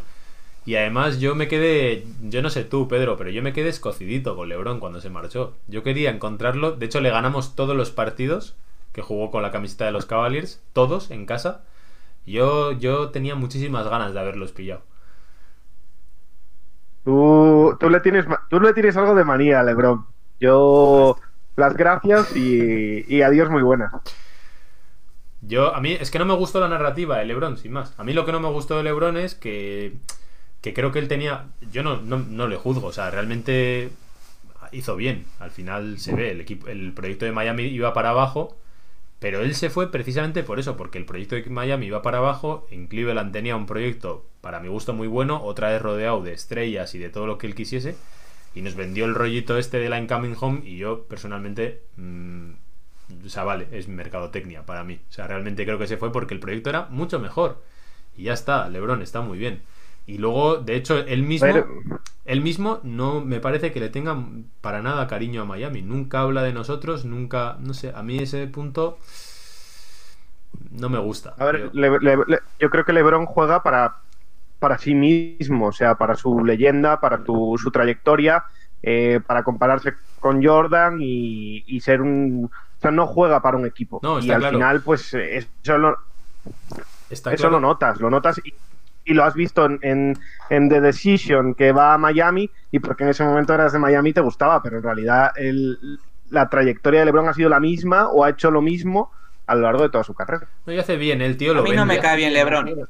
A mí tampoco. No sé, es que el tío lo vende. te ve- a mí es lo que me molestó. Me vendió como una imagen de que, de que a él adoraba a Miami, como hace ahora con, con Los Ángeles, como hizo con Cleveland, que obviamente Cleveland en su casa. Pero igualmente me parece que nunca tiene una palabra. No sé, no le veo declaraciones de cariño a la franquicia que le hizo campeón. Porque LeBron, hasta que no llega a Miami, era tortazo tras tortazo, por mucho que llegase a aquellas finales contra San Antonio Spurs y todo eso con Ilgauskas y compañía. Pero realmente venía, pues eso, de varios fracasos y Miami sale campeón. Aquí se le quiso muchísimo. Creo que los aficionados han sido mucho mejor con él que él con los aficionados de Miami. En cuanto a después, pues cuando ha venido súper querido, ovacionado, la gente lo quiere, ha- haga lo que haga. Y a mí personalmente me parece que, que no veo mucha gratitud por su parte. Y eso, y que todo lo hace en plan narrativa, como está haciendo ahora con Los Ángeles y con todo eso, que lo hace muy bien, es muy businessman, pero a mí no me gusta. Es más, no, no, me, no me lo trago. ¿no? No, la de Los Ángeles para mí no es plan narrativa, Javi. Para mí lo de Los Ángeles es que tenía que Space Jam se grababa en Los Ángeles. Sí, sí. Pero Es digo, digo el amor que él 100% expresa ahora, el, el amor Ah, que él bueno, expresa bueno. por Los Ángeles, Kobe, los Lakers, no sé qué.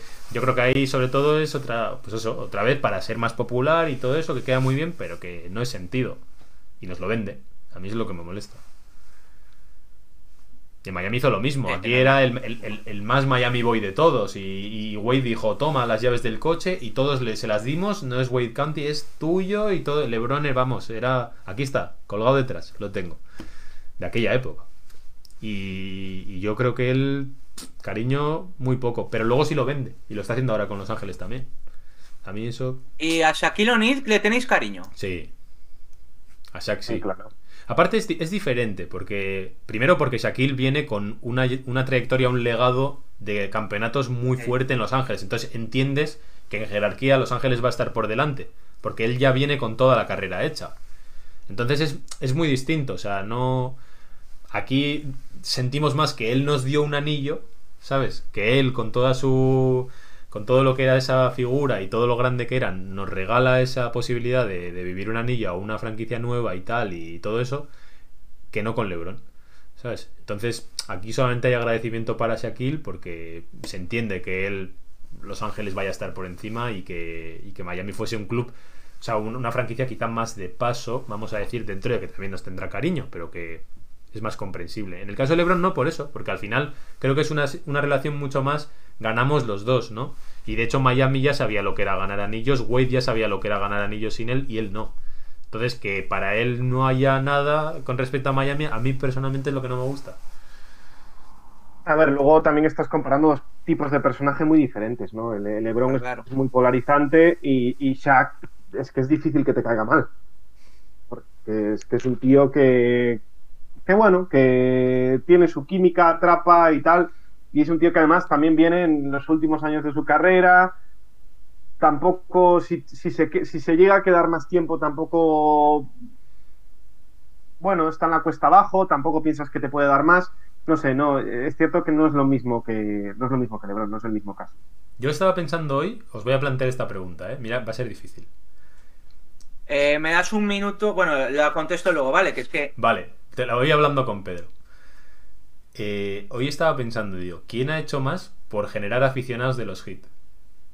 ¿LeBron o Butler? Uf. ¿eh? La estaba yo creo. Yo creo que Butler. es que Yo es- creo que. Bueno, a ver, es difícil, ¿eh? Es difícil, pero es que.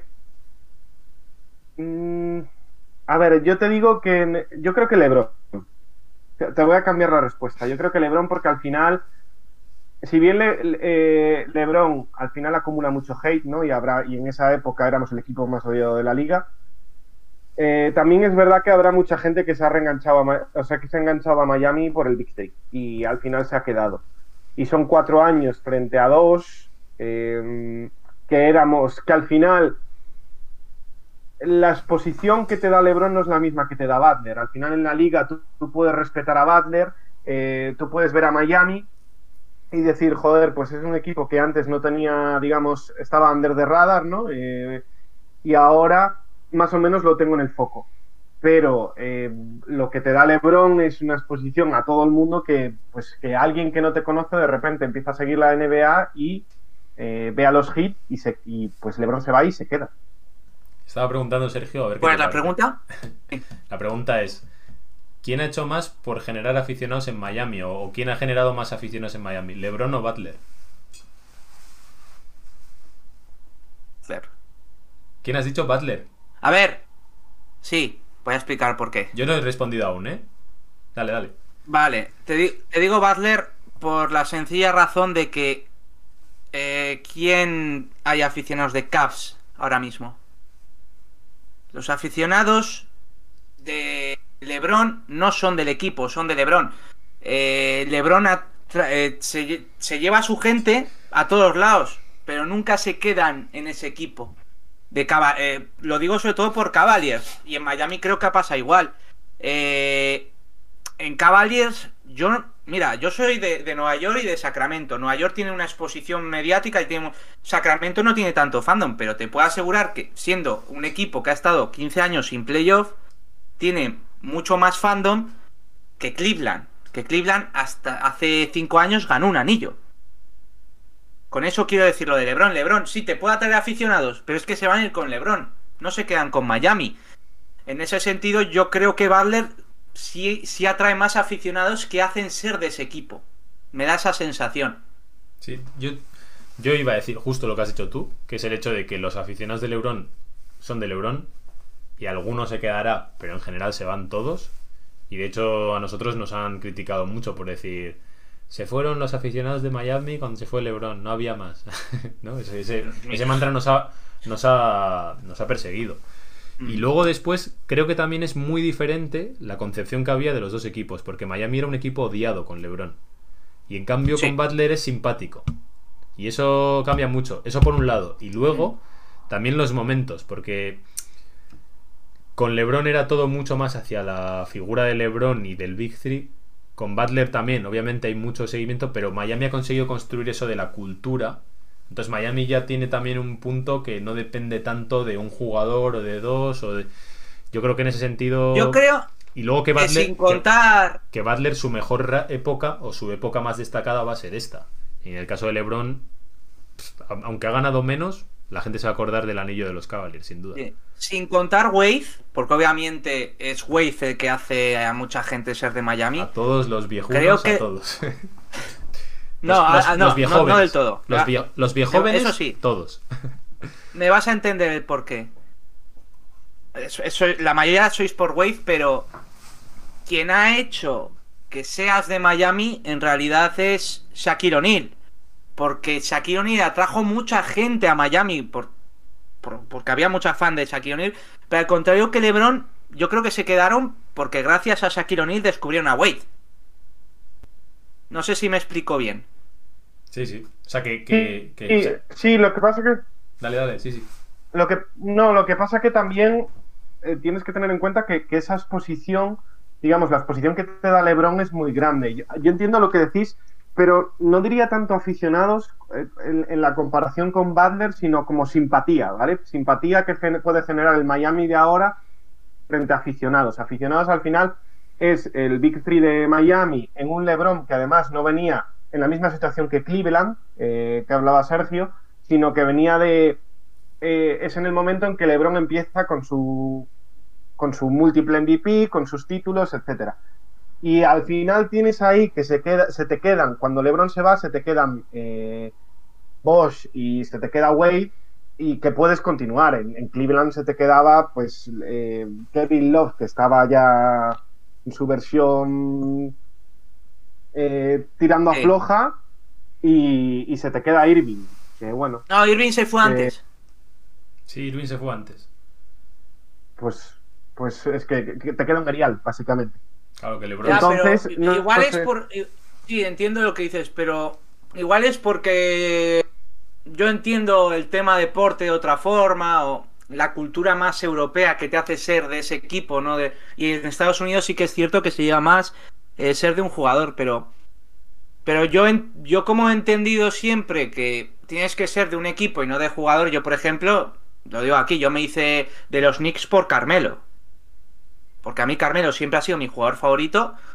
Sí que es cierto que yo lo seguía en Denver, pero Den- Denver nunca me atrajo. Nunca me llamó la atención. Y en Nueva York cuando se fue a Carmelo yo... Y eso que los Knicks cuando se fue Carmelo eran la purria. Eh, decidí no cambiarme. Y con el otro ejemplo con Sacramento igual. Eh, yo Sacramento empecé por la época buena, por el NBA Live y tal, por la época de Weber, chocolate blanco y tal. Luego dejé de seguir el baloncesto, luego me volví a enganchar a los Kings por el rookie de Tyreek Evans. Y aquí sigo. Yo entiendo, igual en el aficionado europeo tenemos más concepción de seguir equipo que, jugadores. Pero es que lo de Cleveland me parece muy descarado. Que dos años antes habías ganado el anillo, no lo sé. Yo voy a intentar sintetizar lo que habéis dicho porque creo que, que las dos cosas son reales. Por una parte, tanto el caso de LeBron y el de Shaq me parecen parecidos, que son los que te dan esa exposición a que tu madre conozca a esos jugadores, ¿no? en plan, entonces ese tipo de personas conoce el equipo y puede verlas, ¿no? Eh, seguidores quizá más ocasionales ven el equipo y ahí sí que ganas más seguidores.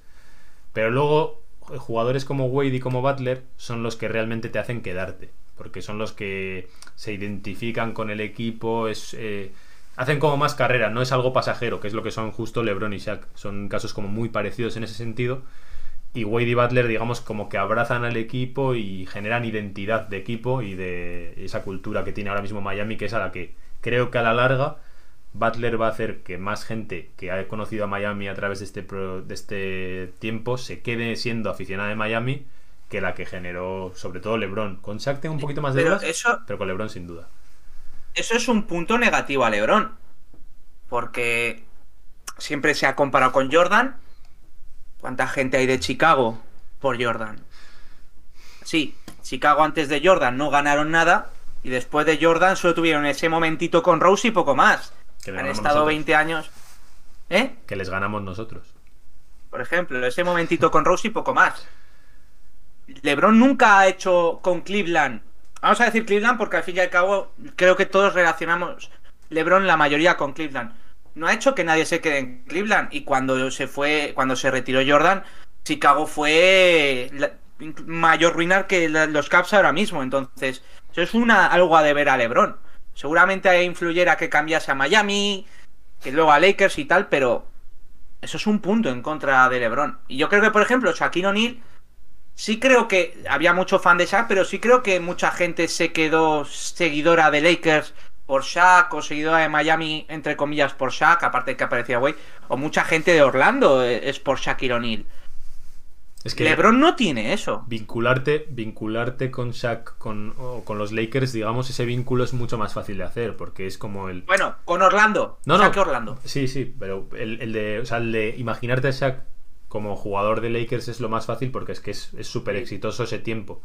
En LeBron tienes más difícil hacer una asociación concreta. La tienes con Cleveland porque ganaron ese anillo, pero luego por otra parte ganó más con Miami, pero él no, no, no ha demostrado ese vínculo con Miami. Ahora está en Lakers. No, te ha cambiado ya tanto que al final, obviamente, no te quedas tanto en un equipo. Y si te has hecho por LeBron, obviamente te vas a con él. Eso sin duda. Está, está más que claro. O sea, y eso es lo que está pasando. Pero bueno, eso depende. Tú lo dices que es en contra, pero habrá mucha gente que lo diga a favor de Sí. qué jugador se ha conseguido llevar tantos aficionados solo con él a donde sea. No, y también Claro, esto es- está pasando en la NBA actual. Incluso a Cleveland. Eh, los fans de Kevin Durant. Fans. Kevin Durant, yo creo que ha sido el jugador que más haters ha tenido. Obviamente, pero también ha tenido muchos fans y, y, y Durant no creo. Por ejemplo, le preguntas a alguien de Oklahoma y, y obviamente por la rabia de que se fue Durant te van a decir Westbrook. Pero Durant se lleva muchos fans de Oklahoma a Golden State y ahora a Brooklyn. Ahora parece que la tendencia de las estrellas es llevarse a sus fans y no hacer cultura de equipo. Sí, sí. Tien- Siempre tienes casos como Curry Lillard, pero Eso, eso es así. Sí, bueno, pero al final te pasaría con. Sí, eh, pero es general, ¿eh? Como por cómo se sigue el baloncesto y la NBA. Es como si ahora Luka Doncic cambia de Dallas por cualquier otro equipo, se lleva a, a una buena base de a, aficionados, a todos los fans del Real Madrid. básicamente. Sí, sí, sí. A ver, en los demás deportes con este tipo de superestrellas también pasa, ¿eh? que con Cristiano se fueron mogollón a la Juve también. O sea, al final el fenómeno estrella... Pero no- Hombre, las raíces están mucho más asentadas que en la NBA con el tema del fútbol, ¿no? Porque el Madrid sí va a seguir siendo grande, este Cristiano o no. Cavalier si no está No, pero LeBron, con no Cristiano vale para nada. Ronaldo se ha notado. Se ha notado, por eso digo que, Cristiano que- que el, fenómeno es el mismo, pero el impacto es más difícil que de ver en- o menos claro que la NBA, porque claro, es que Cleveland si se va LeBron es nada. En cambio el Madrid va a seguir siendo el Madrid. Igual no tan Madrid, pero es el Madrid, ¿no? Entonces es más difícil de notar el cambio, pero sí que ahora mismo estamos en un momento de que se, se torna hacia las estrellas y tal, y en la NBA es una pasada. Tienen... O sea, hacen un poco lo que les da la gana en ese sentido porque tienen el poder. Por eso decía antes lo de Antetokounmpo de él va a coger el super máximo porque sabe que luego si el día de mañana se quiere marchar, por mucho que le queden 5 años, aunque le costó a Davis, acabó yendo a donde quiso, consiguió un anillo, o sea, te costará un poquito más o un poquito menos, pero acabarás haciendo lo que quieres, donde quieres y ganando lo que tú quieras, ¿sabes? Si tienes ya tanto poder como para mover el mercado, ahí ya poco se puede hacer, Mm. ¿sabes? Y eso antes igual no era tan así, o, o primaban otros valores, ahora ya tienen, tienen ellos la sartén por el mango y se nota. Bueno, señores, yo creo que esto ya no se lo escucha nadie ni en podcast. Estamos ya. O sea, yo le saludo desde aquí porque sé que el que va a llegar a este momento es Rubén Martínez. Así que yo le mando un súper abrazo desde aquí. Tres horitas y cuarto de podcast. Rubén, nos tienes que hacer un monumento. Tienes entretenimiento aquí para, vamos, hemos hablado hasta del Madrid. ¿eh? ¿Qué te parece? Pero bueno, yo creo que por hoy, por lo menos, por lo menos para seguir emitiendo, podemos cortar por aquí. Luego, si nos queremos quedar ya al café más tranquilamente, maravilloso. No sé qué opináis. Yo creo que estáis de acuerdo conmigo, ¿verdad? Sí, sí, yo creo que Hemos repasado todo. le hemos dado. Todo. hemos repasado. Nos ha faltado. Mira, nos ha faltado hablar, Sergio, de lo que hablamos tú y yo el otro día. eh, de, de los asistentes de Es que Spoelstra. venga, una rapidita. Que tengo que superar a, a Lucas Santos. Él en dos retransmisiones ha hecho 3 horas 42 minutos y yo en una llevo 3 horas no sé cuánto. Los asistentes de los, asisten- los asistentes de Spoelstra, que sé que a ti te gusta, te cae muy bien el que teníais por allí en Nueva York. Eh, ¿Cuál? ¿Cómo que igual? Ah, pero- joder, el, cal- buah, el calvo con... Sí, joder. El- El puto Fisdale, es un vendehumos total. A ver, yo te lo pregunté porque... Take that for a ver, data, a mí eh. me gusta... Take that for data. Yo soy de los que piensan que, que ahora el futuro de coger un buen entrenador es asistente de un buen entrenador. Sabemos la hoja de ruta de Popovich, la mayoría de entrenadores de la NBA vienen de, de Popovich y yo creo que Spolestra es otro. Es cierto que Fisdale salió mal, pero seguro que hay entrenadores que vienen de foco de Spolestra que pueden salir bien.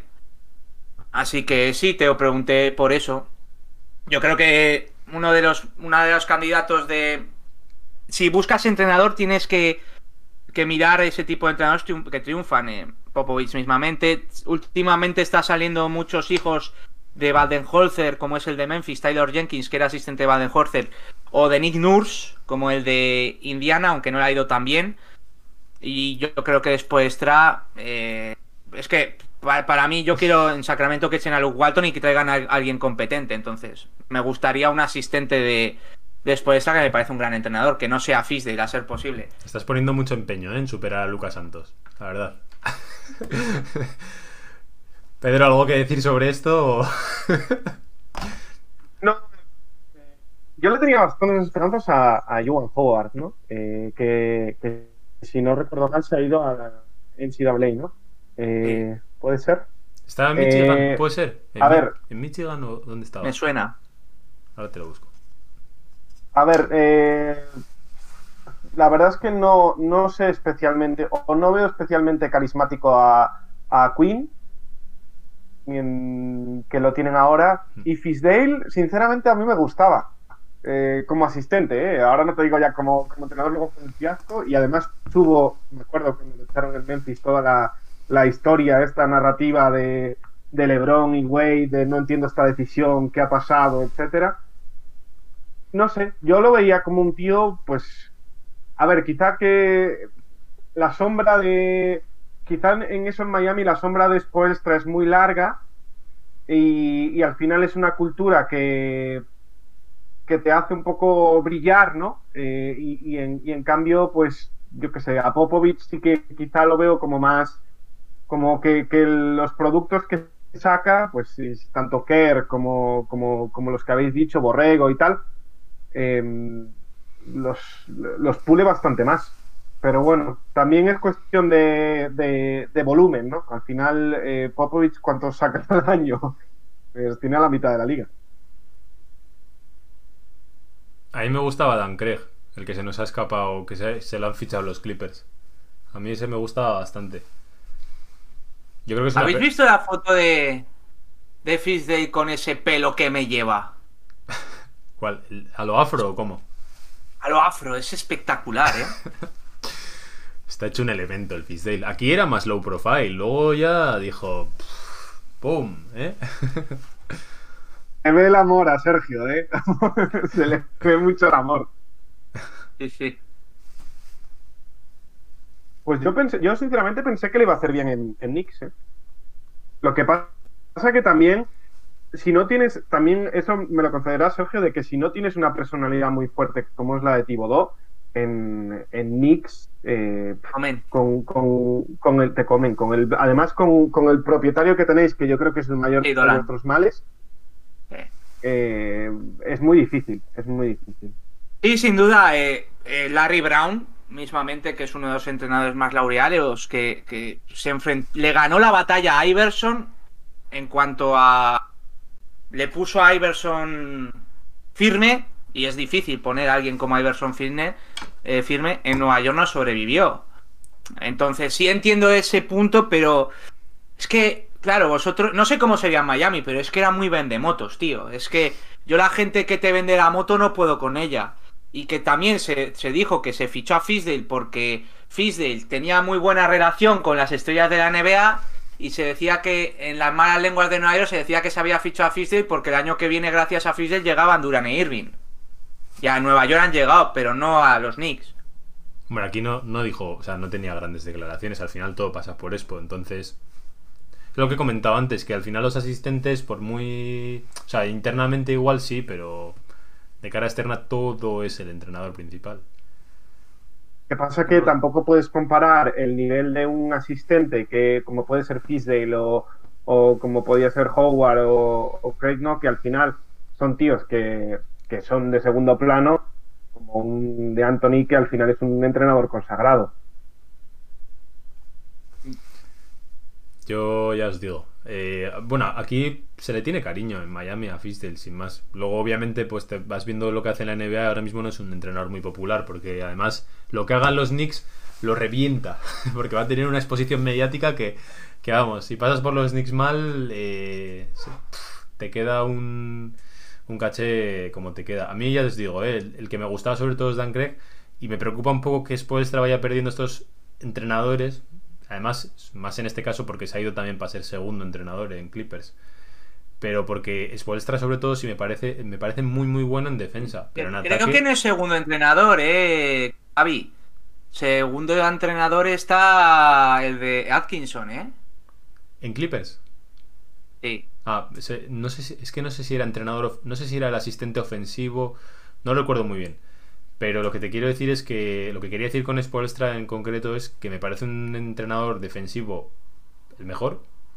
Pero en ataque siempre hemos sido un equipo muy justito en ataque. Luego en playoff, claro, con los ajustes y tal, es un mago. O sea, el tema ajedrecista. Acabas, acabas de describir a Tibodó, macho. Bueno, pero, pero mejor estratega que Tribodó y, y mucho y quema mucho menos a los mismos jugadores, Sí, sabe rotar. O sea, ahí hay otro tipo de factores. Pero bueno, sí, digamos que eh, defensivamente élite y el ataque ya veremos cómo arreglarlo. ¿Eh, Pedro? Yo creo que es así, es Spoelstra. cierto que necesita a alguien, digamos, eh, que, que- que le apoye ¿no? en, en los sistemas ofensivos. Porque, porque es eso, en defensas élite, pero, pero ahí ofensivamente a veces le, le le fallan las ideas. Sí, totalmente. Bueno, señores, ¿qué hacemos? Eh, cerramos. a, a- a pastar. ya con esto y un bizcocho, Pedro, menudo estreno, ¿eh? Dice Sergio, pero tú. Tú que te, te, te he pillado Estoy por ver 15 minutos antes he dicho, venga, métete. Nos ha faltado aquí leer versículos de la Biblia, Javi. sí, sí. Bueno, tú has citado a Napoleón antes para hablar de los Knicks. Sí, sí, sí, sí. Eso ha sido espectacular. A mí me has Te ha, quitado- te ha gustado la frase, Sergio. Sí, hasta, hasta muy, chui- muy chido. Hemos hecho un clásico. Bueno, señores, pues nada, pues eh, cerramos aquí y lo voy a subir en formato podcast. Si alguien se atreve, pues tiene aquí la enciclopedia de tres horas y media prácticamente de podcast. Si has llegado hasta aquí escuchando el podcast, felicidades. Si has llegado hasta aquí estando en Twitch, felicidades y enhorabuena. y muchas gracias. O, o que tienes problemas, o que tienes problemas. como nosotros, aquí de viernes noche. Bueno, señores, pues nada, ha sido un placer. eh, os dejo despediros y cerramos este super episodio especial, taberna, lo que queráis. Pues, pues nada, pues muchas gracias Javi por, por invitarme. Así que cuando quieras, esperemos que, que por el bien de los de, de la gente que lo está escuchando, la próxima vez sea en formato comprimido. Y, y nada, un placer también haber estado con, con Sergio. Eh, muchas gracias por invitarme, Javi. Eh, jamás pensé que iba a estar en un podcast de Miami, sinceramente. Me lo he pasado muy bien, ha, ha estado muy a gusto, muy cómodo. Y bueno, eh, me alegro que me hayáis acogido también y que en, en un día haya hecho más, más minutadas que, que Lucas Santos, que en dos días ha hecho menos. Hombre, comparado con esa chusma, normal que, que estés más y que sea mejor. Sí, pero, pero, pero es que él es, él es gallego. Y eso alarga. Joder, ya te digo que alarga el Luca, ¿eh? Ahora que nos que yo también, ¿eh? Ah, Es verdad, este también es gallego. Pero Luca, Luca larga a gusto. Y le traje el barreño. Antes has dicho que es un llorón. Le traje el barreño porque madre mía lo que nos lloró aquí. Ah, era o competir o dejarle llorar a él. Dije, bueno, la, piscina ahora ya para llenarla. Aprovecho que no nos escucha nadie no sé cuánta gente va a llegar hasta aquí para, para mandarle un fuerte abrazo. Y bueno, si no se ha ahogado en sus propias lágrimas, Luca, ya sabes, siempre puedes venir aquí al calor de Miami a que se te sequen un poquito. Que traemos el calor, como siempre. Bueno, señores, despedimos aquí, cerramos por todo lo alto. Recordaros, voy a hacer la, voy a hacer la despedida típica, a pesar de que no sé quién lo va a escuchar. Os recordamos lo de siempre, ¿eh? que la Hit Nation habla español. Seguimos en el calor de Miami.